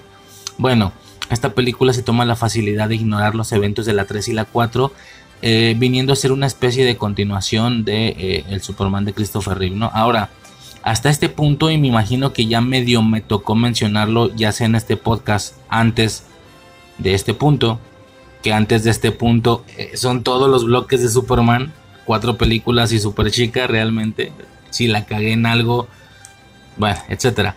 El caso es que eh, yo medio aclaraba que no me, o sea, no me, yo mencionaba más bien que no me quedaba tan claro si este es técnicamente el mismo Superman o no.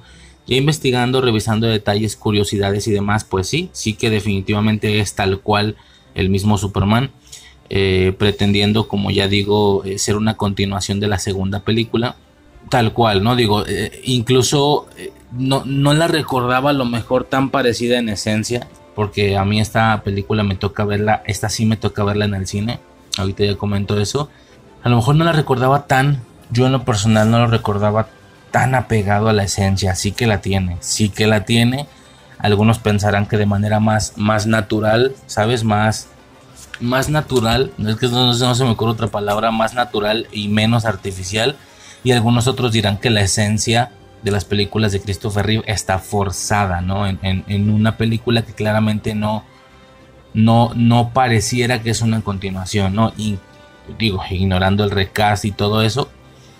En lo personal estoy un poquito en medio, o sea, como que a veces me resulta muy natural y a veces digo, mm, o sea, esto como, no sé si me estoy explicando, o sea, es que sobresaturan, por ejemplo, de la banda sonora que yo no recordaba esto, pero claro que es exactamente la misma banda sonora de las películas de Christopher Reeve. Vaya, ni siquiera es un retrabajo, creo que son las mismas piezas, las escucho igual.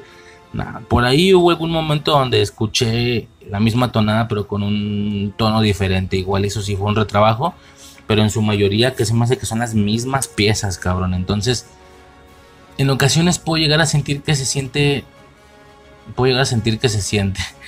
Puedo llegar a percibir que se siente natural, que sí, que con un poquito de esfuerzo de mi parte me podría llegar a creer que esto es lo que siguió, pero al mismo tiempo en ocasiones llego a pensar que esto tranquilamente y si le quitas los elementos de la banda sonora de etcétera, tranquilamente podría ser también una nueva adaptación de Superman.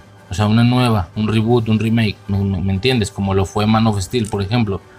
O sea, que, este Superman fue uno que no tiene nada que ver con el de Christopher Reeve, pero que solo tuvo una entrega y pocos años después, bueno, ni tan pocos, ocho años después fue reboteado otra vez. O sea, un, Superman de una sola adaptación, de una sola película, tampoco es una locura, ¿no? O sea, un, un Andrew Garfield está en medio de dos Spider-Mans y solo tiene dos películas. ¿Me explico? Entonces, algo así, algo así, algo tipo Andrew Garfield, ¿no? Como. O sea, si yo podría percibir este Superman como algo completamente nuevo, es que entonces no está tan anclado a Christopher Reeve, ¿me explico? Significando entonces que, que sí son los elementos que ponen de añadido lo que me hace sentir la misma esencia. No me decido aquí, me mantengo bastante en medio. Puedo llegar a sentir la esencia, pero también entiendo por qué la estoy sintiendo. O sea, porque algunas cosas fueron estrictamente controladas, ¿no? La banda sonora suena cada vez que se puede como para que para que para decirte, hey, hey, hey, esto sigue de Christopher Reeve, es el mismo güey. Es más, hasta se parece. Si notas, porque ese es otro detalle. Los actores, bueno, Luisa no, ni de pedo, putas nada. Pero lo que es un Superman y un Lex Luthor, los actores que agarraron, no sé si ya le estoy echando yo de mi cosecha, de mi esfuerzo para suponer que esto es lo que siguió. Y, y, la banda sonora te digo que sí, sí, sí, eh, o sea, está muy utilizada, pero siento que se parecen. O sea, Brandon Root sí que me da un, un, aire a Christopher Reeve, definitivamente. Y Spacey, eh, Spacey, Spacey, no sé cómo se pronuncia, sí que me da un aire al actor del ex Luthor de, de las películas de Christopher Reeve. Perdón, se me fue el nombre. no sé, supongo que está sujeto a, decisión, ¿no? Desde mi perspectiva, alguien me puede venir a decir, es que es toda la esencia, o sea, toda la esencia. Casi ni noto que es otro actor. Siento que esto, siento que esta es la tercera película de Christopher Reeve y se lo tomo por bueno, se lo compro. Y también alguien puede llegar a decirme, güey, esta madre no se siente la conexión, es una cosa completamente diferente. Eh, ya sé, ya sé que no se podía grabar con los mismos actores, pero aún así el recasteo, por así llamarle recasteo, se siente muy forzado. O sea, mejor hubieras hecho un... No muy forzado, perdón. Eh, el recasteo me afecta en la experiencia al no sentir que es una, una entrega posterior. Y si bien personajes como Superman o Lex Luthor se parecen, eh, Luisa no se parece nada, Jimmy no se parece nada, entonces esas cosas rompen con mi experiencia de suponer o de entender que esto es lo que siguió. Entonces yo en lo personal, a mí me vale verga, yo lo veo como una nueva adaptación de Superman que no está conectada con las de Christopher Reeve, pero que de manera muy culera y engañosa usan la misma banda sonora todo el tiempo, que tampoco es una locura, lo llegaron a hacer incluso con el Superman de Henry Cavill, utilizar la pieza de Christopher Reeve. Si alguien llega y me dice eso, por alguna razón también lo podría sentir como válido, como es que todo lo que dices tiene sentido. Entonces, me puedo quedar con cualquiera de las dos, estoy bastante neutral de momento en ese sentido. De hecho, me encontraba más en la segunda postura antes de ver la película por lo que yo recordaba. Yo, yo llegaba, yo, yo pude llegar a creer que esto real sí que era algo externo, de que ah, fue otra cosa. Pero no, o sea, lo escuchas la manera en la que empieza la tipografía, la banda sonora, es que pretenden que esto esté dentro del universo de Christopher Reeve. Tanto que si no lo estuviera, esto es una especie de plagio, de fraude mal pedo. Me explico. Pero al mismo tiempo son solo esos elementos, los elementos que pueden ser controlados con edición. La música, la tipografía, eh, la manera en la cual se mueven las, frases y los nombres al inicio. Porque sí que ya en materia, en tanto en la trama como en los personajes. Yo sé que no hay manera de grabar esto, una, Superman 5, ya sé, pero si rompe que Luisa no se parezca nada, si rompe que los demás no se parezcan nada. Eh, Lex Luthor yo mencionaba que era bastante serio, que no tenía que, que, que, que nomás por... Yo antes de ver la película, y creo que lo mencioné en algún punto de este podcast, quizás fue hasta después de esto, lo siento, en algún punto yo hasta menciono que el ex Luthor de la Superman Returns eh, es el punto angular, es, ese punto central que me hace romper con la experiencia de que esto no es lo que sigue, porque se comporta muy distinto. Muy, muy, muy distinto. Pues ya viéndola, no sé si lo recordaba más serio, mira que no tanto, güey. Si es bastante como, o sea, no cómico, no es absurdillo, pero no es así de serio, ¿sabes? O sea, no sé, lo recordaba diferente. Tal vez me pareció un villanazo súper serio cuando yo era niño y vi esta película en el cine, porque sí que ahora que la veo, hasta, hasta él también me conecta con el ex Luthor de... Me explico, o sea, este ex Luthor sí lo conecto con el ex Luthor de Christopher Reeve. Si lo dije o lo diré en este podcast, lo invalido porque ya vi la película. El Superman conecta con el Superman de Christopher Reeve, se aparece mucho. Y al final yo sé que muchos podrían pensar, pues es que ¿qué más quieres, güey? Los dos protagonistas de la película, eh, héroe y villano, pues con que esos conecten. Sí, pero Luisa sale mucho, Luisa sale mucho y Luisa no se parece putas nada. Entonces, cada vez que sale Luisa, cada vez que sale Jimmy, e, ese tipo de cosas como que rompen con la experiencia de, de que, o sea, aparte de que tú le estás haciendo tu esfuercito y tú le estás echando tu cosecha de, de tú estás haciendo tu parte en lo mayor posible para suponer que esto es lo que siguió y que es del mismo mundillo y que un Superman y un Lex Luthor te ayudan a complementar esa experiencia, hay otros aspectos de la película en la que no se te ayuda nada, no se te ayuda nada, entonces por eso te digo, si llegan las dos personas una que me diga, no, güey, lo siento supernatural, nada artificial, nada genérico, supernatural, güey. Hubo, momentos que yo ni me acordaba que Christopher Reeve ya estaba muerto y que, y que este güey era otro actor, Brandon Root, y yo, y yo entendía que esto, yo todo el tiempo me perdí y entendí que esto es lo que siguió, de la, eh, que esta era la tercera película de Christopher Reeve que no había visto nunca. Bueno, por alguna razón sí lo compro, o sea, como que tiene sentido o puedo entender por qué motivos y por qué elementos te estás refiriendo a esto. Pero si también llega alguien y me dice, nah, güey, es un engaño total. Así como yo digo que las películas de Batman de Schumacher te están vendiendo humo, intentando decirte que eso es lo que sigue de las de Tim Burton, güey, tu mamá, güey. Ahí sí yo estoy muy en el team de, más porque tú dices, güey. ¿No? Si llega alguien y me dice, no, no, no, es que esto es continuación de las películas de Christopher Reeve, nomás porque ellos dicen, porque de continuación no, no, no, no tiene nada. Eh, no ayuda que no sean los mismos actores. Ya sé que no se podía, pero me entiendes, entonces no lo hagas. Si no hiciste en su momento más películas de Christopher Reeve, las 5, las 6, entonces ya no hagas nada, güey. ¿Para qué forzarlo de esta manera? Haz un nuevo Superman.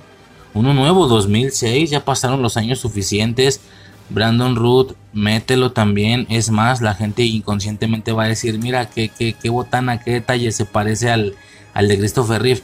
Pero hasta ahí, haz de Brandon Root un Superman completamente distinto con sus propias piezas musicales. Pues simplemente eso, que no se conecte absolutamente nada con las de Christopher Reeve. Que sea un nuevo Superman como, como técnicamente lo fue el de Man of Steel, que era un nuevo Superman. No pretendía decir que es lo que siguió de Batman Returns, no más que estás viendo un güey diferente, o no pretendía decir que es lo que siguió de Christopher Reeve, o no pretendió decir que esto es lo que siguió de la serie animada, pero ahora lo estás, pero ahora lo estás viendo en live action. Nada, nada, nada. Este es el punto cero.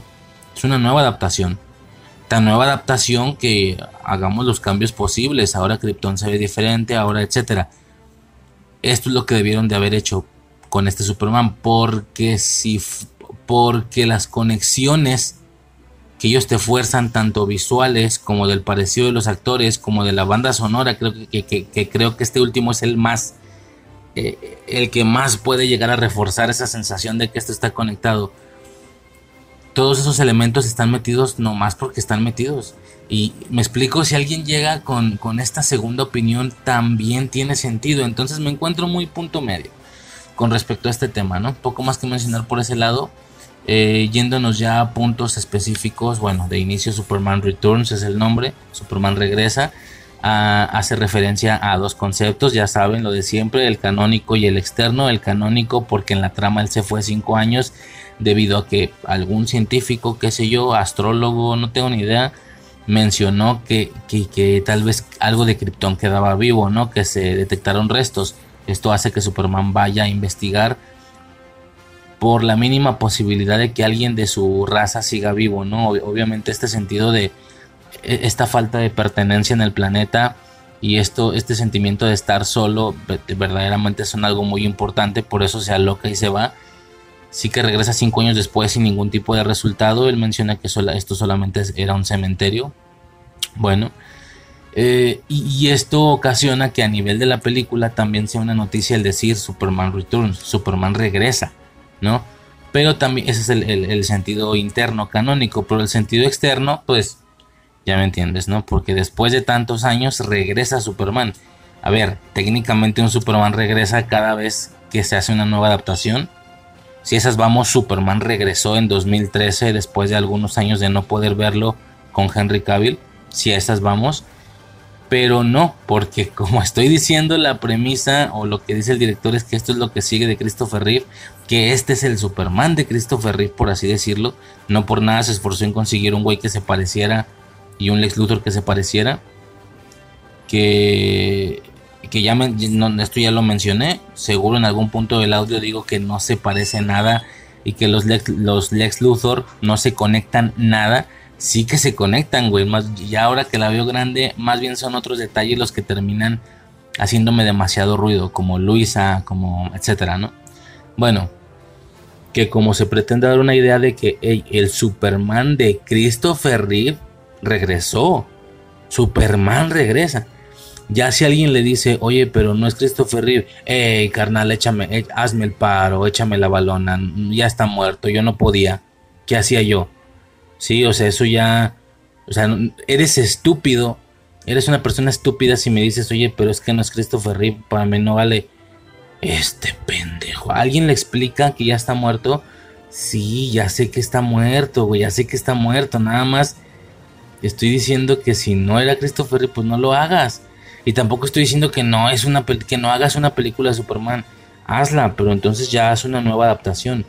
Hasta cierto punto y si me incursiono más en esa postura porque repito, me puedo me puedo poner en cualquiera de las dos posturas porque me pareció de ambas maneras en diferentes aspectos de la película. Si me pongo muy mamón y muy cruel en esa, pues yo sí diría, güey, esto fue un pocos huevos de querer hacer una, una nueva película de Superman, pero no fuiste capaz o te dio miedo de que te fueran a tachar, eh, de que no puedes reemplazar la esencia de Christopher Reeve. Eh, si algo es igual, porque es igual. Si algo es diferente, porque es diferente. No, ah, Krypton se ve diferente, no mames. Ah. De hecho, ya me atrevo yo a decirte que esta película debió de ser un colchón de varios vergazos para que luego esos vergazos no le pegaran a Henry Cavill. ¿Me explico? cuando sale Superman, cuando sale Man of Steel en 2013, si este hubiera sido el siguiente Superman después de Christopher Reeve, sin nada intermedio, a él le hubieran llovido todos los vergazos. De decir, no mames, eh, Krypton se ve súper diferente, no mames, realmente creen que van a poder reemplazar de la mente colectiva, ¿sabes? Del subconsciente colectivo de todas las personas a Christopher Reeve con tu nuevo Superman, no mames, o sea, siento que esto vino a parar un poco esos vergazos y ya por eso la de Man of se pudo dar el banderazo un poquito más, más libre de complicaciones, por así decirlo. Complicaciones sociales, obviamente.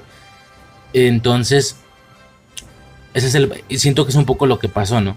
Si me pongo en esa postura, si me pongo en esa postura de, que alguien, o sea, de, de que alguien dijo, oye, este, pero pues no es Christopher Reeve y el director, échame la mano, compadre. A este pendejo, güey. A ver, ¿quién le explica que Christopher Reeve está muerto? No podía traer a Christopher Reeve, por eso es que es otro. Es más, es más. Antes sí que hice que se parecieran, güey. Pero este, sí me explico como cuando decían en, el doblaje este, no sé, ahora que se murió el actor que la hacía de Gohan. Y que iba a haber gente estúpida que iba a poner, no, no mames, no me gusta esa voz. Yo, yo prefería la de Gohan.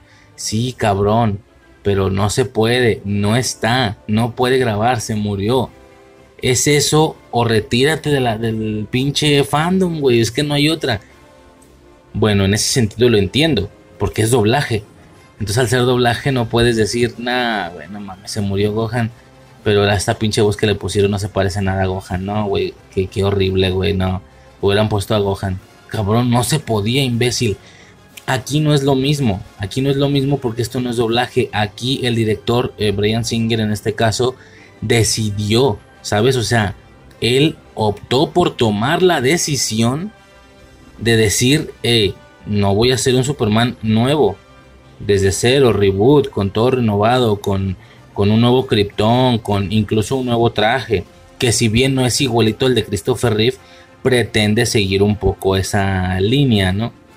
aunque sí que la S es muy, muy distinta y todo eso, pero hacer algo completamente diferente, como lo pudo presentar, por ejemplo, Man of Steel, ¿no? Yo quiero hacer una película Superman, pero seguramente me van a llover vergazos si hago algo completamente diferente, si hago algo. Bla, ¿me explico? Pues mejor digo que, o sea, todo el mundo ama a Christopher Reeve, pues, pues digo que es lo que siguió de este güey. O sea, hasta cierto punto y poniéndonos culeros, esto podría ser un pocos huevos, ¿eh? Si me pongo en esa postura. Repito, también me pongo en la postura en la que si le echo un poquito de ganas, igual y si me la puedo tragar, que es lo que sigue. Principalmente por el parecido de Luthor y de Clark y por la banda sonora. Es que con esos tres elementos es, es, algo importante. Aunque que no salga Luisa, güey, porque si sale Luisa valió verga mi, mi ejercicio de suponer que esto es lo que siguió, ¿no? Nada, señores, estábamos mencionando los puntos en específico. Como detalle, como detalle, Marta sigue viva. ¿Por qué? Porque esto sigue de la 2. Por supuesto que perfectamente Marta puede seguir viva. En la tetralogía de Riff nunca se aclara, pero si tú ves la 4 percibes que ya se murió, aunque nunca te lo dijeron. ¿Por qué? Porque la granja ya está sola, la mamá no está y Clark está viendo a quién le vende la granja. Incluso a pesar de que ya no es pedo de él si la vende, él está completamente eh, firme en que se la tiene que vender a otros granjeros o a otro granjero para que siga siendo utilizada con granja, como granja. A pesar de que a él no le sirve, eso no, creo que no se mencionó o no se mencionará, más bien en el bloque de la cuarta película. Eh, sí que se entiende, ¿no? Se entiende que no estaba. Bueno, aquí sí está, ¿no? La nave, es que volvemos a lo mismo, no sé, o sea, los recursos para que digas, claro que esto es lo que siguió, claro que es el mismo mundillo, no más que está recasteado, pues hey, quejarme de eso, el pendejo soy yo, porque el güey ya está muerto. Sí no, sí no, porque entonces el güey puedes hacer otra cosa. Si no tienes a Christopher Reeve, si no hicieron más películas de Superman de Christopher Reeve en su momento, las 5, las 6, ¿para qué lo quieres hacer ahorita, no? Es un poco mi parte mala o mi parte diablo de esta, eh, de, esta observación, ¿no? Bueno, lo que decía con los elementos casi calcados, es la misma pinche nave piñata en la que él llega, güey. Esa pinche nave como de picos de hielo que parece una piñata navideña, güey. Lo mencioné en la primera de Superman. Lo vuelvo a mencionar, está igualita, nomás que ya se ve como más realista, ¿no? obviamente por los años de la película y todo eso ya tienen más producción y lo que tú quieras, se ve mucho más realista, pero es la misma pinche nave piñata, o sea, que quede clarísimo que esto es lo que siguió, ¿sabes? O sea, así, no hay más. Bueno, está bien. Como detalle también bastante clavado, eh, en algún punto Lex logra llegar a la fortaleza de la soledad, aparte de que una de sus esbirras le dice, parece que ya habías estado aquí, y él sonríe, o sea, porque ya había estado ahí, estuvo en la 2 independientemente de la versión, ya sea la de Lester o la de Donner, sí que hay un momento en el que él logra hablar con Llorel. ¿sí? Podemos suponer o podemos entender que como la fortaleza todavía sigue teniendo energía para mostrar proyecciones de consejos por parte de Llorel y de enseñanza de la Tierra, del mundo humano a Clark, entonces esta película viene de la versión de Lester, no de la de Donner, porque como ya se mencionó esto, si ya lo escucharon, eh, la versión de Donner la fortaleza se quedaba sin energía para poder regresarle los poderes a, Superman. ¿Me explico? Entonces ya no iba a volver a, verse Llorel nunca más. Entonces, bueno, ya clavándome, esto viene de la versión de Lester. Por así decirlo. Aunque el Superman es otro actor. Nada te creas ya, como chingo. Eh, la secuencia. Eh, la secuencia del avión, güey. Del avión con el transbordador arriba está increíble, güey, está fascinante. Ah, no mencioné un poquito de esa narrativa o ese contexto inicial, pues que fui a verla al cine, güey, no hay más, no hay más. O sea, fui en 2006, yo estaba en sexto de primaria, más o menos. Y nada, güey, X salió una película de Superman, güey, y fuimos a verla. Me llevaban al cine porque es Superman y porque yo crecí con películas de Superman. Fíjate que no recuerdo hacer esta conexión o, o este hilo no sé, es que cómo te, cómo te lo describo. Pues eso, o sea, como no había, no, como no había en esos tiempos redes sociales de que el director para promocionar la película dijera que esto es lo que seguía de Christopher Reeve y tal, pues yo recuerdo haber entendido la película como una tercera adaptación. ¿Sí me explico? Es que volvemos a lo mismo. Si bien queda implícito que se supone que es el mismo pedo, sobre todo por la banda sonora, no sé, parece ser que no recuerdo haber captado de niño, o si lo capté lo olvidé pronto, que era la misma banda sonora de Christopher Reeve. O, no o estaba tan chiquillo que no entendía que cada vez que un nuevo Superman hace acto de presencia, es decir, cada vez que se hace una nueva adaptación de Superman, hay que ponerle sus propias piezas musicales. O sea, realmente tal vez no entendía nada de esto y entendía que esa pieza va de la mano de Superman independientemente de si la adaptación es de los 60 o del 2050, me explico, o sea, a lo mejor no entendía esta parte, pero recuerdo haber pensado por, por razones obvias de un niño que no son los mismos actores, que esto es y se ve muy diferente, sobre todo la Luisa. Fíjate, güey, cómo jodo con Luisa, güey, pero creo que estoy refrescando memoria, güey, creo que me veo en el cine viendo esta secuencia del avión y el transbordador, que por cierto es una maldita locura, está buenísima. Bueno, a mí me gustó mucho, tanto de morro y ahorita de grande. Y cuando veo al Superman, o sea, en mi cabecita de niño entiende, no sabía si, o sea, yo no sabía de actores, simplemente entiendo que se parece un chingo. Y dije, no manches, es mi Superman. Se me hace que es mi Superman. Se me hace que es mi Superman. Y cuando veo al... Sí, güey, te lo juro que creo que lo estoy recordando, no lo estoy inventando, yo de niño. Y eso que estaba hablando mucho de Luisa, que choca con la idea de qué es lo que sigue y todo ese rollo, no, te lo juro, no es por mamador o no es por darle una justificación sentimental a lo que a la crítica que estoy intentando dar, sobre todo si alguno no está de acuerdo. Pero te lo juro, te lo juro, ya completando recuerdos, que recuerdo haber visto, ¿será mi Superman? O sea, es que parece que es él, se pare, está como diferente, pero al mismo tiempo está muy parecido. ¿Será? Yo de niño sin entender de actores, ¿no? O sea, así es como me acuerdo haber pensado, se supone que esto es lo que sigue mi Superman. No manches. Pero veo a Luisa y fue de, ah, no, no, no, no. No, no, esto no es mi Superman. Es otra adaptación. Y en sexto de primaria, pues no estás grande, pero tampoco estás tan pequeño como para no entender que estas son adaptaciones. Que no, que, el, que si tú ves un Superman en un lado o en otro, no es el mismo el de un lugar y el de otro. ¿Sí me explico? A veces pretendes hacerlo, ¿no? A veces intentas hacerlo, pero, pero si no sucede, no te conflictúa, lo entiendes perfectamente. Entonces yo ya sabía que Christopher Reeve no era el Superman por defecto de toda la existencia, sino que incluso él ya era una adaptación. Ahora, tomemos en cuenta que era 2006, pongamos algo bien claro. Íbamos a la mitad de Smallville en ese año.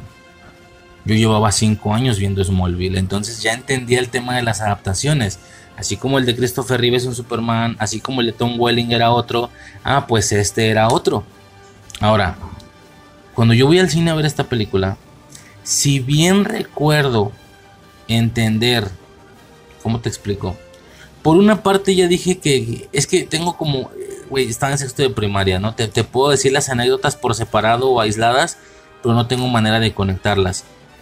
Es un poquito incongruente con lo que te acabo de contar, pero yo te juro que así lo recuerdo, que recuerdo haber pensado, ah, chinga, será el mío. O sea, con el mío me refiero al de Christopher Reeve.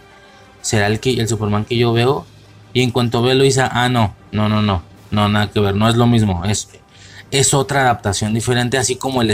Obviamente no usaba esas palabras en mi cabeza, pero ya me entiendes. Es otro Superman, así como el de Smallville es otro Superman. Pero, pero a, paralelamente a esto, también recuerdo, y sí lo puedo tener presente, que hubo una situación ahí con Tom Welling. Eh, como dije, llevábamos, yo llevaba 5 años de estar viendo Smallville en la tele. Eh, si bien por el año ya tendremos que ir en la sexta o quinta temporada, pues bueno, eso era allá, ¿no? En su canal, en inglés y con subtítulos. En, Canal 5 de seguro seguían retransmitiendo, ya ni la cuarta, güey, yo creo que seguían retransmitiendo la tercera o así, ¿no? La 1, 2 y 3, ¿no? Tres temporadas, yo creo que ni la cuarta. Bueno, yo creo que ni la cuarta, no me acuerdo, güey, entre la 3 y la 4. No sé qué tan atrasados íbamos.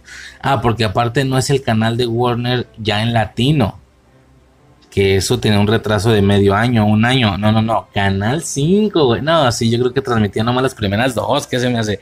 Pero bueno, llevaba mucho tiempo viendo Smallville, ¿no? Muy feliz yo. Recuerdo haber entendido que sale una película de Superman Returns. Volvemos a lo mismo. Antes de ir, yo recuerdo haber pensado, pero es el Superman de Smallville que ya se puso el traje. O sea, la serie no se ha terminado entendemos que cuando la serie se termine, Tom Welling va a terminar con el traje. ¿No? Porque estoy viendo el inicio, los orígenes de la vida de Superman. Eventualmente se va a poner el traje. ¿Me explico? Me acuerdo, te lo juro que me acuerdo haber pensado esto. Lo que vamos a ver es lo que va a pasar después de Smallville sin que Smallville se haya acabado. No sé si me explico. Puede suceder, puede suceder hasta cierto punto. Yo comentaba en la película de Power Rangers que para cuando la película sale aquí en México, eh, la gente no había alcanzado ese punto en la serie, entonces realmente estaban viendo una película de algo que sucedía mucho después del punto temporal en el que iban. Entonces yo me acuerdo haber pensado, a ver, esto es lo que le va a pasar al Superman de Smallville al final, pero yo ya, yo, yo ya voy a ver el final sin haber visto cómo se acaba la serie, como que me voy a adelantar, me explico. Era un niño, repito, recuerdo haber pensado eso, que era el mismo Superman de Tom Welling. Sobre todo, porque si bien no existían redes sociales, que es lo que estoy explicando, sí, sí recuerdo No, perdón, olvídalo, ya mezclé comentarios. Es hasta ahora que me entero en las curiosidades que, se le ofreció a Tom Welling hacer esta película. Pero lo rechazó por su pendejada de toda la vida, de no ponerse el traje.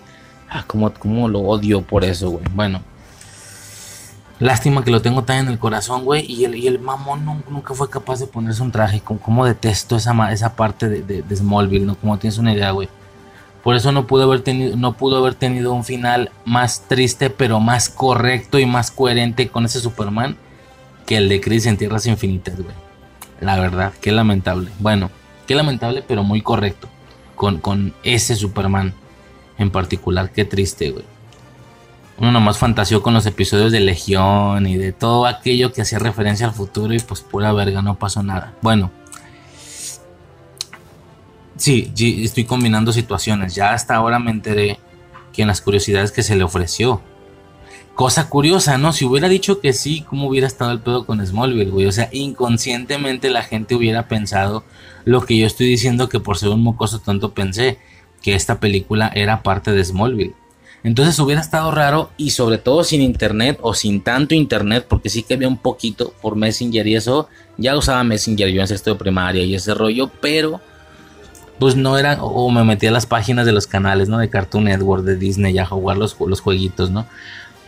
Pero, pues era un internet en pañales, ¿no? Ya me puedo imaginar qué difícil hubiera sido. No, no, no, que Tom Welling es el Superman de Smallville y también es el Superman de Superman Returns, pero no son el mismo Superman. No tiene nada que ver. O sea, hubiera estado difícil explicar esto con el mismo actor, la verdad, me explico. Vaya, si ni siquiera teniendo el mismo actor, yo recuerdo haber pensado, oye, pero esto es lo que sigue después de Smallville. Fíjate nomás, ahora imagínate si es el actor de Tom Welling. Cállate, güey. Y a esto lo iba a sumar, lo, lo que, a esto le sumo lo siguiente que iba a comentar, ¿no? Que cuando yo estaba viendo Superman Returns, yo me acuerdo haber pensado, ¿por qué no usaste a Tom Welling? O sea, bueno, obviamente no decía el nombre, pero ya me entiendes, el de Smallville. ¿Por qué no usaste ese? Si ya tienes a un Superman ahí activo, funcional. Claro que yo estaba en una edad en la que no entendía que el mundillo de las series y el mundillo de las películas están abismalmente separados. Tú puedes tener una serie con un flash en activo y eso no significa que si el día de mañana están preparando una... Bueno, ya explico esto porque ya sucedió, ¿no? Esto no significa que si el día de mañana están preparando un producto de, de la Liga de la Justicia, tiene que ser el flash que ya se usa. Es muy, es nada que ver la serie con la, televisión con la película, ¿no? Sería otro flash, que es lo que pasó con Ezra Miller, ¿no? Que, que aunque esto es entendible a nivel negocios, a nivel producciones y todo eso, sí que mucha gente, incluso de mayor edad, sigue teniendo un poquito esa mentalidad más infantil. Y no lo digo como un juicio o como una ofensa. Son productos de superhéroes, güey. O sea, no le veo nada de malo que la gente tenga ciertos puntos de vista más infantiloides para ciertas cosas. Como quien te decía que alguna vez se debían de juntar eh, el, Wolverine de Hugh Jackman, el Spider-Man de Tobey Maguire y el Antorcha Humana de Chris Evans, porque todo es Marvel, ¿no? Sí, pero ya no sabes de otras cosas más externas como datos de producción, de... Me explico. Bueno, aquí voy con esto, que en su momento a Miller le fue de la verga al momento de llegar porque la gente tenía en el, en el, en el ¿sabes? En, la, en el subconsciente colectivo, güey, al güey de la serie. Fue como de, no, no, no, yo no acepto otro Flash porque ya tengo uno. ¿Por qué no usaste a este, el de la serie, para meterlo en la película, no? Ver, si gente incluso mayor, pero que no sabe mucho de datos de producción, que no sabe, digo, ni, no es que yo sepa, me explico, nomás estoy aclarando esa parte gente que no sabe un poquito la diferencia, que son dos mundos completamente diferentes, son dos categorías de actores completamente diferentes. Si bien la gente mayor aún así sigue pensando esto, pues imagínate un mocoso. Claro que lo pensé, dije, pero ¿para qué usas otro Superman si ya tienes uno? Hubieras agarrado al de Smallville para hacer esta película. Total que era una combinación ahí de sensaciones, ¿no? Una vez que ya empieza la película y sigue avanzando y veo mucho tiempo a Clark Kent, obviamente ya aprendo, aprendo a dejar ir la idea de Smallville ok, ok, no es, no es, no es este y no es este, es otro, ni es lo que pasó después, o tal vez sí, pues técnicamente Superman, técnicamente a Smallville le tendría que suceder al final lo que le pasa a cualquier Superman, tener traje, volar, resolver crímenes X, o sea, como puede ser como no. Me da igual, yo seguí viendo la película. Y ya después en la secuencia del avión fue donde pasó lo que te digo, que, que lo veo tan parecido que dije, ok, no es el de Smallville. ¿Será que es el de Christopher? O sea, no decía los nombres, pero ya me entiendes. Ok, no es el Superman de la serie. ¿Será que es el Superman de las películas entonces? ¿Y es lo que siguió después? Sin entender yo de actores o no, si es el mismo o no. Yo nomás decía, se parece mucho. Y en cuanto vi a Luisa fue de... Y, qué curioso, o sea, me hizo... A un niño le hizo más el rostro de Brandon Ruth el, el hecho de entender y sin que le dijeran el pensar en la posibilidad de que esto es lo que seguía que la misma banda sonora, ¿no? Qué curioso. Pero ya cuando voy a Luisa fue de, ah, no, no, no, no. No, entonces no, esto no es lo de las películas. Este no es el Superman de las películas. Ni tampoco el de la serie. Entonces, ok, es otra cosa. Te lo juro que eso fue lo que yo pensé. Es que sí afecta mucho que Luisa no se parezca a nada. Sí pega demasiado. Situación que lograron bien con Lex y con Clark. Pero es que con, con Luisa se les fue el pedo así cabrón. Bueno. Repito, alguien que me diga, no exigente, güey. Pues es que no es lo mismo, son diferentes actores. Por eso, entonces, ¿para qué tanto empeño por tus huevos de decir que esto es lo que sigue, güey? Yo sé que puede haber gente que me diga, este pendejo, güey, quería que se parecieran, ya no estaban vivos los actores o ya no estaban en condiciones de actuar. Por eso, güey, porque yo no te estoy diciendo que sí. Yo, es como si hoy en día yo dijera, nada mames, pero no hubo un... Fíjate, es como si hoy en día en Flash alguien hubiera dicho, no mames, pero no hubo un cambio de Christopher Reeve. Alguien le podría decir, pues no mames, cabrón, ya está muerto, como querías? Y aún así sucedió. Aún así, güey, es curioso, ¿no? Bueno, no siento que no siento que pertenezcamos a ese mismo mundillo, que yo diga, no mames, es lo que siguió, pero no es Christopher Reeve. Y es como, alguien explíquele al pendejo que Christopher Reeve ya está muerto. Ya sé, güey, no es que no sepa, claro que ya sé pero si no se logra llegar a, un, a una cierta, a una sintonía, si no logras llegar a un equilibrio de que la gente verdaderamente se crea que esto es lo que siguió, si no vas a hacer un verdadero, un verdadero esfuerzo de que, todos los, de que todos los actores se parezcan mucho, que se parezcan mucho, o sea, no me eches la culpa a mí, el pedo es tuyo, tú eres el que quieres que la gente entienda que esto es lo que siguió, entonces es tu pedo conseguir actores muy parecidos. Y repito, no estoy, no estoy diciendo que no sucedió. Con un Lex y con un Clark lo logró increíblemente. Pero es que Luisa jode toda la película. Y yo sé que alguien me puede decir, mames, pues ¿qué quieres, verga? Pues no, digo que sea huevo, pero entonces no lo hagas. ¿Para qué lo haces? Haz una nueva versión de Superman. Bueno, ya hasta me enojé. Ya, según yo decía que, o si me pongo en una postura o si me pongo en otra, pero es que sí estuvo raro. Bueno, ya, esa es la anécdota previa por parte del cine. Recuerdo, obviamente no ver toda la película, aunque así fue, pero sí tengo el recuerdo de estar en el cine y estar viendo, por ejemplo, lo de la bala que rebota en el ojo o eso, lo de la caída del avión. Ahora que ya estoy grande, güey, si bien obvio se notan los efectos, a ver, los efectos entre comillas, nada de lo que yo haya visto en esta película del 2006 es peor a los efectos de Flash, güey. Es que es impresionante, güey, pero bueno. Claro que se notan los efectos de Play 2 y aún así son superiores a los de Flash, pero sí recuerdo es estar viendo esa secuencia en el cine. Ah, no, lo que iba a decir si bien se notan los efectos, yo ya así, peludo, viejo, de casi 30 años, se me hizo una gran escena. Dije, cabrón, qué puto escenón de Superman, güey, de, que, de que llega, o sea, fue como muy épico todo, güey, que, que, que, Luisa lo alcanza a ver por la ventana, que ya va, siendo que lleva cinco años sin verlo. El hecho de que él llega, eh, que, como el, como el primero zafar el transbordador, ¿no? De inicio como esa madre está girando, el, tratar de hacer fuerza agarrándolo del ala para que deje de girar y se lleva el ala, cabrón. Entonces ya luego la parte en la que él se va a la trompa y lo detiene desde la trompa, güey, y cae justo en el campo de, de, fútbol, creo que era, no me acuerdo qué deporte era, béisbol, no sé. Muy épico, aún de grande peludo, güey. Fue de, no mames, ¿cuál es mi falla? No hay más escenas así para una película de super... O sea, la verdad es que esta película se mantiene bastante tranquilita, ¿eh? bastante relajadita. O sea, es... podría ser hasta aburrida. La escena del avión, impactante, sí, pero señores, estamos en una película de Superman. Tenías que echarme dos escenas más así. Yo sé que hace más cosas.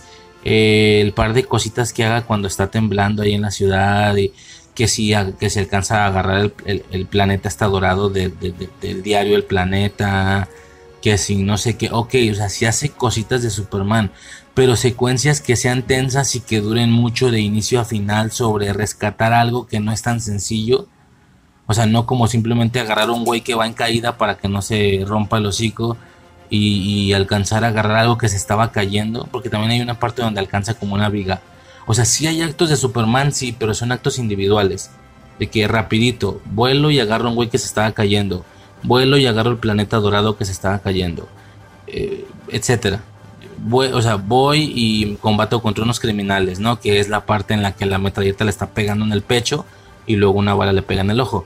O sea, hay cintas así, sí, pero secuencias de, de tensión, de inicio a final, de querer estar ya me entiendes, ¿no? El, momento puente de, de, Tobey Maguire, bueno, en los dos son puente, el momento en, Amazing también, que solo sea uno. A ver, me mamé con eso de otros tres, son cuatro en total. Pues, pues no, pero otro, mete otro, que sean dos. Más los actos ya más individuales que Superman por ser Superman hace, ¿no? Pues me faltó. Me faltó mucho de eso, pero lo que tengo es una escena mega impactante. O sea, está, está bien padre, güey, la verdad. Y, gran detalle, o yo que tenía fresco la, fresca las de Christopher Reeve. Se acaba de ver hace dos días, güey. Muy bonito que cuando salgo el avión, güey, les dice que, que ojalá esta experiencia no los haya traumado, no les deje miedo para volar en un futuro. Que de hecho, estadísticamente hablando, volar sigue siendo la manera más segura de transportarse de viajar. Y fue como así, güey, totalmente, güey, totalmente el de Christopher. El actor se parece y aparte de que se parece, hay algunas gesticulaciones que hay de dos. O inconscientemente le salen así porque el actor se comporta así. O sí está pretendiendo actuar como Christopher Reeve. O sea, que la actuación de esa película no se haya basado en ser Superman o crear su propia versión de Superman sino que la actuación de esa película se basaba en actuar como Christopher Reeve actuando como Superman. Si ese fue el caso, si se logra, no cabrón, se pudo haber hecho algo mejor obviamente, pero en detalle, en, en partecitas sí lo notas, es como, hey, aquí la carita que hizo, güey, ahí la carita, güey, ahí la carita, güey, la de Brandon Luego me tachan de pinche maricón, güey. Y, entiéndase cuando dije la palabra maricón, como las personas que me tachan de eso lo usan de manera despectiva, etcétera, güey. Creo que se entendió. No es que yo diga marica. Bueno, estoy en un punto donde si yo uso la palabra marica, yo ya no me estoy refiriendo a, un vato que le gustan los vatos. Yo me estoy refiriendo a alguien culo, a alguien miedoso. Eres un marica, ¿me explico? Bueno, etcétera. Luego me tachan ahí de, de poca masculinidad. Ay, la carita de Brandon Ruth. Bueno, ¿me entiendes? bueno, etcétera, ya me entiendes, güey, sus gesticulaciones. Hay ocasiones en las que independientemente del rostro neutral, sus gesticulaciones dices, güey, si se parece a Christopher Reeve, ¿no? Digo, en ocasiones. Un detalle que se me hizo importante a destacar es que eh, a lo mejor, digo, ya de por sí es un chiste viejo el tema de los lentes y Superman, que realmente solo unos lentes están logrando ese camuflaje. Eh, es un aspecto justo que uno tiene que ignorar ¿sabes? O sea, en, todas las adaptaciones siguientes que se hagan, por más realista que sea, ese detalle se va a tener que ignorar. O sea, de que no, no, puede ser, vaya, si alguna adaptación futura de Superman, no puede venir un Christoph, ¿sabes? O de estos pinches youtubers que nomás se la pasan tirando hate, güey. No puede venir un Christoph en un canal de YouTube a decir, ¿y qué, pedo? ¿En serio no lo reconocen nomás por ponerse lentes? Esto ya no. Es que esto ya no lo puedes tocar, puedes tocar otras cosas basadas en, la individualidad de esa película, no algo que se haya tratado solo en esa película, agujeros de guion y tal, pero es que esto no lo puedes tirar, o sea, esto ya es un acuerdo, es, algo que está firmado por parte de todos y que no hay forma de hacer algo diferente, me explico, lo puedes decir de chiste, pero no puedes verdaderamente quejarte enojado por eso, porque es absurdo, esa es la, esa es la esencia de Superman, quejarte de que no lo reconocen solo por ponerse lentes es tan lo mismo como quejarte de que vuela porque el hombre no vuela. Porque físicamente el hombre no puede volar. ¿Sí me estoy explicando? Bueno, aún dentro de esta lógica que ya no es nada juzgable y no estoy diciendo que esté sujeto a percepciones, no es juzgable en Superman que no lo reconocen por los lentes, aunque es gracioso. Eh, aquí intentaron llegar un poquito más allá, porque no solo son los lentes, ambos personajes, Clark Kent y, y Superman, tienen peinados completamente distintos, cosa que creo que no había pasado. Vaya, creo que ni el de Henry Cavill adoptó ese método. Yo cuando veía al Clark de Henry Cavill, que se ve poco por, por, la, por el ambiente en el que estamos de este nuevo Superman, ya es un Superman parte de una Liga de la Justicia, entonces la verdad es que poco se ve de Clark. Unas escenas en Batman v Superman y, y párale, creo, o sea, casi no sale el güey. Pues se sigue viendo igual. Igual más y con lentes. Ya sé que es el, detalle de Superman. Christopher Reeve lo mismo. Bueno, no, es que no es cierto, güey. Llevo todas las películas diciendo que es sumamente impresionante cómo con los puros lentes el peinado es más o menos el mismo, pero con actuación. Es que Christopher Reeve tiene el punto de la actuación. De que dices, pues mira, se supone que nomás son unos lentes, pero hay algo. Hay algo que me hace verlos que aunque no esté haciendo ninguna gesticulación en particular, o yo no sé si ya es su gestión, que seguramente va a ser eso, pero yo veo a Clark y lo veo tonto aunque tenga un rostro neutral. Yo veo a Superman, aunque tenga un rostro neutral, y lo veo cabrón. Cabrón. Es un pinche güey así, cabrón. Estoy hablando del de Christopher Reeve. Tanto que cuando logramos ver la transición de uno a otro, porque a veces vemos uno, a veces vemos a otro. Cuando logramos ver la transición de uno a otro, ese cambio de actuación, esa imponencia de decir, cabrón, no más, o sea, hasta se desencorvó y todo el pedo. O sea, ok, ok. Sí, olvídalo, güey. Christopher Reeve no cuenta por la parte de la actuación. Este güey por el pelo. Entonces realmente termina siendo Henry Cavill el, el, más pedorro de todos como Clark Kent. Porque realmente no hace nada destacable. Ni se siente que se comporte diferente. Ni se siente que se comporte tonto. O al menos yo no recuerdo esa, esa esencia. Pero bueno, habría que refrescar la película. La verdad, las cosas como son. Eh, y yo creo que ya. Ah, lo que estaba diciendo, yo creo que ya. Lo que estaba diciendo, pues eso, que los pelos son muy diferentes de uno a otro. Y esto, claro que ayuda. A ver, con todo y que se tiene que ignorar esa parte de los lentes en Superman, porque es como enojarte porque vuela, porque el hombre no vuela. Pues mira que acá la compro un poquillo más, ¿eh? porque sí, de lejitos y así rápido no parecen la misma persona. Así podría suponer que, que, tú te creas que no son la misma persona. En una rápida, pues así como que pasaste corriendo, ¿no? O sea, no viste bien.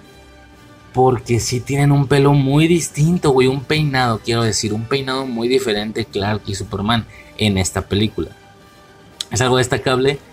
Eh, Christopher Reeve por su actuación. Este güey por su pelo.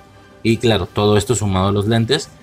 Christopher Reeve actuación, por así decirlo, porque yo no sé de eso eh, imponencia, personalidad, no sé cómo decirlo, este por el pelo y termina entonces quedando tal vez, y bueno, no sé de los otros más viejitos, series y la madre, pero termina quedando Henry Cavill como el, como el peor Clark Kent de los tres, güey, a mi gusto, la verdad. No me ha tocado ver mucho el de Tyler Hoechlin, el de la serie, que es el de la serie de la Ruverso.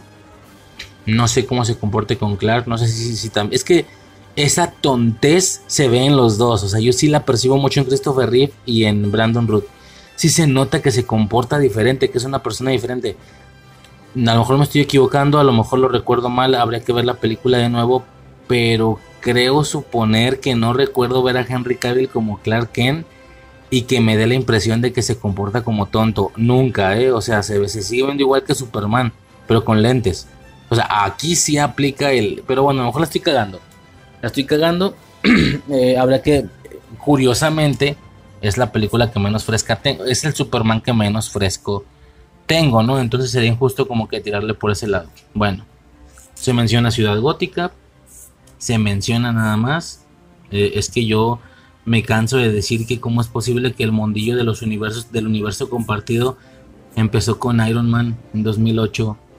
Y en ese momento les quitaron el balón, señores, porque toda mi infancia fue DC el que gobernó, el que reinó el mundo de los superhéroes. Marvel nada más destacaban cuatro nombres. X-Men, Cuatro Fantásticos, Spider-Man, Hulk y párale. Pero, pero DC lo tenía todo, güey. La Liga de la Justicia, el mejor héroe eh, alegre para los niños, Superman, el mejor oscuro para los más adultos, Batman. Eh, productos para niñas, güey, las villanas y, heroínas que salían en las películas, que si Batichica, que si Hiedra. Lo es que lo tenía todo, lo tenía todo. Las series animadas eh, por parte de Marvel, pues sí había sus cositos. Por parte de Marvel nomás era Spider-Man, los X-Men y, y párale otra vez. Y acá estaba Superman, Batman, Batman Beyond, la Liga de la Justicia, la Liga de la Justicia Limitada. O sea, tenían todo, güey, tenían todo. DC sí tenía sus películas. O sea, Marvel que sacó antes del MCU, que fue justamente la preparación que se hizo para, para Multiverse. Cosillas ahí como que medio con Hulk, con Daredevil. O sea, realmente nunca tuvieron la capacidad de agarrar los huevos y decir, no, hay que agarrar a los principales hay que agarrar a Spider-Man. Bueno, ok, Spider-Man de Tobey Maguire, pero eso ya fue entrando a los 2000. ¿Cómo es posible que en todos los 80s y 90s no hubo un Spider-Man? Todos los 70s, 80s y 90s, 30 años, no hubo un Spider-Man, güey. O sea, ¿cómo es posible? Y el del Megazord no cuenta, no mames. ¿Cómo es posible, güey? O sea, o sea Spider-Man los X-Men igual hasta entrando en los 2000, pero no, o sea, hasta los 2000 fue cuando agarró un poquito más valor con los X-Men, con los Cuatro Fantásticos, pero en los 80s, 90s no hubo nada.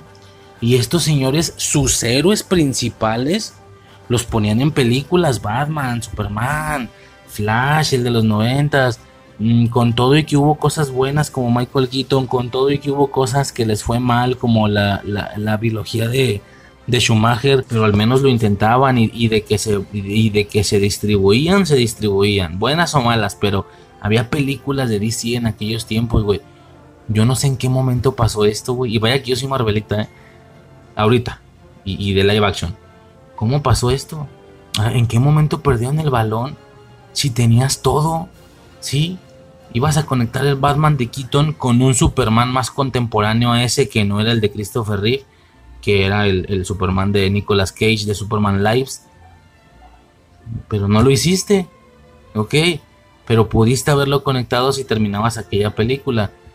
Eh, ¿Cuál fue como la siguiente generación? Bueno, se intentó de nuevo con, George Clooney, no se hizo. Siguiente generación de películas cae Batman, el que, que, yo creo que estos serían como que los proporcionales. ¿no? Bueno, es que la trilogía de Nolan dura una cantidad de años suficiente para que medio se pueda conectar con este Superman y que también se pueda conectar con el de Henry Cavill, porque es justamente ese lapso de tiempo en el que se desarrolla esa trilogía. O sea, Batman Returns es contemporánea a Batman, eh, Batman Returns. Superman regresa es contemporánea a Batman Begins. Pero al mismo tiempo, El Caballero de la Noche asciende, que es la tercera, es contemporánea a Man of Steel. Me explico. Entonces, pues realmente aplicaba con los dos. Pero bueno, hablando de los puntos iniciales, ¿no? Tenías a Batman Begins y al Superman de Superman Returns, que pretendía ser el de Christopher Reeve y que independientemente de lo aburridona que estuvo la película o del fracaso que le fue, es un gran Superman. Pudiste haber conectado y hacer pelear al Batman de Christian Bale y al Superman de Brandon Root. No lo hiciste. O sea, Podías conectar y no conectabas. Ok, Brandon Ruth no. Ya hiciste Man of Steel. Ya tienes un Superman y el Batman lo tienes hace bien poquito. Pelea al Superman de Henry Cavill con el Batman de Christian Bale. Tampoco. O sea, cabrón. ¿En qué momento perdieron el balón? ¿En qué momento lo perdieron, güey? ¿Por qué no hicieron su universo compartido antes? Marvel antes del 2008 no tenía nada que conectar. Tuvo que, ¿cómo te explico? Iniciar su plan de universo compartido con la primera película, ¿no? Que fue Iron Man. Ustedes no tenían directamente por, o sea, los de DC no tenían directamente por qué haber empezado con ese plan. El plan podía nacer después de que ya existieran películas hechas. Me explico, o sea, tú te enteras en 2008, 2009, con Hulk y todo ese rollo que, eh, güey, o sea, ¿Ya viste? Que la escena post créditos de Hulk trae a Iron Man y que están hablando de la iniciativa Vengadores, realmente lo van a intentar. Tenemos que hacerlo nosotros antes que ellos, pero ya. A diferencia de ellos, nuestra ventaja es que nosotros ya traemos películas de por medio. Esto fue en 2008-2009. Tres años, habían pasado tres años del Superman Returns. ¿Sí? Habían pasado también unos cuantos de Batman Begins. Sí, porque eh, Batman Begins es del 2005, fue un año antes de esta, de Superman Regresa. Eh, luego El Caballero de la Noche es del 2008. Fíjate, para cuando se percibe lo que estaban haciendo estos señores, cancelas El Caballero de la Noche Asciende y, y pegas a este Superman con Batman. Cabrón, es que no sé qué pasó, güey. No sé qué pasó, pero bueno al ser contemporáneos, eh, me he estado revisando y mucha gente fantaseaba con eso en aquellos años, ¿sí? Que, en la postcréditos de Batman Returns, por, eh, perdón, de Batman Begins, que fue un año después de... Ah, no, ah, no, Batman fue antes. Después fue Superman. En la segunda, en la del Caballero de la Noche Asciende, que es la del Joker, al acabarse una escena postcréditos donde se viera que, que Bruce Wayne está llegando a Metrópolis por una entrevista, lo van a entrevistar porque es un millonario porque va a salir en tal artículo de millonarios o qué sé yo, que se siente y que el güey estreche la mano y que le diga, mucho gusto, usted me va a entrevistar, mucho gusto, me llamo Bruce Wayne, mucho gusto, me llamo Clark Kent. Y que es el Bat y que es el Superman de Superman Returns, el de Brandon Root. Cállate, güey, revientas internet, revientas. Bueno, internet no, porque todavía no había mucho. Es que revientas la cultura pop en general. Por fin se van a enfrentar, no puedo creerlo, güey, todo el mundo. ¿Qué pasó, cabrón? Pero bueno. La historia es historia. Sí que se intenta hacer, pero después con un MCU ya existente.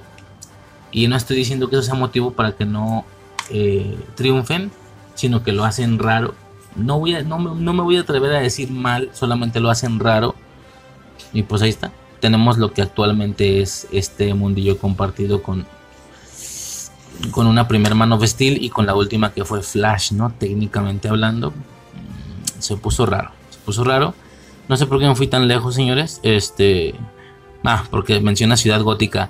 Detalle curioso, bueno, esto ya lo comenté, Alex lo recordaba mucho, mucho más serio, por ende menos conectable o menos anclable al ex de las películas de Christopher Reeve. O sea, anclable me refiero a que si alguien te dice, hey, este güey es el mismo, ah, tu mamá, güey, porque tú dices, no, no, que con este Lex, ahora que lo vi ya no se me hizo tan serio, yo sí lo puedo anclar con el ex previo y suponer que es lo que pasó después.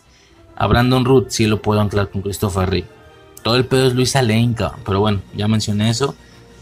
Eh, como dato penúltimo, eh, el comportamiento, güey, todo el comportamiento de, Luisa con el tema de Superman en toda esta película es tan reprochable, cabrón. No, me quiero aquí persinar y la chingada. Pero está medio culero, medio injusto para el esposo, güey. Porque realmente no fue una situación fortuita, no fue lo que ella no controlara. No, no, no. Superman se fue cinco años, ella tuvo todo el tiempo para decidir si lo esperaba o, tuvo todo el tiempo para decidir superarlo, decide superarlo, nadie la obligó, ella decide tener un esposo, decide tener un hijo, tiene una familia ya fundada, y ahora resulta que porque regresa el otro cabrón le tiemblan las piernas, güey. Pinches piernas le gritan, ábrete, ábrete, ábrete. Las pinches, oye, no se vale, güey, para el esposo no se vale, güey. O sea, resulta algo que fue antes de mí, yo que soy el esposo, yo hice todo bien. O no sé si empaticé, que yo creo que sí. Por eso, porque yo en una ecuación de vida, yo soy ese, yo soy el esposo que tiene hijos, que tiene una esposa, que yo he hecho más o menos todo bien, cabrón. Estamos chidos, bueno, recientemente estamos chidos, trabajo, tenemos a nuestros dos morros, somos una familia feliz, yo me atrevo a decir, yo sí soy Chandler y puedo decir, yo estoy felizmente casado. Para que llegue un ex y haga que te tiemblen las piernas, no se vale, güey. O sea, yo sí, no me ha pasado, pero sí me acuerdo haber pensado, güey, qué ojete. Y esta pinche vieja que también sí le da jalón. O sea, de que anda haciendo sus mamadas ahí de volar con él, de casi besarlo. Mira, pinches labios se, casi se alcanzan a rozar y luego no lo besa. Y dice, no puedo hacer esto porque mi esposo es bueno. Eh, güey, ya, ya valió verga de todos modos, ya da completamente igual. Yo a mi esposa, güey, la veo que besa a un güey. O la veo que estaba a punto de besarlo, que los labios quedaron hacia un centímetro, pero que luego se rajó porque dijo, no, no, es que no quiero poner el cuerno. Para mí ya da igual, las dos cosas son mamadas. ¿Cómo llegaste al punto de, que sí decidiste que lo ibas a besar? Ya da igual si te detienes o no, ya dáselo ya y chingas a tu madre de una vez. Me explico. Absurdo. Absurdo. No quiero decir una palabra más fuerte, pero esta mujer es una alegre. Esto es un despropósito, como Sheldon. Güey, no quiero decir una palabra más fuerte, pero esta, esta mujer es una mujer alegre, no es justo, güey, no se vale. Cabrón, de contraseña, güey.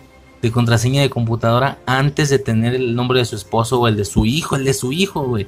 Superman. Ah, chingas. Bueno, o sea, a mí me dio mucho coraje, güey. Esta Luisa. Y a eso súmale que no se parece. nada que chingas a tu, güey. El peor personaje de toda la película, güey. Nah, güey.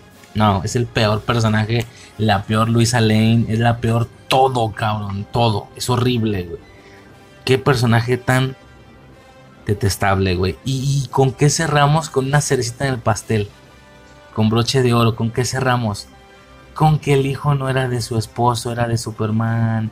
Y si bien para uno que es fan de Superman quiere ver a Superman y esto en secuelas hubiera dado juego para empezar a ver todo el tema este de los hijos de Superman que también tienen poderes, Superboy y todo eso, o sea, que realmente es algo que es algo que no hemos podido ver a nivel cine, la descendencia, no han podido ni, ni, ni, encajar bien a los héroes, güey, vamos a empezar a ver cómo procede el universo y cómo empezamos a ver a los descendientes de los héroes, al ver al Robin Rojo, a ver a Superboy, al ver al... Me explico, no, no han anclado ni bien con los principales, vamos a empezar a ver descendencia como está pasando con Marvel, que a más de 10 años ya vamos en el punto donde ya están pasando mantos todos, ya ni siquiera son los principales, ahora es la descendencia, ¿no? Ahora ya vamos a ver los Young Avengers pronto, etcétera. No, DC le falta mucho para llegar a ese punto, güey. En este, en esta, o sea, si bien eso da juego para algún día ver al hijo de Superman, también es una realidad que si dices, no, hombre, güey, no mames, o sea, no es justo, cabrón. Para el esposo, digo, te, está manteniendo un pinche mocoso, güey, que no es, que no es de él, cabrón. No, que lo metió otro pendejo, güey. No, güey, pobre vato, güey, del Richard. Pobre vato. Se llama Richard, creo. Ah, güey, pobre vato, la neta. ¿Qué, qué, qué, qué personaje tan detestable está Luis Lane en esta película, güey. No. No, no, no, no, no. No. Putísima, güey. Lo tenía que decir una vez, cabrón. Lo tenía que decir una vez. Putísima. Bueno, ya lo dije dos veces. Ya, güey, no menciono más. Y, y. Ah, no, esa era la segunda anotación. Lo de que es una vieja culera por lo del morro. Ya, señores, con esto cierro Superman Returns. Que esto se extendió más de lo que yo tenía planeado, francamente. Esta era una, más una capsulilla corta porque no es la carne principal del tema. Pero pues mira que hasta grabación, hasta en plena grabación me acordé que había un contexto y una anécdota que contar de cuando fui al cine y mucha relación con, con Smallville, ¿no? Por así decirlo, porque al final es el Superman que estaba activo en aquellos ayeres, ¿no? Gran dato el enterarme que sí, que, que, que, que, Tom Welling le pidieron ser el Superman, que te digo, hubiera estado raro, güey. ¿Cómo lo pones, pero al mismo tiempo lo separas y, o sea, ¿cómo explicas a la gente que son... Ahora, yo me puedo imaginar que si Tom Welling les hubiera dicho que sí, entonces cambio de planes. Ya no es... Ya no pretenden que esto es lo que siguió del de Christopher Reeve ahora este va a ser el Superman de Smallville. Pero lo que pasó después de que se acabe la serie, algo que va a pasar después de que se acabe la serie. No sé, puede ser. Pero bueno, el ex no hubiera sido el mismo. Quién sabe, hubiera estado raro. No pasó, es el caso. Eh, señores, poco más. Con esto termino eh, mi participación, mi cápsula de Superman Returns, que temporalmente hablando se grabó después que, que todo, que la 1, la 2, 3, 4 y Super Chica pero que va a tener un acomodo distinto por temas ahí estratégicos de temática sobre todo, ¿no? Porque esto eh, viene a ser una segunda, tercer película, ¿me entiendes? Una tercer película alterna. Entonces, pues como podía ir al final de todo, que sería el orden cronológico, como esta pudo haber sido la última película del podcast, pero pues como me vio obligado a partirlo, a tener dos audios, pues entonces aquí está chido, justo, porque es más o menos lo que seguiría. Pero pues nada, señores, eh, eh, se acaba esta pequeña pausa en, el mundillo del Superman de Christopher Reeve y regresamos al canon original, lo que debe de seguir, Superman 3 es la que sigue de la 2, ya me entiendes, no, en el canon original, sin esta pequeña pausa multiversal o lo que sea que haya hecho Singer en 2006, X, ya me da igual, pasamos a lo que sigue señores, sobres.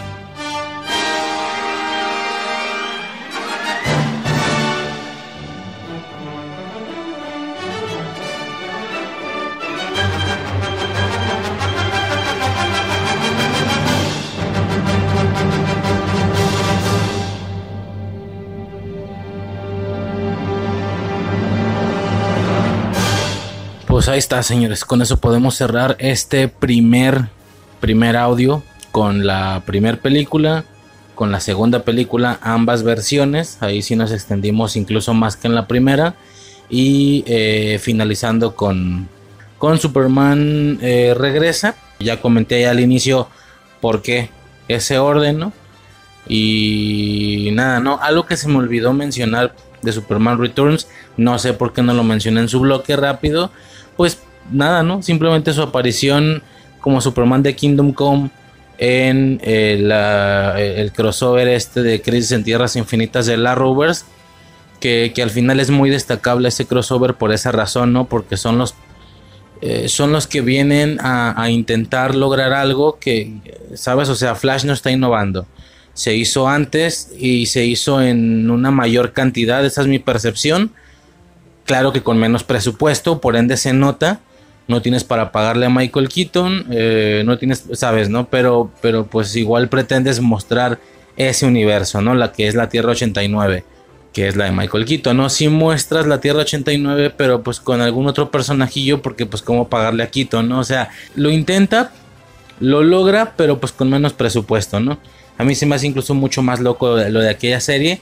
Y vaya que no lo he visto, nada más por lo que me he enterado. Ahora imagínate si lo veo, se me da hacer más loco todavía. O no, o me patea la percepción que yo tengo sobre ese evento, ¿no? El caso, el caso, señores, eh, no sé por qué estoy hablando de esto.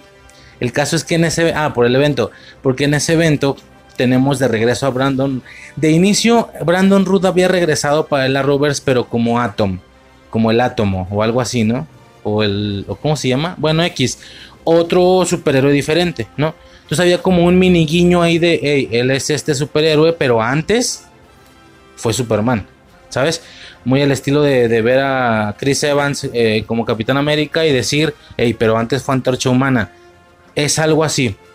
Pero al mismo tiempo, cuando vemos este cotorreo multiversal, como él fue Superman, nos lo traen como un Superman.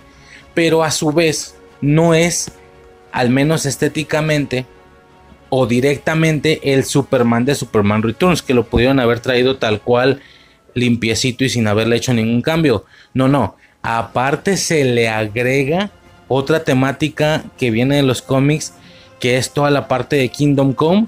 Y cuando digo se le agrega, me refiero a que se le agrega a nivel estético por la S, muy específicamente las canas del pelo y no sé qué. O sea, una situación muy en específico de un Superman ya viejo eh, se le agrega tanto en peso argumental de la trama como que se le agrega estéticamente. Por el, y, es como el guiño, ¿no? De, hey, es que él fue Superman antes, ¿te acuerdas, no? Eh, ya lo mencioné, muy al estilo de lo que hacen con el señor este que fue Flash en los noventas, que lo usan de más de una manera. Ahora, este Superman, el Superman de Kingdom Come, es directa y canónicamente hablando lo que le sucedió después al Batman, eh, al Batman, al Superman de Brandon Ruth de su película Superman Returns, pues no queda claro, ya está sujeto a percepciones. Y siendo francos, si decides decir que sí, si tú decides decir, porque como nunca queda implícito, como puede ser, como el Superman de Kingdom Come de este cruce es específicamente lo que le pasó después al, al Superman de Brandon Root, como puede ser multiversalmente hablando otro Superman y nada más es una referencia de decir, hey, si entendiste, el actor que estamos usando para este Superman también ha hecho Superman antes. Y al mismo tiempo, este rostro es uno de los personajes recurrentes de este universo, que es Atom. O sea, si me explico que, la, pretensión puede ser que él no es directamente el mismo, Simplemente, así como venimos a meterte un personaje de un, de un multiverso, así como venimos a meterte otro personaje de otro universo, ah, venimos a traerte a este Superman. Pero, hey, guiño, guiño, guiño, este actor había sido Superman en otra ocasión. No es que directamente sea ese Superman, pero pues esto le pasó después. Ambas son opciones, ¿no? Eh, la de la referencia nada más o que directamente es él por tener la misma cara. Lo que iba a decir es que si tú decides que el Superman Kingdom Come de Brandon Root es lo que le sucedió después al Superman de Brandon Root de Superman Returns, recordemos y como lo acabas de escuchar que el Superman de Brandon Root de Superman Returns es técnicamente hablando el Superman de Christopher Reeve y lo que le pasó después, en una línea paralela en la que no sucedió lo de la 3 y la 4. Si a esas vamos entonces, si conectamos todo, estamos hablando de que el Superman de Brandon Ruth de Kingdom Come de Crisis en Tierras Infinitas, ese que tiene esa S roja con negro, ese es el final del Superman de Christopher Reeve. Estamos viendo ahí al Superman de Christopher Reeve. Nada más que estamos sufriendo las limitantes de lo efímero que es el cuerpo humano y que pues obviamente Christopher Reeve ya no está con nosotros, sino debería ser él el que esté posado ahí, parado con esa S rojo con negro. Si me estoy explicando, lo que voy es que si decides tomar una opción, la tienes que tomar completa. Y ese Superman eh, Kingdom Come técnicamente es lo que le pasó al final a Christopher Reeve, cosa que es muy triste por cierto. Eh, o simplemente es eso, o simplemente es, hey, ¿entendiste la referencia? Hey, si entendiste, él fue Superman antes. Pues nada, señores, eh, cierro con eso, haciendo esa pequeña mención que no la mencioné en el bloque de Superman Returns.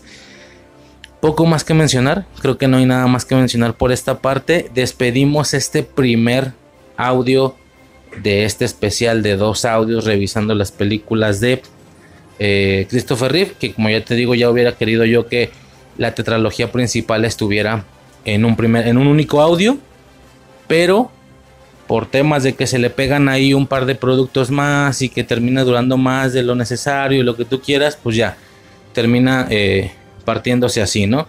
El 1 y el 2 en el primer audio, la 3 y la 4 en el segundo audio, y como tengo dos productos no sé si paralelos, como tengo dos spin-offs, vamos a llamarle así, como tengo dos spin-offs y tengo dos audios con dos películas cada uno, a ver, equilibrio, ¿no? Por lógica, meto uno en uno y otro en otro.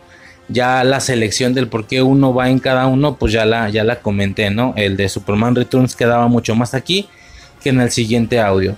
Eh, por razones ahí más canónicas, sobre todo porque sí que es lo más alejado de todo. Superman Returns es lo último que salió de estos seis productos. Y, no se diga el Superman de Kingdom Come, es lo último de lo último. Eso fue hace dos años, güey, o tres años, fue hace poquito. Señores, poco más, con esto cierro esta primera parte. Espero les haya gustado, espero lo hayan disfrutado. Eh, y ya, pueden, si gustan y si ya está disponible, escuchar el segundo audio, donde continuamos con la tetralogía de Christopher Reeve y pues de paso, escuchamos, eh, si quieren, claro, el de, el de Super Chica y todo ese rollo. Señores, poco más por este audio y por esta ocasión me despido. Esto fue Infancia Eterna transmitiendo desde un lugar en lo más alto del cielo, girando en la segunda estrella a la derecha y directo hasta el amanecer. Recuerda que en el momento en el que dudas de si puedes volar, dejas de ser capaz de hacerlo para siempre.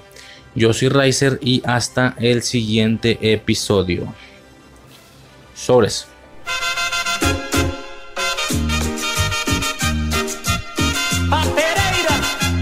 Con cariño.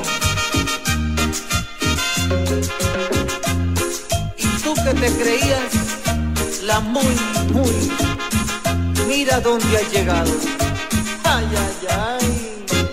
Tú siempre andas diciendo que soy muy poco para ti. Tú siempre andas diciendo que soy muy poco para ti. Que mereces más, mucho más que yo, que no soy digno de ti que mereces más, mucho más que yo, que no soy digno de ti. Si tú me despreciaste, porque hoy te tienes que burlar. Si tú me despreciaste porque hoy te tienes que burlar de la que jamás se ocupó de mí y hoy me está queriendo a mí. De la que jamás se ocupó de mí y hoy me está queriendo a mí. Y mira tú con quién estás saliendo, perdona que me tengas que reír. Porque si para ti eso es su nombre, entonces yo seré un Superman.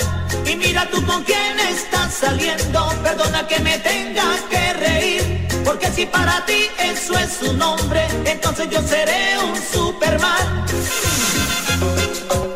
Pretenciosa, creída, ridícula.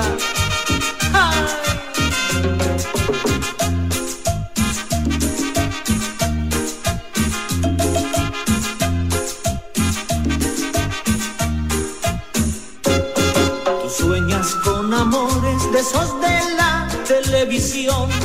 Tú sueñas con amores de esos de la televisión. Donde solo ves lujos y emoción, pero todo eso es ficción. Donde solo ves lujos y emoción, pero todo eso es ficción. Y mira tú con quién estás saliendo, perdona que me tenga que reír. Porque si para ti eso es su nombre, entonces yo seré un Superman. Y mira tú con quién estás saliendo, perdona que me tenga que reír. Porque si para ti eso es su nombre, entonces yo seré un Superman.